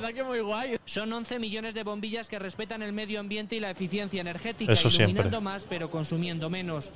Más que nada porque son LEDs, ¿de acuerdo? O sea, que no pensemos que han hecho un esfuerzo porque estén ahorrando energía. O sea, el esfuerzo no hay ningún esfuerzo, son LED. O sea, ya llevamos años utilizando LED. O sea, ya de por ley está la obligación de utilizar LED. O sea, que no vengan aquí dando a entender como que han hecho un esfuerzo de consumir poca energía. Son LED, señores. Eso no consume absolutamente nada. O sea, que no os vendan la moto de que eh, están haciendo un esfuerzo. a- son LED. O sea, son LED. Ya está. No consumen. No consumen prácticamente. Me encanta, me encanta. Luces de todas las formas y colores ya inundan la ciudad. Nada que envidiar a la Navidad de Vigo. Lo siento, alcalde de Vigo. Nada, no tiene nada que hacer. Alumbrado Sí. creado por diseñadores y artistas como Andrés Sardá, Devota y Lomba, Duyos y hasta la chef Bueno, felizmente. Uy, justo se ha parado en Samantha negro. Felizmente, felizmente en Madrid todavía sigue habiendo árboles navideños, ¿vale? Aunque ya estamos viendo este tipo de iluminaciones, eh, eh, todas eh, mm, fuera del el concepto religioso o navideño que podamos entender todos, ¿no? Como esa bola que no pinta nada ahí en mitad de la esta o en la Plaza de Colón que han puesto ahí no sabemos qué todavía porque no la han encendido pero eh, no es un árbol. O sea, son figuras que, que, pues eso, intentar, pues ya sabemos, estos gobiernos eh, que lo único que están haciendo es separar eh, todo lo religioso de, de la Navidad, todo lo que puedan posible religioso de la Navidad. Vallejo Nájera, que ha diseñado el de la calle Jorge Juan. Maravillosa, Vale. muy bonita. Muy bonito. En total 230 emplazamientos en 21 distritos, 115 cerezos y 13 grandes abetos, como el dorado de 35 metros de la Puerta del Sol. Hoy venimos de sorpresa para que vea luces de Navidad. Una de las novedades este año es el nacimiento gigante de la Plaza de Colón. Mira, Repite ah, pues eso es. Mira la bola esta. Esto no pinta nada. ¿Qué tiene que ver en una? la calle Alcalá con Gran Vía, La bola está muy bonita. la gran menina de 10 metros en el Paseo del Prado Una y la bandera de España de Colón. Desde esta tarde también se puede visitar. Pues eso es eh, eh, lo que he encontrado yo como encendido de Navidad de Madrid. Y luego está, bueno, este es un... muchas personas, no se escucha muy bien. ¿Cómo Esto es de una persona random. Eso está muchísimo mejor. Bienvenidos madrileños un año más al encendido de las luces de nuestra gran ciudad Madrileños. de Madrid. Y está hablando a 50, a 50 señores que hay ahí. No hay más. A ver, pues eso digo, que esto falta una realmente una realización por parte del ayuntamiento. Esto, si no es un señor que ha ido a grabar ahí con su móvil, no nos enteramos. O sea, la gente no se entera de que esto está sucediendo. Sea, aquí falta una realización. En vez de gastarse un millón de euros en un anuncio de igualdad poniendo... ver- Ay, ay, ay, ay, ay, Azulá, me acabo de acordar. Ahora lo ponemos. Ahora lo ponemos. Ahora lo ponemos, ese que me has mandado de, de Pablo Motos. Pero vamos, esto es. O sea, esto se podría haber hecho una realización mucho más bonita y hacer un reclamo mundial incluso de la Navidad en Madrid y, y- y poder mover un poquito el comercio local con esto, pero no, no. Eh, lo que encontramos en esto es lo que hayan dado las noticias y un señor random desde su teléfono móvil, pues que ha hecho la labor que tenía que haber hecho el gobierno. Pero bueno, ¿para qué vamos a esperar algo de este gobierno que está completamente en contra de la Navidad? O sea, el gobierno de Madrid hoy en día está en contra de la Navidad, todo en contra. O sea, veremos el desfile, o sea, volvemos a lo mismo. Y luego pues te vas a, a- te vas a encendidos pues como el de Vigo, que tiene una realización eh, bueno, esto es en debate. Buenas noches, Vigo. Eh, Buenas noches, España. Buenas noches, Galicia. Good night, everybody around the world. Around the world. Welcome to Vigo. Bienvenida a la Puerta del Sol de Vigo. Vamos a arrancar la Navidad en el planeta. ¡Vamos! Vamos a arrancar la Navidad en el planeta. Con dos cojones, sí señor. Yo es que este señor, de verdad, con esto de que hace del encendido de las luces y todo eso hay que aplaudirle. Porque está creando un reclamo para que la gente vaya a consumir a Vigo que no crea ninguna otra comunidad en relación a la Navidad. O sea, lo que está creando este señor ahora mismo, o sea, está compitiendo con Nueva York. Somos una ciudad que quiere vivir y que vive en el mundo. Y todo se debe a las viguesas y a los vigueses. Por eso, viguesas y vigueses, os quiero, os quiero y os quiero. Mucha gente de tantos sitios está hoy Claro, aquí. es que es así. Gentes de todos los lugares de este país, gentes de tantos sitios que queréis estar aquí y que os recibimos con los brazos abiertos, porque nos gusta que nuestros amigos de toda España vengan a la ciudad y los recibimos como lo que sois, nuestros amigos, nuestra gente. Y nos sentimos emocionados de poder encender las luces de Navidad para todas y todos los que estáis aquí. Porque Vigo es quien da el adelante, la luz verde, la marcha para la Navidad. Y después de arrancar la Navidad en Vigo, pues arrancará en Nueva York, arrancará en Londres, arrancará en París, Claro. arrancará en Roma y arrancará en toda España. Y esto es lo que nos hace sentir tan felices, tan orgullosos, tan contentos de que la Navidad arraigara en Vigo para siempre. Hoy nos tenemos que acordar Y así se tira un buen rato. ¿eh? Es un entusiasmo, como dice Leire ahí en el chat. Un entusiasmo. O sea, yo me lo he visto entero. eh, la verdad que da gusto ver a este hombre eh, haciendo esto por su ciudad. Y sobre todo que lo hace con una perspicacia y una sutileza. eh, porque esto no es más que otra cosa que mover el comercio de esa ciudad. O sea, este señor se gastan un dineral en luces, lo que tú quieras. Puedes decir, no, es que gastan muchas luces, que no es ecológico, que no sé qué. Que mira, que te metas tu ecologismo por donde te quepa, que nos da igual. O sea, mm, que no, que no te compro ese discurso. Lo siento. No tiene nada que ver lo que se estén gastando estos señores en luces y demás con el movimiento de comercio que genera en esa ciudad y de manera indirecta, porque este señor en el discurso en ningún momento menciona vengan a consumir, vengan que aquí tenemos las mejores, como si te sale el de el otro, ¿no? El de las anchoas y todo eso, ¿no? Aquí tenemos las mejores anchoas, que no sé qué, vengan, que no sé qué, los mejores restaurantes, que no hace falta. Eso no hace falta. Esto es psicología inversa.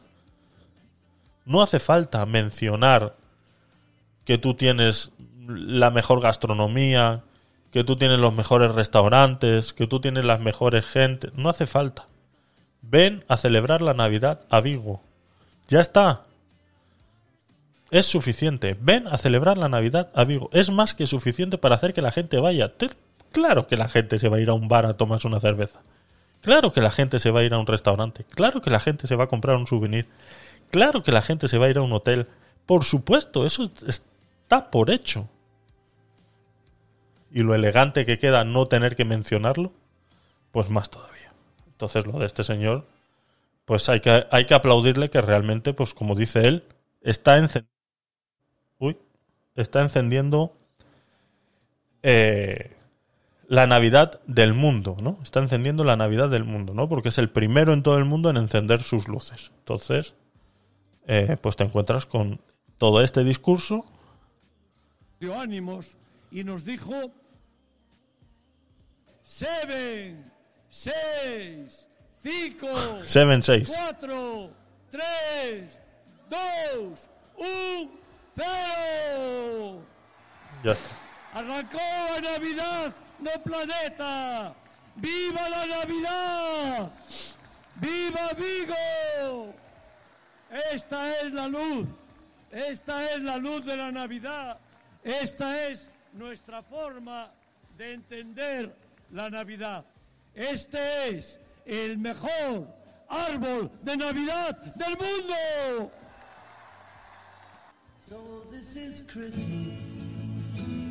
Cuidado, se pone a cantar y todo, ¿eh?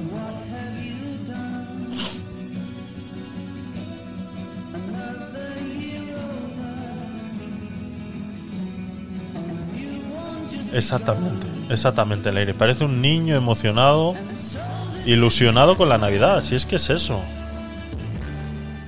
Eso no se lo puede quitar nadie. Y yo mira que yo no celebro estas cosas, ¿eh? Ya sabéis, a mí estas cosas no, no, no, no son parte de mi, de mi cultura, pero eh, a mí me gusta ver que la gente disfrute de sus tradiciones y si ahora es tradición de Navidad, es tradición de, pues eso, de cristianismo, de Jesús, que si el nacimiento, que si no sé qué, que si los belenes, que si pues hemos importado eh, eh, el, el árbol verde de- de- americano, eh, me da igual, o sea, me da igual, o sea, me da igual. Si la gente 92 periodistas acreditados, 92 de televisiones, de radios, de periódicos escritos, de periódicos web. Hay 36 medios de comunicación acreditados. Y esto está siendo televisado a toda España y a todo el planeta. Gracias por vuestro trabajo. Vais a ver en el árbol la estatua de la libertad porque se vino para Vigo y se va a quedar para siempre en Vigo. Ala, ahí te quedas. Y, es eso, ¿no? Es lo que decía, es eh, ver esa ilusión, por qué quitarle esa ilusión a, incluso a las personas mayores como este señor.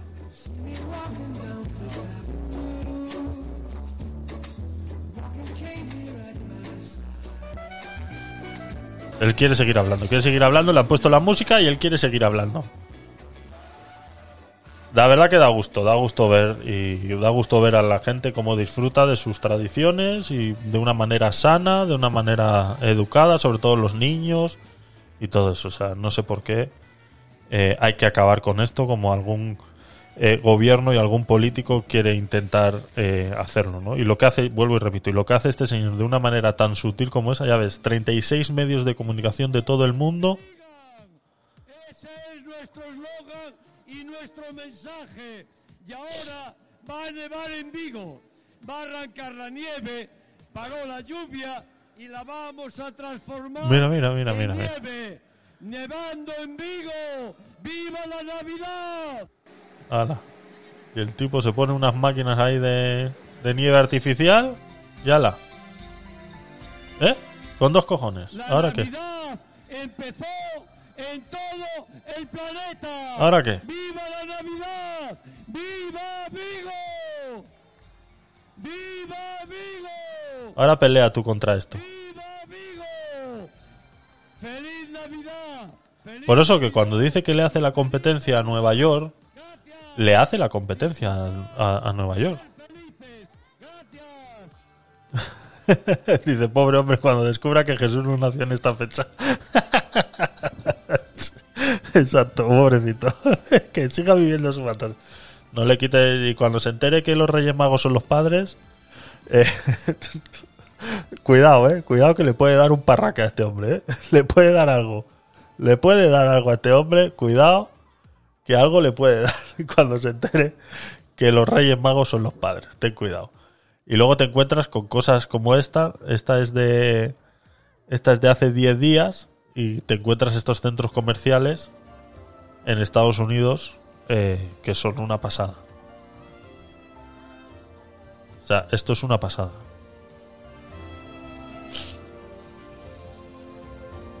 Entonces aquí tenemos miedo de poner luces porque no es ecológico. Y luego, pues como decía Joan hace un rato, Estados Unidos y China, mira, mira esto. Es que no hay un puto árbol que no tenga luces. No hay un árbol que no esté iluminado.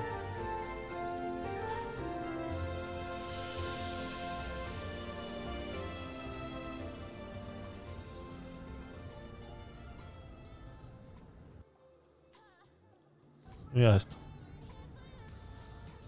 Un centro comercial, como otro cualquiera. Como todos los que están aquí en España. Aquí, para ir a ver estas luces en un centro comercial, te tienes que ir al corte inglés, ¿no? Al, al, al Cortilandia ese, ¿no? Qué pena, mira, los food trucks.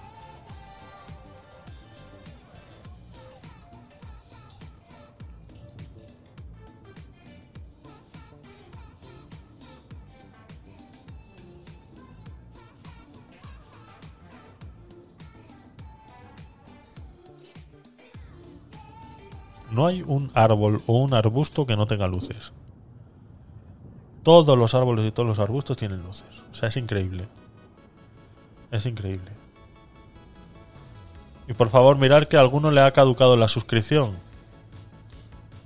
Que se suscriba, ¿eh? Si estáis viendo anuncios es porque te, se te ha agotado la suscripción. Así que suscríbete.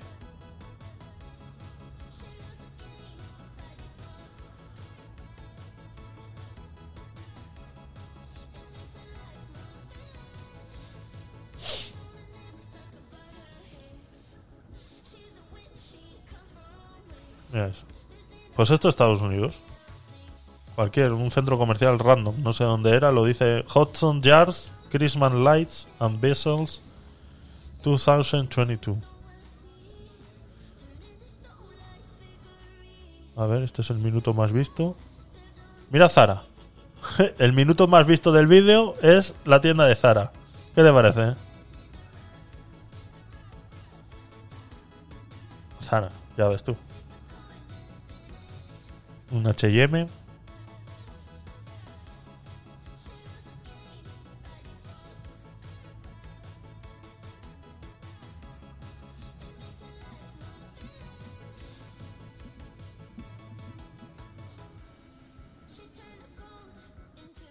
A ver, el último minuto este más visto también. A ver. Las escaleras. Las escaleras todas llenas de luces. Igual que aquí. Igual que en España. Igual. Aquí nos preocupamos de que si gasta mucha luz o no. Y estos que se están sacando fotos ahí, ¿no? Míralos.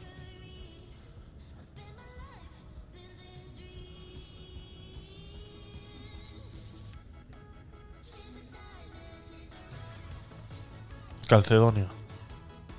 Pandora.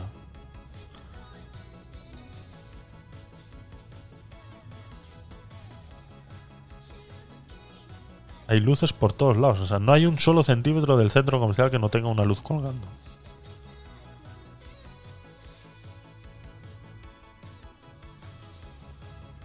Bueno, estáis viendo esto, ¿no? Pues bueno. Pues eh, un día de estos me voy yo al centro comercial de aquí, del lado de mi casa, y voy a sacaros unas fotitos para que veáis la diferencia. Thank you for watching Thank you too much for everyone to watch this video. Thank you very much. Please subscribe. Please subscribe to Technopoly channel in Twitch. Thank you. Holiday picture from here at Hudson Yard. Lucecitas, lucecitas, señores. Ha llegado la Navidad. Bienvenidos. Ha llegado la Navidad. Vamos a ver el vídeo que me mandó Azula por TikTok, ¿vale? Estuvimos a... ¿Qué es esto? Ah, vale. Esto es lo que estábamos viendo antes. Esto es lo que estábamos viendo antes del Mundial. Lo voy cerrando. Qatar, Qatar cerrado, cerrado. Nos vamos a ir aquí a, a TikTok, perdón. Y aquí el el martes que estuvimos haciendo el especial con Joana de la ley del CSC, estuvimos viendo un vídeo de eh, que ha hecho eh, el Ministerio de Igualdad y estábamos hablando de los diferentes trozos que hay y hablamos del primero y del segundo. El primero es un trozo eh, de, lo del Chocas, lo que le pasó en vivo en Chocas, que ya lo expliqué más o menos el martes. Y sí tenía yo mis dudas de el trocito, del segundo trocito, que parecía como una entrevista o tal, y no conocía yo la procedencia eh, de ese vídeo. Y eh, resulta que la procedencia de ese vídeo eh, hace referencia a una entrevista que hizo Pablo Motos en El Hormiguero a El Zapataki. Entonces, Pablo Motos contesta en su programa a ese vídeo. Y esto es lo que. Y esto es lo que contesta eh, a Irene Montero en relación a eso. Como sabéis, desde este programa hemos criticado muy duramente la ley de el solo es sí es sí y el Ministerio de Igualdad se ha gastado más de un millón de euros de dinero público en hacer una campaña de televisión para llamarme machista. Ya sé que es casi una vulgaridad, porque se le llaman a todo el mundo, pero es que a mí me han hecho un anuncio. Me han hecho un anuncio en la tele. ¿Vale? Que Es que a mí me han hecho una. Hay que, hay que, hay que decir que Pablo Motos es un poco todo narcisista. Eh, no te la han hecho a ti solo, ¿eh? O sea. No te la han hecho a ti solo, perdona. No sé por qué, no sé. Ah, sí, ahí. Vale. Eh, no, no te la han hecho a ti solo, Pablito. Eh, que, o sea, gastarse más de un millón de euros de dinero de los españoles estando el país como está es indecente. Pero tiene su parte divertida. Tiene una parte divertida. Eh, dejadme que os explique. Estos son algunos de los titulares que han salido señalándome como machista. Igualdad lanza un anuncio usando frases de El Chocas o Pablo Motos para una campaña en contra de violencia machista. 20 minutos. Igualdad alude a el Chocas, Pablo Motos y la afición del Betis en su último vídeo contra la violencia machista. ¿Replicará Pablo Motos al anuncio del Ministerio de Irene Montero que lo ridiculiza? Sigue sin parar, ¿eh? Polémica por el nuevo anuncio de Igualdad, carga contra el Chocas, el Betis y Pablo Motos. Bueno, la, eh, la campaña sigue y Queda sigue y sigue. Entonces, eh, vamos a analizarlo de verdad. Vamos a ver el vídeo de la campaña donde se supone que se me critica. Y hablando de vestuario, ¿tú cuando duermes usas ropa interior sexy o cómoda? Si yo fuera un tío, él no me habría hecho esta pregunta. ¿Quién? ¿Yo? Bien, esta pregunta se la hice en el año 2016, que ya se han ido lejos, a El Zapataki. Pero es que el Zapataki venía a presentar una campaña de ropa interior y de pijamas sexys. Entonces, he recuperado el momento para que veáis la diferencia entre... Aquí es, eh, yo no es que quiera defender a este señor, ¿de acuerdo? No es que quiera tal, pero aquí es eh, lo que eh, yo digo mucho de lo que es importante el contexto, ¿vale? Como dije el martes hablando con Joana en el programa, eso pasa, eso sucede. Eso en una entrevista de trabajo o tal sucede. En una entrevista televisiva, pues por supuesto que también sucede. Con esto no se quiere decir que no suceda. Simplemente que el Ministerio de Igualdad utilice este tipo de cosas, las saque de contexto y las utilice para hacer un anuncio gastándose el dinero de los contribuyentes, pues es lo mismo que hicieron con el, el cartel de las gordas eh, cuando eh, todas las imágenes que utilizaron eran robadas, ¿no? Pues esto es exactamente lo lo, lo han vuelto a hacer. Lo han vuelto a hacer. Eh, el tono baboso que ha usado el de la campaña y lo que sucedió de verdad. Este es el momento.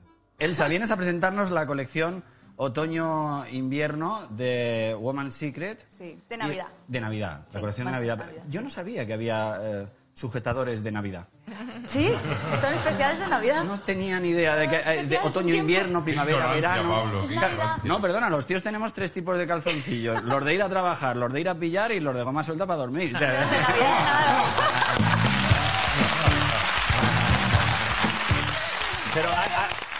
Los deberíamos de cambiar para dormir, ¿eh? Sí. Sí, sí, sí.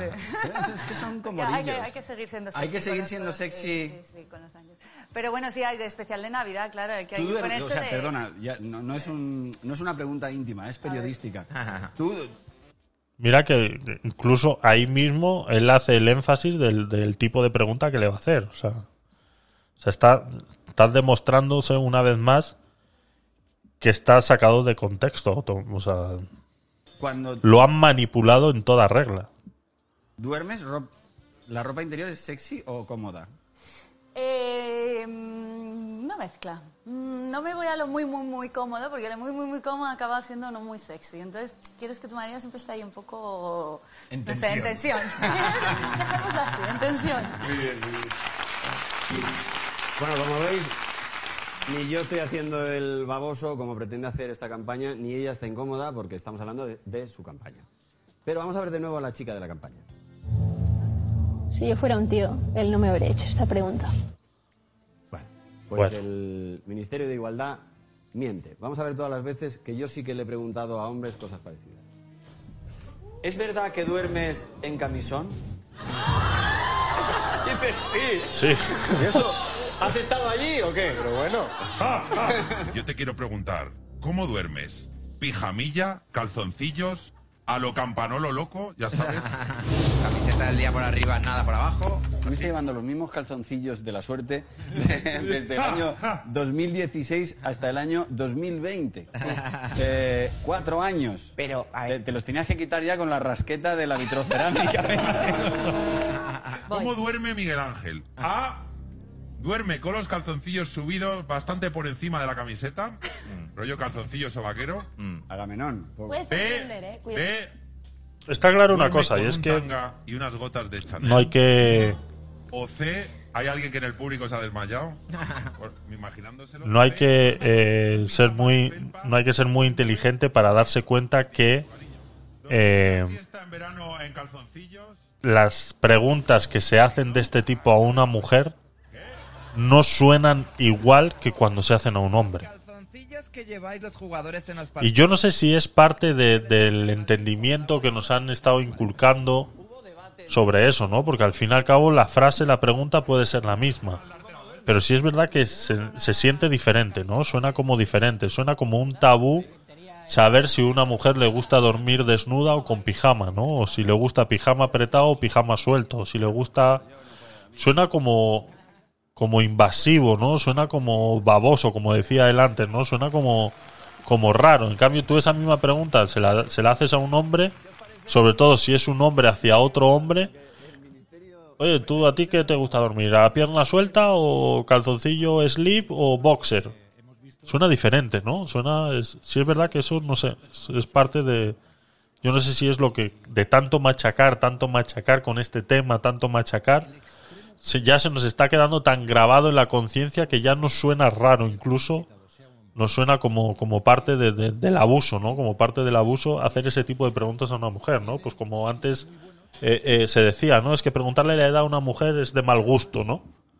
Mm, pues bueno, eh, eso pues hubo un tiempo que podía pasar y que podía ser así, pero vamos, yo lo veo exactamente normal. Preguntarle a una mujer o a un hombre exactamente lo mismo. Entonces, pero sí es verdad que en este tipo de cosas suena como diferente, ¿no? la atención y es que los que conocemos un poquito el mundo de la publicidad sabemos que ahí hay mucho trabajo. Es decir, el cliente es el Ministerio de Igualdad y la agencia es la que consigue hacer este, eh, esta publicidad. Para hacer esta publicidad tiene que haber una directriz, tiene que haber unas, unos mensajes claros que se tienen que dar. Y a mí me escandaliza muchísimo que se haga este tipo de publicidad desde el Ministerio de Igualdad. Exactamente. Si queréis añadir algo más. Yo sí. Yo, en líneas generales, o sea, esto al final es la, la- la excusa. Yo eh, sí que me gustaría decir, que además lo estamos viendo mucho estos días, que yo lamento muchísimo que la política se esté convirtiendo en una política de redes sociales, de linchamiento, de señalamiento, de, de intentar avergonzar eh, a la gente en público, eh, de hablarse mal, de ofender a la gente muchas veces y creo que esa no es la política que nos merecemos. Creo que es la política en la que estamos. Espero que no sea a la que a la que vamos y pues eh, suerte para todos. Está medio progre también, hay que entender que, que no se haya mojado. que me parece tan indignante Exacto. que por un programa que hay, que te lo pasas bien, es decente, somos todos plurales, o sea, vayan a por ti y se gasten un millón de euros en esta campaña, voy a decir una palabrota, de mierda, ¿sabes? me parece, me parece indignante, indignante. Y, y luego hay otro, bueno, no sé, bueno, no sé si ya- No, pero hay algo también un poco perverso. Yo creo que eh, el feminismo es algo muy necesario, muy necesario. Yo estoy completamente de acuerdo que el machismo es algo estructural, estoy de acuerdo con eso. Y creo que hay que luchar contra eso con todas las fuerzas de todo el mundo. Y con este tipo de campañas se lo están cargando. Esa lucha tan maravillosa que es el feminismo, se Bueno, lo están cargando. no te vengas tan arriba cosa tampoco. perversa que es infantilizar a una mujer. Y Eso es sí. explicarle por lo que se tiene que ofender. Eso sí es verdad. Y eso me parece un insulto a la inteligencia absolutamente. Cada uno, yo, eh, es que el, el problema es cuando te dicen, oye, que te toca ofenderte. Esto es algo tremendamente peligroso. Y, no- y efectivamente, los políticos dejan muchísimo que desear, pero esto es una cosa concreta que tiene que ver con una campaña concreta hacia una persona concreta. Y se estructura para eso porque se suelen llevar muy mal las críticas. Y cuando tú tienes el poder, lo que tiene que hacer un medio de comunicación es criticarte, es su obligación.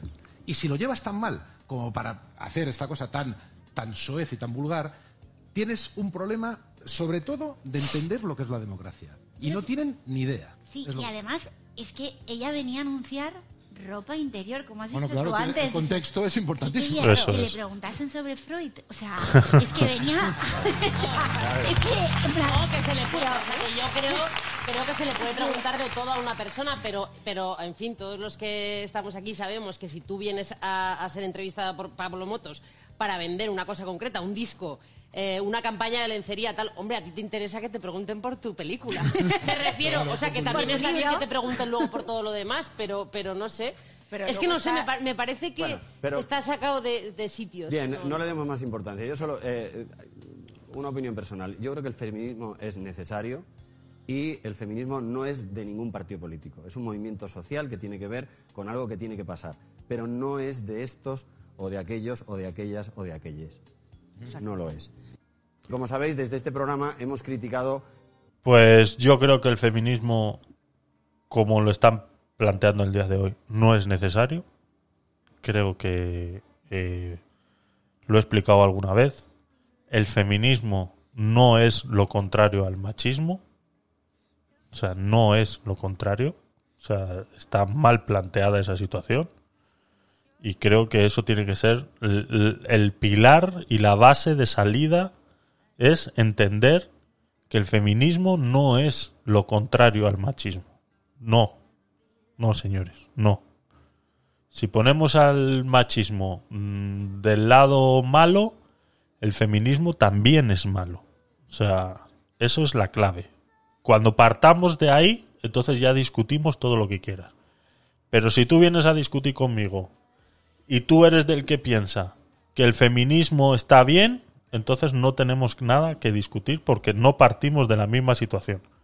Porque el feminismo no es lo contrario al machismo. O sea, que una sociedad feminista, una sociedad feminista, no es mejor que la machista. Es, o sea, es que parten de la misma, de la misma, de la misma circunstancia, que es la, supremacía de un sexo sobre el otro. Y si el machismo es del hombre sobre la mujer, el feminismo es sobre la mujer sobre el hombre. Ninguno de los dos puede estar bien. Y eso, el feminismo no puede formar parte de una igualdad que quieren hacer ver. Ya está. O sea, mm, no hay manera. O sea, lo siento mucho. Entonces, o partimos de una base para discutir y luego ya hablamos de todo lo que quieras. Pero fuera de ahí, no. No, no, no hay más, no hay más. Así que, bueno. Pues poco más, chicos. Nos vamos a ir despidiendo porque ya llevamos cuatro horas. Parece que no, pero le estamos cogiendo gustillo a esto. La verdad que os estáis quedando un poquito más, sobre todo por el canal de Twitch, después de que os vais a hacer vuestras cosas y demás, soléis eh, volver. Pero bueno, yo llevo cuatro horas aquí. Eh, Azulá también lleva cuatro horas aquí. Y Joana, no sé si sigues por ahí, pues también llevas un muy buen rato por aquí. Y luego pues está el doctor Zabal que va y viene porque le gusta estar eh, eh, dando vueltas por ahí. Así que nada, chicos, la verdad que muchas gracias por estar por ahí. Gracias a Sport Andalucía por estar ahí. Leire, Jomor, Edelina, Chapistán, gracias por estar ahí. Alien Gathering, Aliceidra, Azulá, gracias por estar ahí. De verdad que un abrazo, un besito para todos. Se os quiere, se os aprecia. Y la verdad que pasamos un buen ratito juntos eh, hablando, pues, eh, de todo, de todo, de todo, un poquito. Eh, ah, tengo aquí un. Ay, Dios mío, se me había olvidado. Se me había olvidado. Se me había olvidado este. Sport, no te vayas. Este es para ti. Este es para ti. Buenas noches. ¿Se me escucha bien? Vale, vale, pues venga, empezamos. Son las 12 aquí en Doha, 10 en España y 7 a Costa Rica. Era un chiste porque le metimos 7 goles a Costa Rica. El país, no las galletas. La galleta se la metimos nosotros. Madre mía. ¿Cómo estoy hoy? Exacto. ¿Cómo estás, Lucho? Desenfrenado. Hombre, mira. Se acaba de suscribir Paco González de la Cope. Hombre, Paco, muchísimas gracias por este follow. Bienvenido a esta comunidad que estamos creando. Por cierto, ¿sabes cómo se dice bienvenido en catarí, Paco? Si alguien lo sabe, que lo diga en el chat. Ya te lo digo yo. A buenas horas te subes al carro con la de palos que me has metido, hijo puta. No está mal el acento que tengo, ¿no? Comentadlo aquí en el chat. Es curioso, la verdad, como en catarí se parecen muchas palabras al español, ¿no? Luis Padrique. Veo mucho Padrique aquí en el chat. La verdad es que me gusta mucho. Ya que estamos hablando de padres, un saludo muy grande a Munique. Emanuel, allá donde estés, un abrazo para ti. Bueno, volvemos a la pregunta. ¿No crees que has llevado a jugadores muy jóvenes? Pues la verdad es que no. Gaby, por ejemplo, es cierto que es muy joven, pero es muy maduro para la edad que tiene. Lo veríais si hablaseis con él. Lo que pasa es que se acaba de comer los dos petit suisses y me lo tengo ya durmiendo al chaval. Lucho, ¿por qué no has llevado a Sergio Ramos, que es el corazón de la roja? Bueno, lo que pasa es que sí que le convoqué, pero el muy idiota entendió que era para el Mundial de Catán, el juego de mesa. Y el tío lleva, creo que son dos semanas ya, cambiando cartas de trigo y madera con unos frikis, o sea, que menudo pieza. ¿Qué piensas sobre la situación complicada en Qatar? Bueno, la verdad es que me preocupa mucho, porque si las autoridades miran el partido de ayer, creo que lo que le hicimos a esos 11 hombres, aquí por lo menos es delito. Bueno. La verdad que muy bueno. Pues nada, ese, nos vamos con ese vídeo, con una sonrisita en los labios. Y nada, chicos, nos vemos. Eh, no sé si este domingo voy a poder eh, hacer cositas. Creo que no, creo que no. Si lo hacemos, pues ya sabéis que el domingo pues eh, no es nada así, no suelo programar la charla ni nada, sino que simplemente me pongo en directo y, lo hacemos. Entonces, no sé si voy a poder, eh, si voy a poder hacerlo el domingo por la mañana tempranito. Si no, pues nos vemos el martes en el podcast night número 35, que se dice pronto, se dice pronto número 35. Y poco más, chicos. Muchas gracias por estar ahí. Gracias, Eva, por tu apoyo. Gracias, eh, Azulá, Leire. Gracias por estar ahí. La verdad que eh, se agradece, se os quiere y nos vemos. Y aquel que se le haya agotado la suscripción, que se suscriba otra vez. Que lo tiene que hacer todos los meses. Todos los meses. Y a alguno se le ha caducado ya y no se ha dado cuenta todavía. Fíjate si el botoncito que tienes abajo, el botoncito ese que tienes abajo que dice suscribirse, pues ese. Eh, No, es aquí abajo. Aquí. Aquí abajo. El botoncito ese aquí abajo que dice suscribirse. Dale ahí. Dale. Dale. Dale. Dale. ¿Alguno hay por ahí que no está suscrito? Dale. Bueno. Veo que es, es complicado. A estas horas, coordinar es complicado. Es complicado coordinar, entiendo. Vale, pues nada, chicos. Venga, eh, nos vemos. Si no es el domingo, el martes, ¿de acuerdo?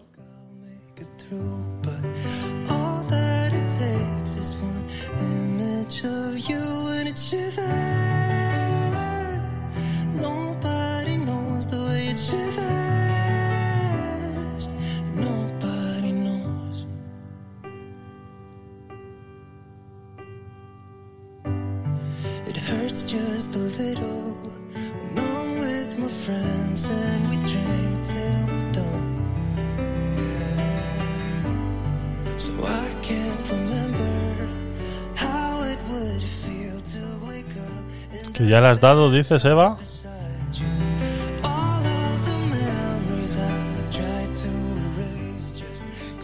Me he vuelto a dormir, dice.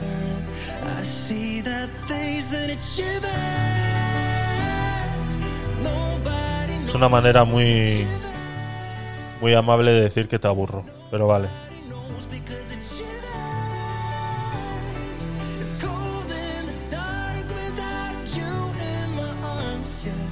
Pues no ha salido la alerta de suscripción, ¿eh?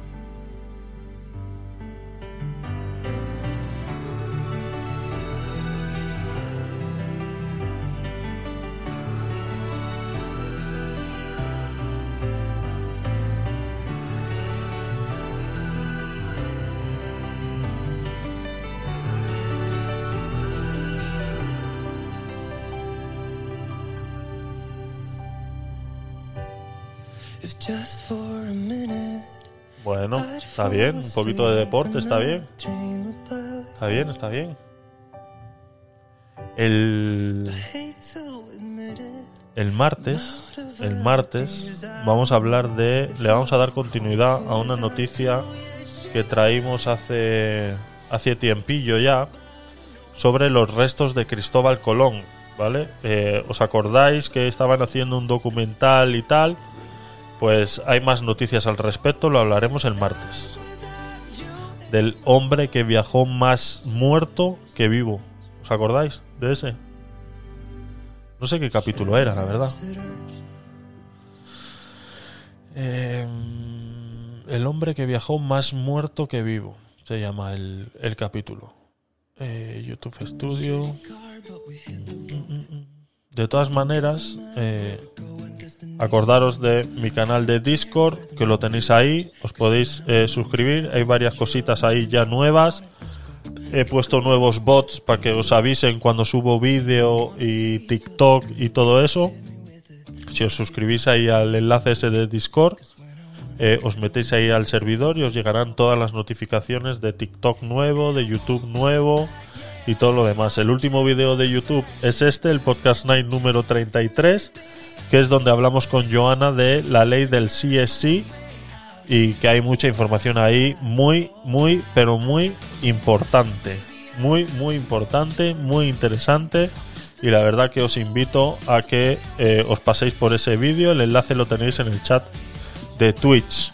¿De acuerdo? Y luego, eh, lo dicho, suscríbete con Prime. Si tienes Prime, te puedes suscribir ahí y así apoyas al canal. ¿De acuerdo? Me apoyas a mí, me apoyas al canal y apoyas a todas estas cositas que estamos haciendo. Y eh, ya estáis participando para el próximo sorteo de diciembre, que lo haremos pues antes del día de Navidad. Seguramente que lo haremos de otro Fire Stick TV Lite. Iremos pensando en cositas que tenéis que ir haciendo para poder ir participando, pues como seguirme en Twitter, en Instagram y cosas así. Lo iremos eh, perfilando durante el mes, así que estar atentos. De todas maneras tenéis mi Instagram ahí en el chat, ¿de acuerdo? El que no tiene Prime, el que no tiene Prime, eh, tengo un sistema de suscripción más barato al de Twitch, que es en este enlace, y que lo, solo son 3 euros y que lo puedes hacer con tarjeta eh, de crédito o de débito y lo puedes hacer en ese enlace que os acabo de poner ahí en el en el Twitch, ¿de acuerdo? ¿Y qué más tengo por aquí? ¿Qué más tengo por aquí? ¿Qué más tengo por aquí? Poco más. Poco más. No tengo más enlaces por aquí. La del sorteo ya lo hemos hecho. Pues ya está. Poco más. Eso ha sido todos los anuncios de eh, que tengo para vosotros. Así que nos vamos yendo ya. Un poquito más de musiquita y nos vamos.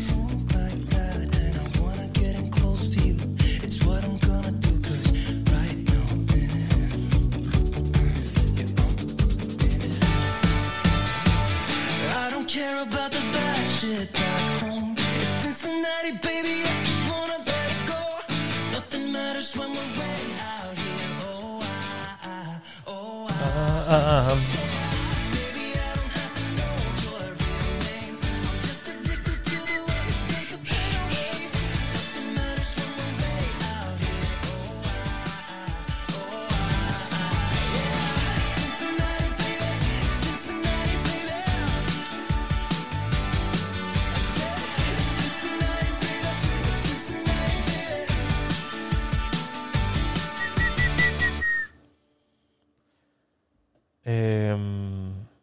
me acabo de acordar de algo. Eh, Azulá, Eva, luego os escribo por, por privado para, para una cosita, ¿vale? Eh, estar atentas. Eh, os escribiré por, por estéreo. Os escribo por estéreo o por el Insta, no sé lo que sea más fácil. Pero luego os escribo. Venga chicos, Chaito, nos vemos eh, seguro sí o sí el martes. Este domingo tengo cositas que hacer, no sé si me dará tiempo a poder conectarme y hacer el aguacate sin hueso. Entonces, si no es así, nos vemos el martes. El aguacate sin hueso igual de repente lo podemos hacer el lunes, si no puedo el domingo. Pero bueno, os iré contando cositas. Eh, las redes sociales, seguirme y ahí os, os voy poniendo cositas y escribirme por privado para hablar cositas que se os quiere, se os quiere, chaito.